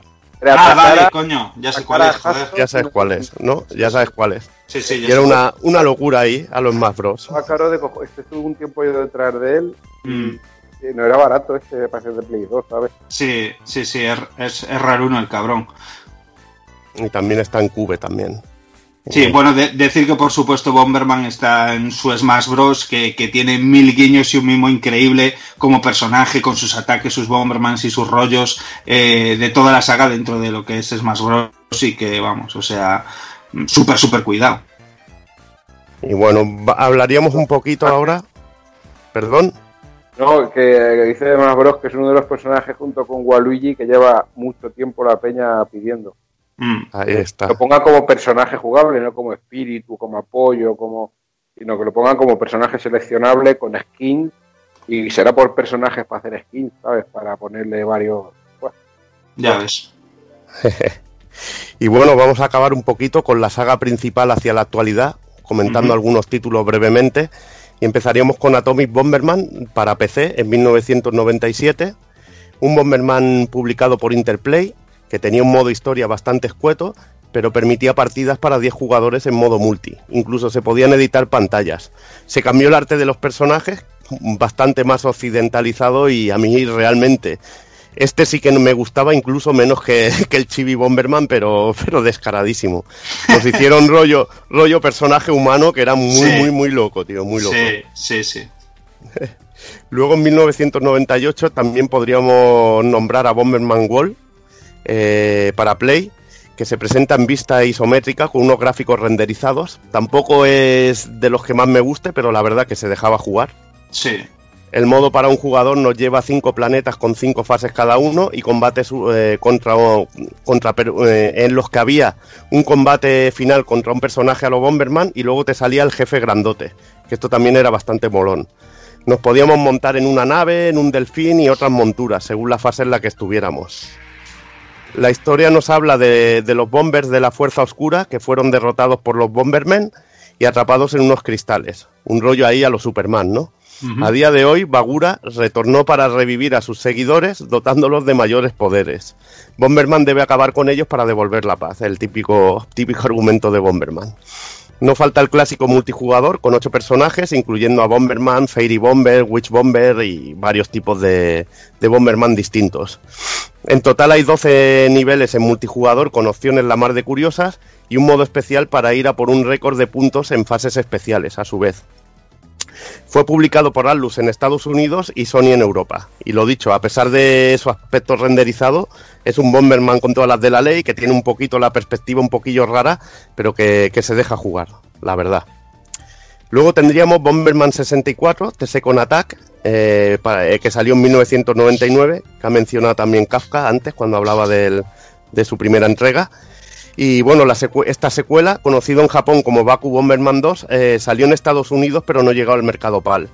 El juego mejora a su antecesor en casi todos los aspectos, con mejor historia, mejor apartado técnico y elementos de, de RPG que, que le daban un poquito de más vidilla. Hay una, incluso una tienda donde podemos comprar ítems y trajes, que la verdad que está muy bien. La historia nos narra cómo Bomberman es arrastrado en su nave espacial por un agujero negro y tras desmayarse aparece en una prisión junto a un huevo que había descubierto en un planeta. Del huevo nace un Pomi que escapa entre los barrotes de la celda y devuelve la piedra del fuego a Bomberman, que junto a sus bombas intentará escapar de ese lugar tan extraño. La verdad, aquí el Bomberman aparece en una cárcel y hay que liarla. Al igual que el anterior y como ha dicho Alex, pues estaba bajo la moda 3D y presenta el mismo aspecto jugable, ¿no? Y el mismo, el mismo tipo, así con las cámaras, eh, esa influencia que tenía Mario 64, como él bien, bien ha comentado. Y un año antes, eh, también en Nintendo 64, pues eh, lanzaron Bomberman Hero, una historia muy curiosa que, no sé si es un homenaje a un fusilamiento de Star Wars, que básicamente pues, una princesa roba un disco con información secreta de un imperio maligno y la guarda eh, dentro de un robot. Pero más tarde, pues a ella la capturan, Bomberman va en busca de la princesa persiguiendo al imperio Garaden, que se llama así, para salvarla y la información del disco es sobre cómo reconstruir a su líder, Bagular, cuyo cuerpo fue destrozado en Super Bomberman 3. Vale, tiene una, una conexión. Al inicio, pues Bomberman viaja a través de cuatro mundos, que son Planet Bomber, Primus Stark, eh, Can- Canatia, no sé si es Canatia o Catania, ya no me acuerdo. Eh, Catania Star y Mazone Star, ¿vale? Cada mundo tiene su enemigo final respectivo, que son Endor, Barudia, Volvan, Natia y Cronus. Eh, además nos encontramos con personajes de pasadas entregas como Black Bomber y Louis, otra, otra conexión a la saga. Eh, la, música, la música de este juego a mí me encantaba, me gustaba mucho. Era muy era distinta a lo que venía bien siendo la saga. La música es de Jin Chikuna, ¿vale? Es más seria, menos loca, si queréis, menos cartoon. E incluso llegó a salir un CD que tuvo bastante, bastante éxito. Hay quien piensa que, que este es el primer juego de, de Bomberman con salto y barra de vida y no es así, como bien nos ha contado David, Bomberman Fight, pues ya Mm. tenía todas estas, estas locuras. La cámara, una vez más, es libre a medias, ya que gira y tiene niveles de zoom, pero no es dinámica, va funcionando por, digamos, por, por puntos donde lo vas colocando. Salió la consola virtual en el 2011 y desgraciadamente estamos ante un juego en la saga que es para un único jugador, ¿vale? No tiene multijugador ninguno. Y ya en el 2001 saldría Bomberman Online, el Bomberman de Dreamcast que solo se lanzó en el mercado estadounidense. El juego fue desarrollado por la compañía japonesa Hans para Hudson y bueno, el modo un player nos hacía enfrentarnos a unas bandas de Bomberman lideradas por un jefe especial como los Electric Dragons o los Princess Mariners. Era rollito macarra con su equipo de, de masillas de Bomberman, también muy rollo Sentai, como hay mucho en, en toda la saga, como también ha hablado Kafka anteriormente. El objetivo era ganar el Festival de Batallas de Bombas de la isla Quintet. Había un modo multijugador local para cuatro jugadores y la posibilidad de jugar online incluso para ocho. Usaba gráficos estilo Cel Shading muy resultones y había un minijuego de karate en el que salía Bomberman vestido ahí aun con un traje a lo Goku como, como habíamos visto en, en la versión de, de Saturn que, que comentaba Daniel San. Sí, del Master Quest. Ahí está. Bueno, pues eh, ahora hay un jueguecillo a mí que, que este, desgraciadamente, es el único que tengo original, que no tengo emulado ni nada, que este juego le di muchísimo de salida. Además que me pilló ya viviendo con mi mujer en Cuenca y no eran muchas las noches que, que acabábamos de fiesta en mi casa jugando a, Bomberman aquí todos picados, que era un auténtico vicio. Y es una, una pequeña maravilla que es Bomberman Generation, ¿vale? Para Nintendo GameCube, que lo lanzó Game Arts en el 2002. Game Arts, aunque Evil habrá más que yo, Hmm. es el- los creadores de Silphed, Ali- eh, unos creadores o que participan en Silphed, Hmm. Alice Dragoon, la saga Lunar, Grandia, eh, Un Gun Griffon. Griffon, sí. participado en Super Smash Bros. Brawl, por ejemplo. Hay, un, hay otro Smash Bros. que es de las Tortugas Ninja, que es el Smash Up. TMNT, o sea, tenés Mutant Ninja Turtles Smash Up, que es una pasada si te gustan los Smash Sí, Bros. sí. ¿vale? Eh, que está para la Wii, perdón, que no lo he dicho. Dokuro, que es una maravilla para, para la Vita, también es suyo. Un juego también muy guapo, un Metroidvania muy, muy, extraño, muy, muy distinto, pero que está muy bien. Y bueno, pues Bomberman Generation es eh, el sucesor espiritual, podéis tachar otra, ya la he dicho.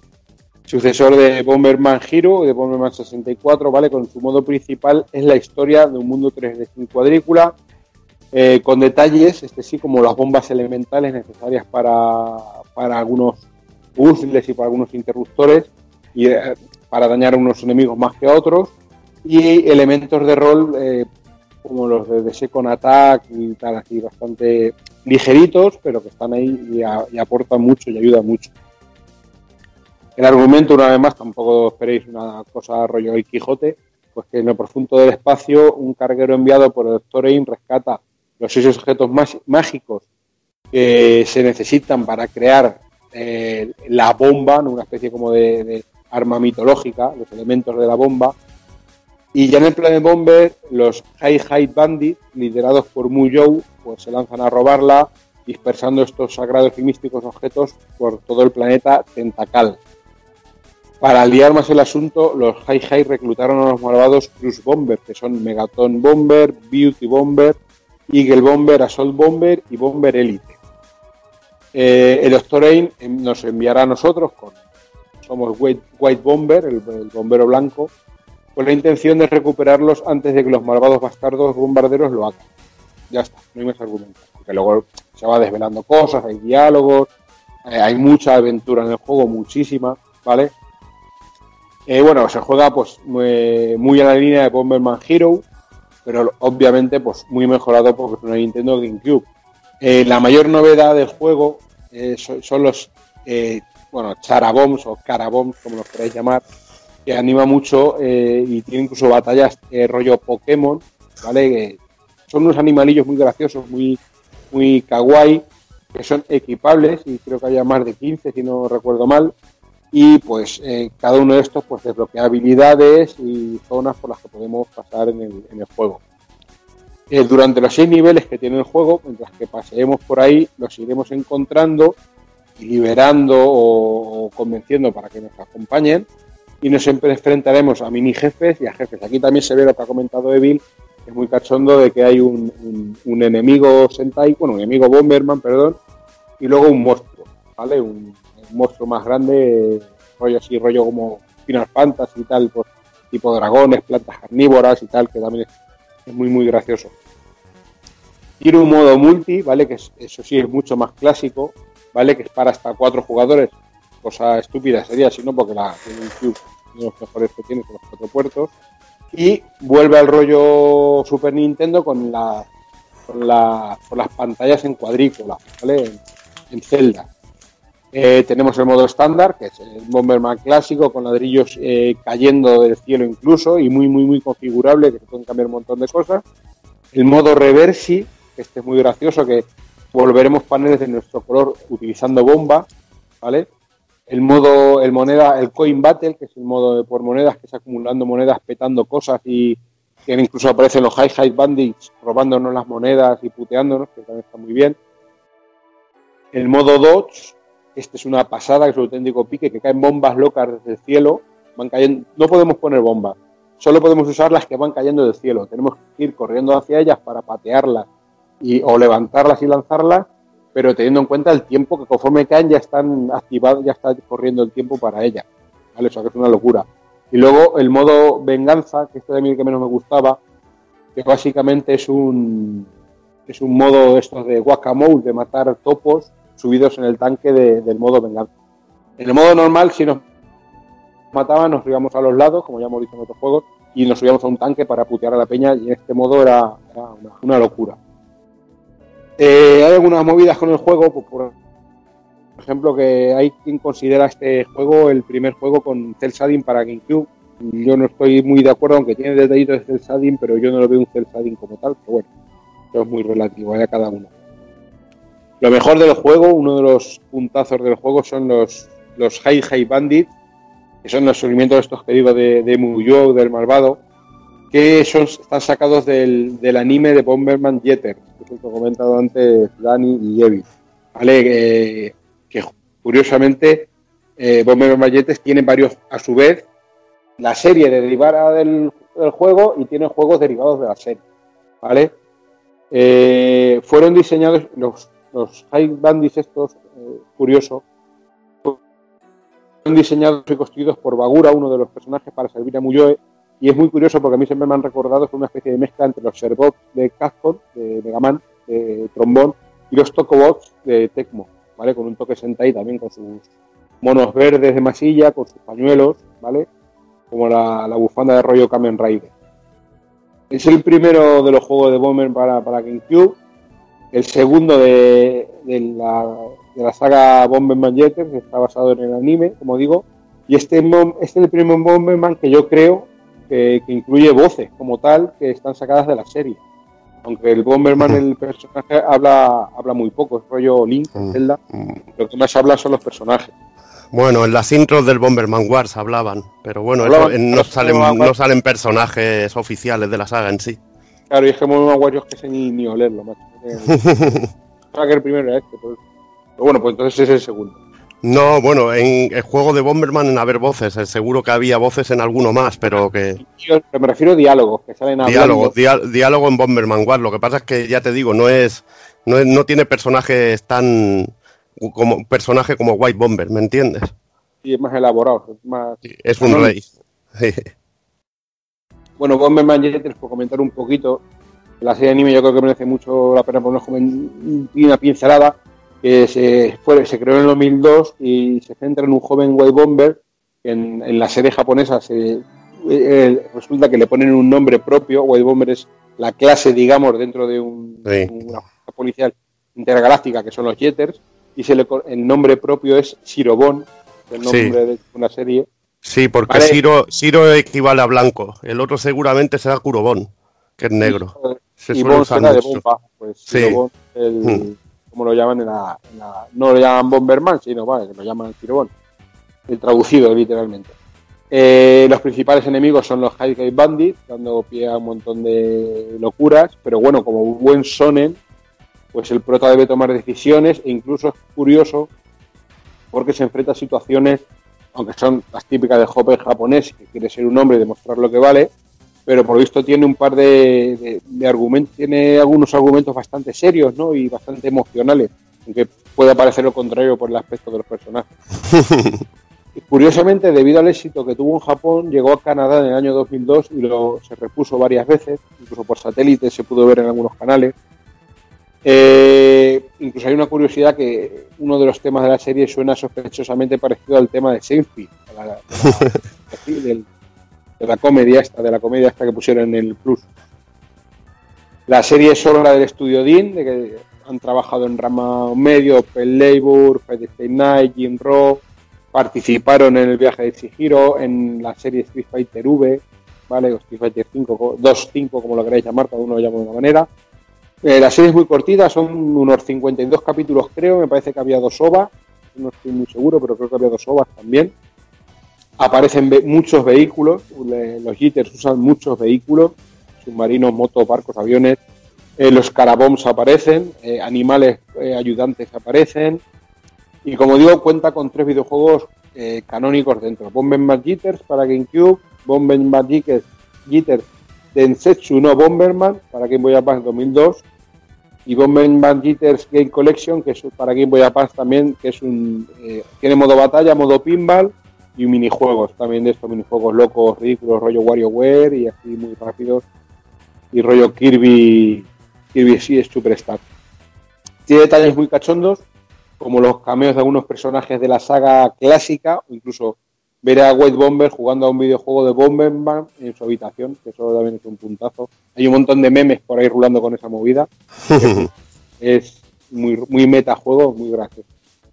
Bueno, y los Bomberman en anime y en los videojuegos de Jitters, eh, curiosamente, tienen las cabezas ovaladas en lugar de rectangulares y unos ojos más expresivos casi ca- pues, muy manga, ¿no? Muy anime, pero casi más humanos, no tan, tan puntito, ¿no? O tan raya como los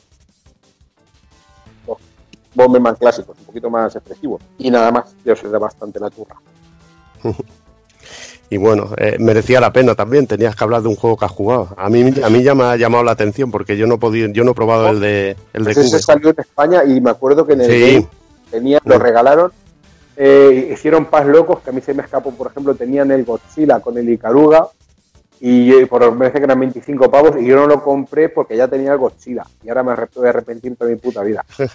Y el Bomberman este eh, lo compré con otro, que fíjate que ahora no me acuerdo cuál fue y, y es una pasada. Yo te digo, el modo historia está muy bien, es muy largo con el rollo Pokémon, el rollo aventura, está muy bien elaborado. Bueno, Gainax también hace unos juegos muy guapos, pero es que el modo multijugador, ya te digo, eh, volviendo a lo clásico, pero es muy dinámico, los tipos, diferentes tipos de batalla están súper, súper guapos.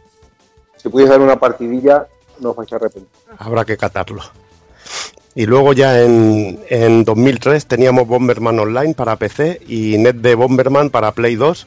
Dos títulos lanzados para servicio online, el de Play 2 de pago solo para Japón y el de PC para determinadas regiones de Asia. La verdad que no sé si de pago en este caso y ambos eh, ya tienen los servidores cerrados, por supuesto. O sea que no tuvieron mucho éxito. Ya pasó más adelante con otro Bomberman que salió online, tampoco duró un año el servidor y mira que hicieron ofertas y de todo y tampoco les funcionó. Y llegamos al, al 2006 con Bomberman Ad Zero para Xbox 360, de estos que le mola casca, cosa mala, porque es este es el pochi, el pochi de los Bomberman. Estás viendo la portada ya dices, aquí va, aquí me voy a equivocar, bien. Aquí iban en barrena hacia el mal, tío. Iban hacia el abismo, tío. No sabían por dónde tirar con la, con la saga y bueno, Hudson quiso modernizar eh, la saga con este título y el resultado, pues un resto infernal sin alma en el que el personaje parecía venir directamente del infierno. Y es que era así, tío. Cambiaron todo el rollo, todo el rollo que había tan cookie o tan kawaii que tenían todos los Bomberman, ese, ese aspecto simpaticote por algo oscuro y pero muy oscuro. Rollo como si imagínate fusionar una peli como Cube con Bomberman, tío. Ese aspecto, ¿sabes? De son unos robots que nacen simplemente para combatir y ser destruidos. O sea que es bastante brutal en ese aspecto. Sí, porque tú fíjate lo bien que lo hicieron Bandai con Silent Bomber. Bueno, Mm. Bandai, ¿es de Bandai? Ahora no me acuerdo. Sí, no, bueno, sí, de Bandai, pero lo hizo CyberConnect 2. Sí, con exactamente. Y Silent Bomber, sin embargo, que es sucio, como dices tú, que es tanques, explosiones, humanos, guarra, guarrería, sangre, no sé qué. Y sin embargo es una maravilla de juego, macho. Sí, ese fusionaría lo que sería un contra con un Bomberman, es espectacular, Silent Bomber, en ese aspecto. Pero en este caso es que se, se le fue mucho, se le fue mucho la olla. El argumento ya te digo que era una locura. Una putísima, una putísima locura de oscuridad, de, ya te digo, es como ver una peli de Cube, de que te da mal rollo y todo, tío. Te da súper mal rollo. Y bueno, decir que encima eh, podías jugar en una perspectiva rollo primera persona, que veías al personaje así detrás, tercera persona, primera persona, que era realmente infernal. Jugar así no podías o podías jugar con la clásica. Pero bueno, eh, decir que las bombas eran como de plasma, pero luego hacían una explosión de fuego, que también era una locura. Y bueno, poco más, que se jugaba como un Bomberman clásico, no había el rollete de jefes finales así como lo entendemos. Tenía 99 fases, sin la posibilidad de continuar ni grabar partida. Un juego encima de, mal, de, de, ser malo en su diseño, condenadamente, infernalmente difícil. Si una pantalla es asquerosa, 99 del tirón tiene que ser. 99 es para matarte. Además, la manera que te presentaban a. Podríamos decir que eh, Bomberman Act 0 este juego que emocionó a Lars von Trier. Además, había, también bastante controversia con el juego porque los personajes estaban muy sexualizados en sí. Podías coger un Bomberman tía y salía con un cuerpazo que flipabas. O sea, que era una locura también en ese aspecto y tuvo también un poquillo de polémica en ese aspecto. Ya sabes, los ofendiditos y esas cosas. Nadie ha dicho con un buen par de bombas. Ahí está, con un buen par de bombas. Ten cuidado a quien ofendes, que últimamente la, la piel está muy fina, Kafka, está muy fina. Y bueno, este es un placer para, para, para tus dedos y para tu visión. Es el Eh, juego. eh, se- eh, me acuerdo que me lo, lo hemos hablado muchas veces, tío, pero nunca lo he visto ni de ni de resto ni nada para pillarlo en ningún lado, macho. Es que no- yo juraría que no lo vi ni en las tiendas físicas. macho. Es de juego, juego de 5 o 10 euros, ¿eh? que lo encontrarás si alguna vez lo pillas. ¿eh? Pero buscar. directamente. Y, y lo disfrutarás por el modo en que, en que tú disfrutas los juegos y este tipo de cosas que también te molan. Es un juego grosero. y bueno, eh, luego tendríamos los Bomberman así que salieron de, de descarga para, para 360 y Play 3, incluso Wii. En este caso Bomberman Live para 360 en el 2007, Ultra para Play 3 en el 2009 y Battlefest para Xbox 360 en el 2010. Eh, de- decir que el primero live llegó de la mano de Backbone Entertainment y proponía un modo multijugador local y online, no tenía modo, modo para un player así a lo clásico. Pero bueno, la verdad que este rollete del online y con el servicio Xbox Live resultó bastante exitoso y recibió incluso otra entrega que sería el de 2010, el Battlefest. Sobre todo lo que molaba de estos juegos es que tenías cantidad de trajes para personalizar a, los personajes, les podías poner sombreros y, y de todo. Era bastante chulo en este aspecto. Y los usuarios de Play 3 recibieron Bomberman Ultra. Lo dicho, juegos la verdad que muy divertidos y el que fue un éxito sobre todo fue el, el primero, Bomberman Live. El Battlefest eh, hubo planes de llevarlo a Wii y Play 3, pero al final no, no se llevó. Se ve que las, eh, las ventas bajaron bastante y no, no fue el pelotazo que fue, fue el primero. Luego en 2008, un año atrás, tendríamos Bomberman Blast, que este, este fue lo, lo que comentaba. Eh, hubo una versión de descarga para Occidente de la versión de Wii, que en este caso era solo el, el modo multijugador, que estaba la verdad que muy bien, con modos muy locos como el Rey, que era uno llevaba la corona y se la tenías que quitar a base de bombazos para que se la pusiera otro, y era un modo de estos chulísimo. O el modo Air Raid, eh, que ha comentado antes Casca que salía en otro juego que llovían bombas del cielo. Era realmente, era realmente cachondo. Dos de Generation. Se llama, se llama. Sí, que era más o menos un rollete así. Un rollete así. Eh, lo que es curioso es que la versión japonesa tuvo edición física y esta incluía un modo para un jugador con historia, en el que debíamos rescatar a los Mis del jugador que habían sido secuestrados por cinco jefes. Hay cinco mundos y cerca de 40 fases. Aquí la verdad que hacerte con la versión japonesa de Wii es bien, porque tenías el juego completo. Además del multijugador, tenías el otro rollete de, de un player. Una versión cojonuda. Realmente, muy bien, muy bien. Y luego, mira, ya te- habría que haber un salto en el tiempo ya muy largo hasta que recibimos ese Super Bomberman R para Switch en 2017 y el año pasado para One y Play 4. 10 años. Eh, dime, perdón. 10 años. 10 años. Eh, podía hacer el 10, eh, el 10 Yard Challenge este que se ha puesto tan de moda. Ya con el sello Konami, la veterana saga de Hudson regresó como un título de lanzamiento para la portátil sobremesa de Nintendo, con una exclusiva temporal.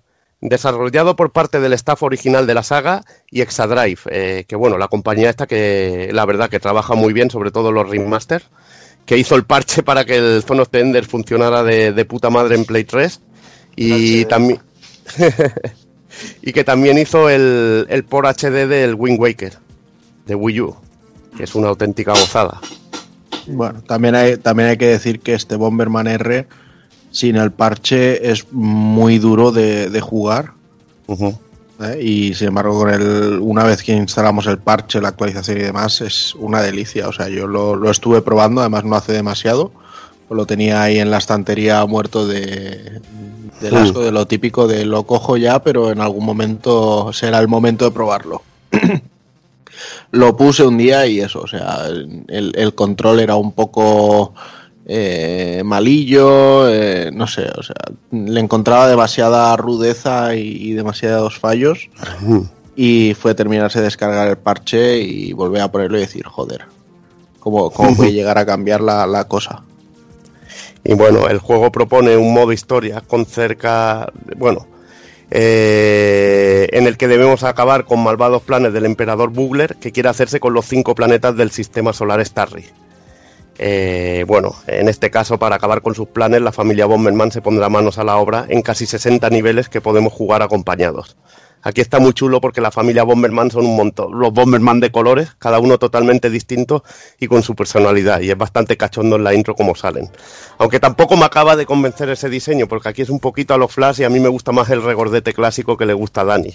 que es que es el que es el molón, tío, es que es el molón, pero bueno, hay que decirlo que a nivel de juego de un player es realmente espectacular. Y luego comentaré algo sobre lo que Juanan apuntaba. Comentaré ahora aquí al final de, de cuando acabe. Además también hay un modo batalla y Grand Prix, un campeonato con reglas nuevas muy divertido. Y bueno, el juego se ha ido actualizando, que es lo importante, además del parche para que funcionara mejor en Switch, incorporando nuevos personajes y según la plataforma tiene incluso algunos exclusivos como el jefe maestro en la, en la versión de One.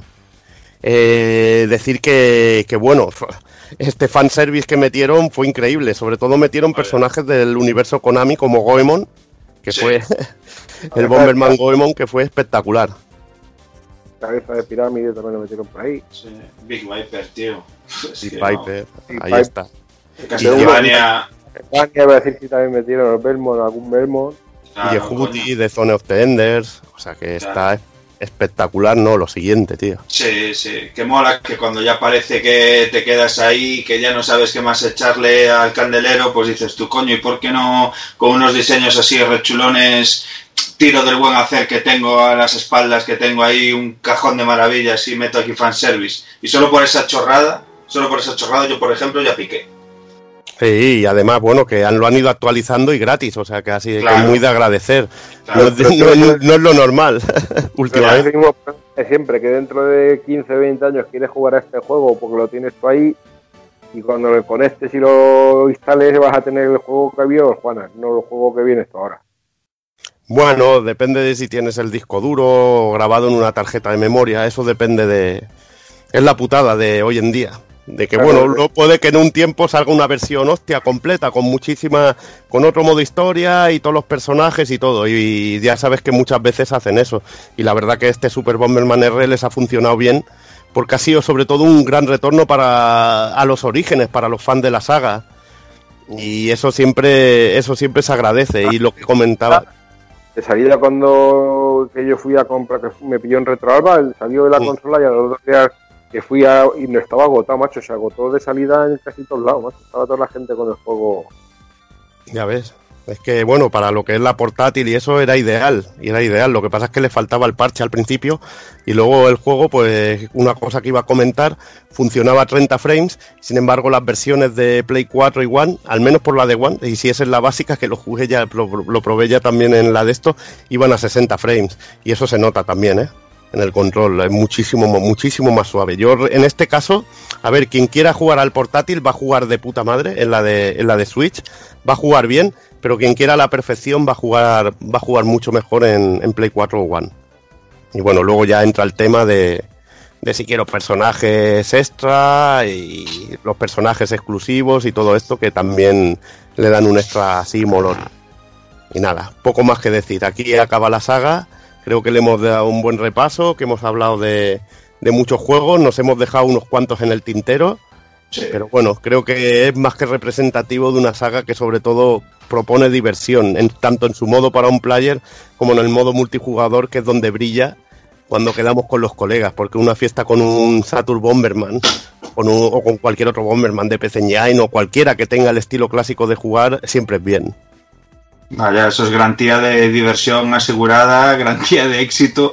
Si te vas a montar ahí una cena de, de, de y cacharradas con los colegas, pues ponerte a, echar un multiplayer con ellos a, cualquiera de estos juegos de, batalla de Bomberman, vamos, es, es diversión garantizada eh, 100%, vamos, o sea, una fórmula incombustible, yo creo, que, que, llega hasta nuestros días, como acaba de, de, de contaros Evi. Pues muy bien, pues hasta aquí el repaso de, Bomberman. Y si os parece, vamos a ir a por el ending, va.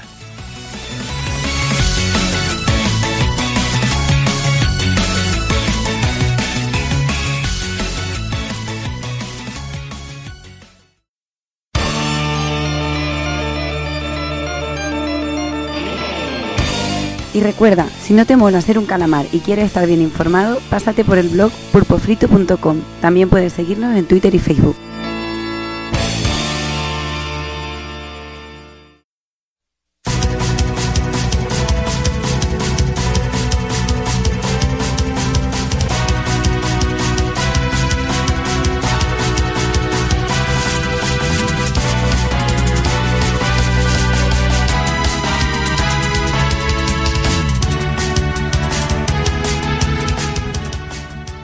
Pues nada, hasta aquí. Bueno, hasta aquí el último programa de Retropool Podcast. Eh, suena, suena raro, pero. De la primera temporada. ahí.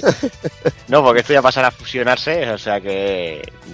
Como tal, ya no, ya no existirá Retropool Podcast, eh, será todo, todo un- en uno.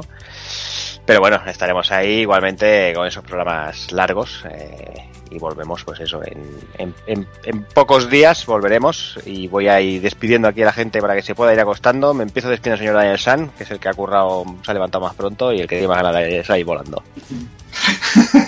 Sí, sí, sí. Y el que está más lejos también. También lo También, también, si también. Sí, y el más re- y el más retrasado también. Hostia, qué gratis, chaval. Y con este, y con este- Para que te vayas calentito a la cama. y con este recabo ahora coges y te metes en cama, ¿sabes? Voy a dormir como un pollito, chaval. Joder, puto vejestorio de mierda, tío. Yo es que alucino, macho. En fin, que nada, que siempre es un placer así hablar también de, de retrasado a más retrasado. Con, con, cosas por el medio como Bomberman, que bueno, es un juego más que legendario, como comentamos en el programa de hoy, con, con mecánicas incombustibles, con diversión a raudales y, que nos ha dado horas y horas de diversión a todos, estoy segurísimo, de una manera u otra y que bueno queda un poquillo de pena así que se acabe también el, formato retro pero pero que como comentamos al principio eh, estoy estamos seguros de que va a ser por, por, por ir a mejor por una causa mejor los cambios siempre se hacen para mejor y, y que tengo muchas ganas también ya de meterle mano al siguiente que, que, que estoy segurísimo que, que le encandilará a todo el mundo y que es un juego una saga de, ju- de, de juegos que, todo ha pasado por las manos de todo el mundo sí o sí Pues nada, Dani, a dormir. Venga, buenas noches. Y venga, también me despido, señor Takokun. Pues nada, chicos, un placer haber compartido estos ochenta y tantos programas de retro. No, 69. Y. 69. ¿cuán- ¿69 solo? 69, sí, solo. Hostia, qué numerazo, Bueno, tío. Qué numerazo, número. tío. Lo hemos dejado en el número amo, o sea, Claro, tío. en todo lo alto. Y nada, esperando ya con ganas arrancar el nuevo formato, a ver cómo nos queda. Por lo demás, pues lo, seguro. lo mismo que os decía cuando arrancábamos el programa, eh, con ganas de que sea martes ya y, y poder ir a por el vicio rico. Ay, Así que un abrazo a todos y nos vamos viendo por aquí. Venga, Takokun, a descansar. Hasta luego. Y me despido también, señor Kafka. Pues nada, guapos. Eh, sí, perdón si me he puesto pesado, que luego me dicen que me pongo muy pesado. Pero yo he disfrutado, tío, y me he apuntado unos cuantos juegos que no conocía. Y que pienso. Bueno, de hecho, ya para el, el, el Super más 2 lo que hice fue poner, mira, a ver si lo tenía en la emuladora y tal, para verlo como era y tal, porque no lo había jugado. Para darle antes del programa. Y la verdad es que Bomberman tiene locuras muy, muy, muy guapas, tío. Y es para darle, para darle amor al Quito Bomberman. Y nada, también, también me da pena el rollo de dejar el retro full podcast como tal, pero oye. Yo qué sé, siempre me quedará llorar en los pechos de mi suegra, ya lo he dicho.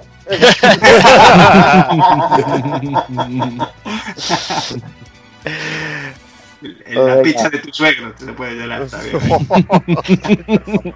No, ahí se columpia, hombre. Ahí se columpia. Me queda gusto ver ahí todo el yogur, no jodas, todo el tartar. A Levi- tío, Ahí se columpia. A Levi le gusta columpiarse las pichas de los suegros. Venga. Por supuesto. Y la de los retrasados también. hijo de puta. Buah, nos, va- nos van a matar, tío, seguramente. Venga, corta, que te Todo esto corto. son- Ya. Está que la cago. No sé. Que te. Ahí está. Pues nada, Alex, a descansar. Venga, un abrazo guapos. Y me despido ya por fin del señor Evil, a ver si por tercera vez ya me ha retrasado Dani. A ver si se va a tomar por culo ya. ¿no? Estoy retrasando a Dani, que quiero que tenga más retraso. es lo que hay. Y ahora, yo que sé, me voy a leer algo de Tolkien mientras. Nada, que bueno, ha sido un placer tener este formato, haber participado.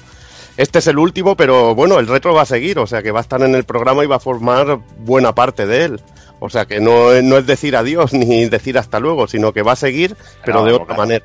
Además ya hemos dicho que haremos algunos especiales por ahí retros, por ahí van, ca- irán cayendo cosas. Eso no hay No, y cada, y cada nuevo programa va a tener la mitad, la mitad del programa tranquilamente, o en algunos casos incluso más. Sí, normalmente ser. será échale la mitad de, de ocho horas, pues más o menos. de lo que Sí, duran los ahí programas. está, ahí está. Ahí está. Y bueno, intentaremos cortarnos un poco. Y bueno, si quieres tú ya desvelas el nombre del, del siguiente, de lo que tocaremos en el siguiente programa, que yo creo que será la más de interesante. Y nada, un gusto haber acabado con Bomber- Bomberman y haberme quedado a gusto, porque la verdad había mucho que contar y, y muchos juegos de los que hablar. Muy bien, pues nada, Evil. A descansar, está bien. A descansar. Y bueno, como decía Evil, eh, de Hostia, aquí- uy, que se me olvida, tío. Hay que, salu- hay que saludar a los verdad. oyentes del IPE, tío. Que se me olvida y luego me matan, tío. Me mandó un mensaje uno de nuestros oyentes ahí de que saludara a, lo- a los oyentes del EPE que dice que nos escuchan mucho. Bueno, mandadnos también algún chiste del EPE que contemos en directo, a ver el más gracioso, así. Lo contamos en directo a ver si, no, si nos descojonamos un poco y ya está. Nada más que decir. Que muchas gracias por escucharnos. Muy bien. Pues nada, pues lo dicho. eh, volvemos en dos semanitas más o menos. eh, a partir de ahora cogeremos ese ritmo de un programa a principios de mes. Eh, pues primera, segunda semana, veremos. Depende cómo vayan las novedades. Y volvemos eso, hablamos Kingdom Hearts, hablaremos de Resident Evil y en retro hablaremos de Super Mario Land y Super Mario Land 2 y un poquito de Nintendo, que se deja querer. Y a ver qué, a ver cómo queda, cómo queda el panorama. Así que nada, como siempre os digo, señoras, señores, niños, niñas, portaros bien, ser buenos y un saludo a todos.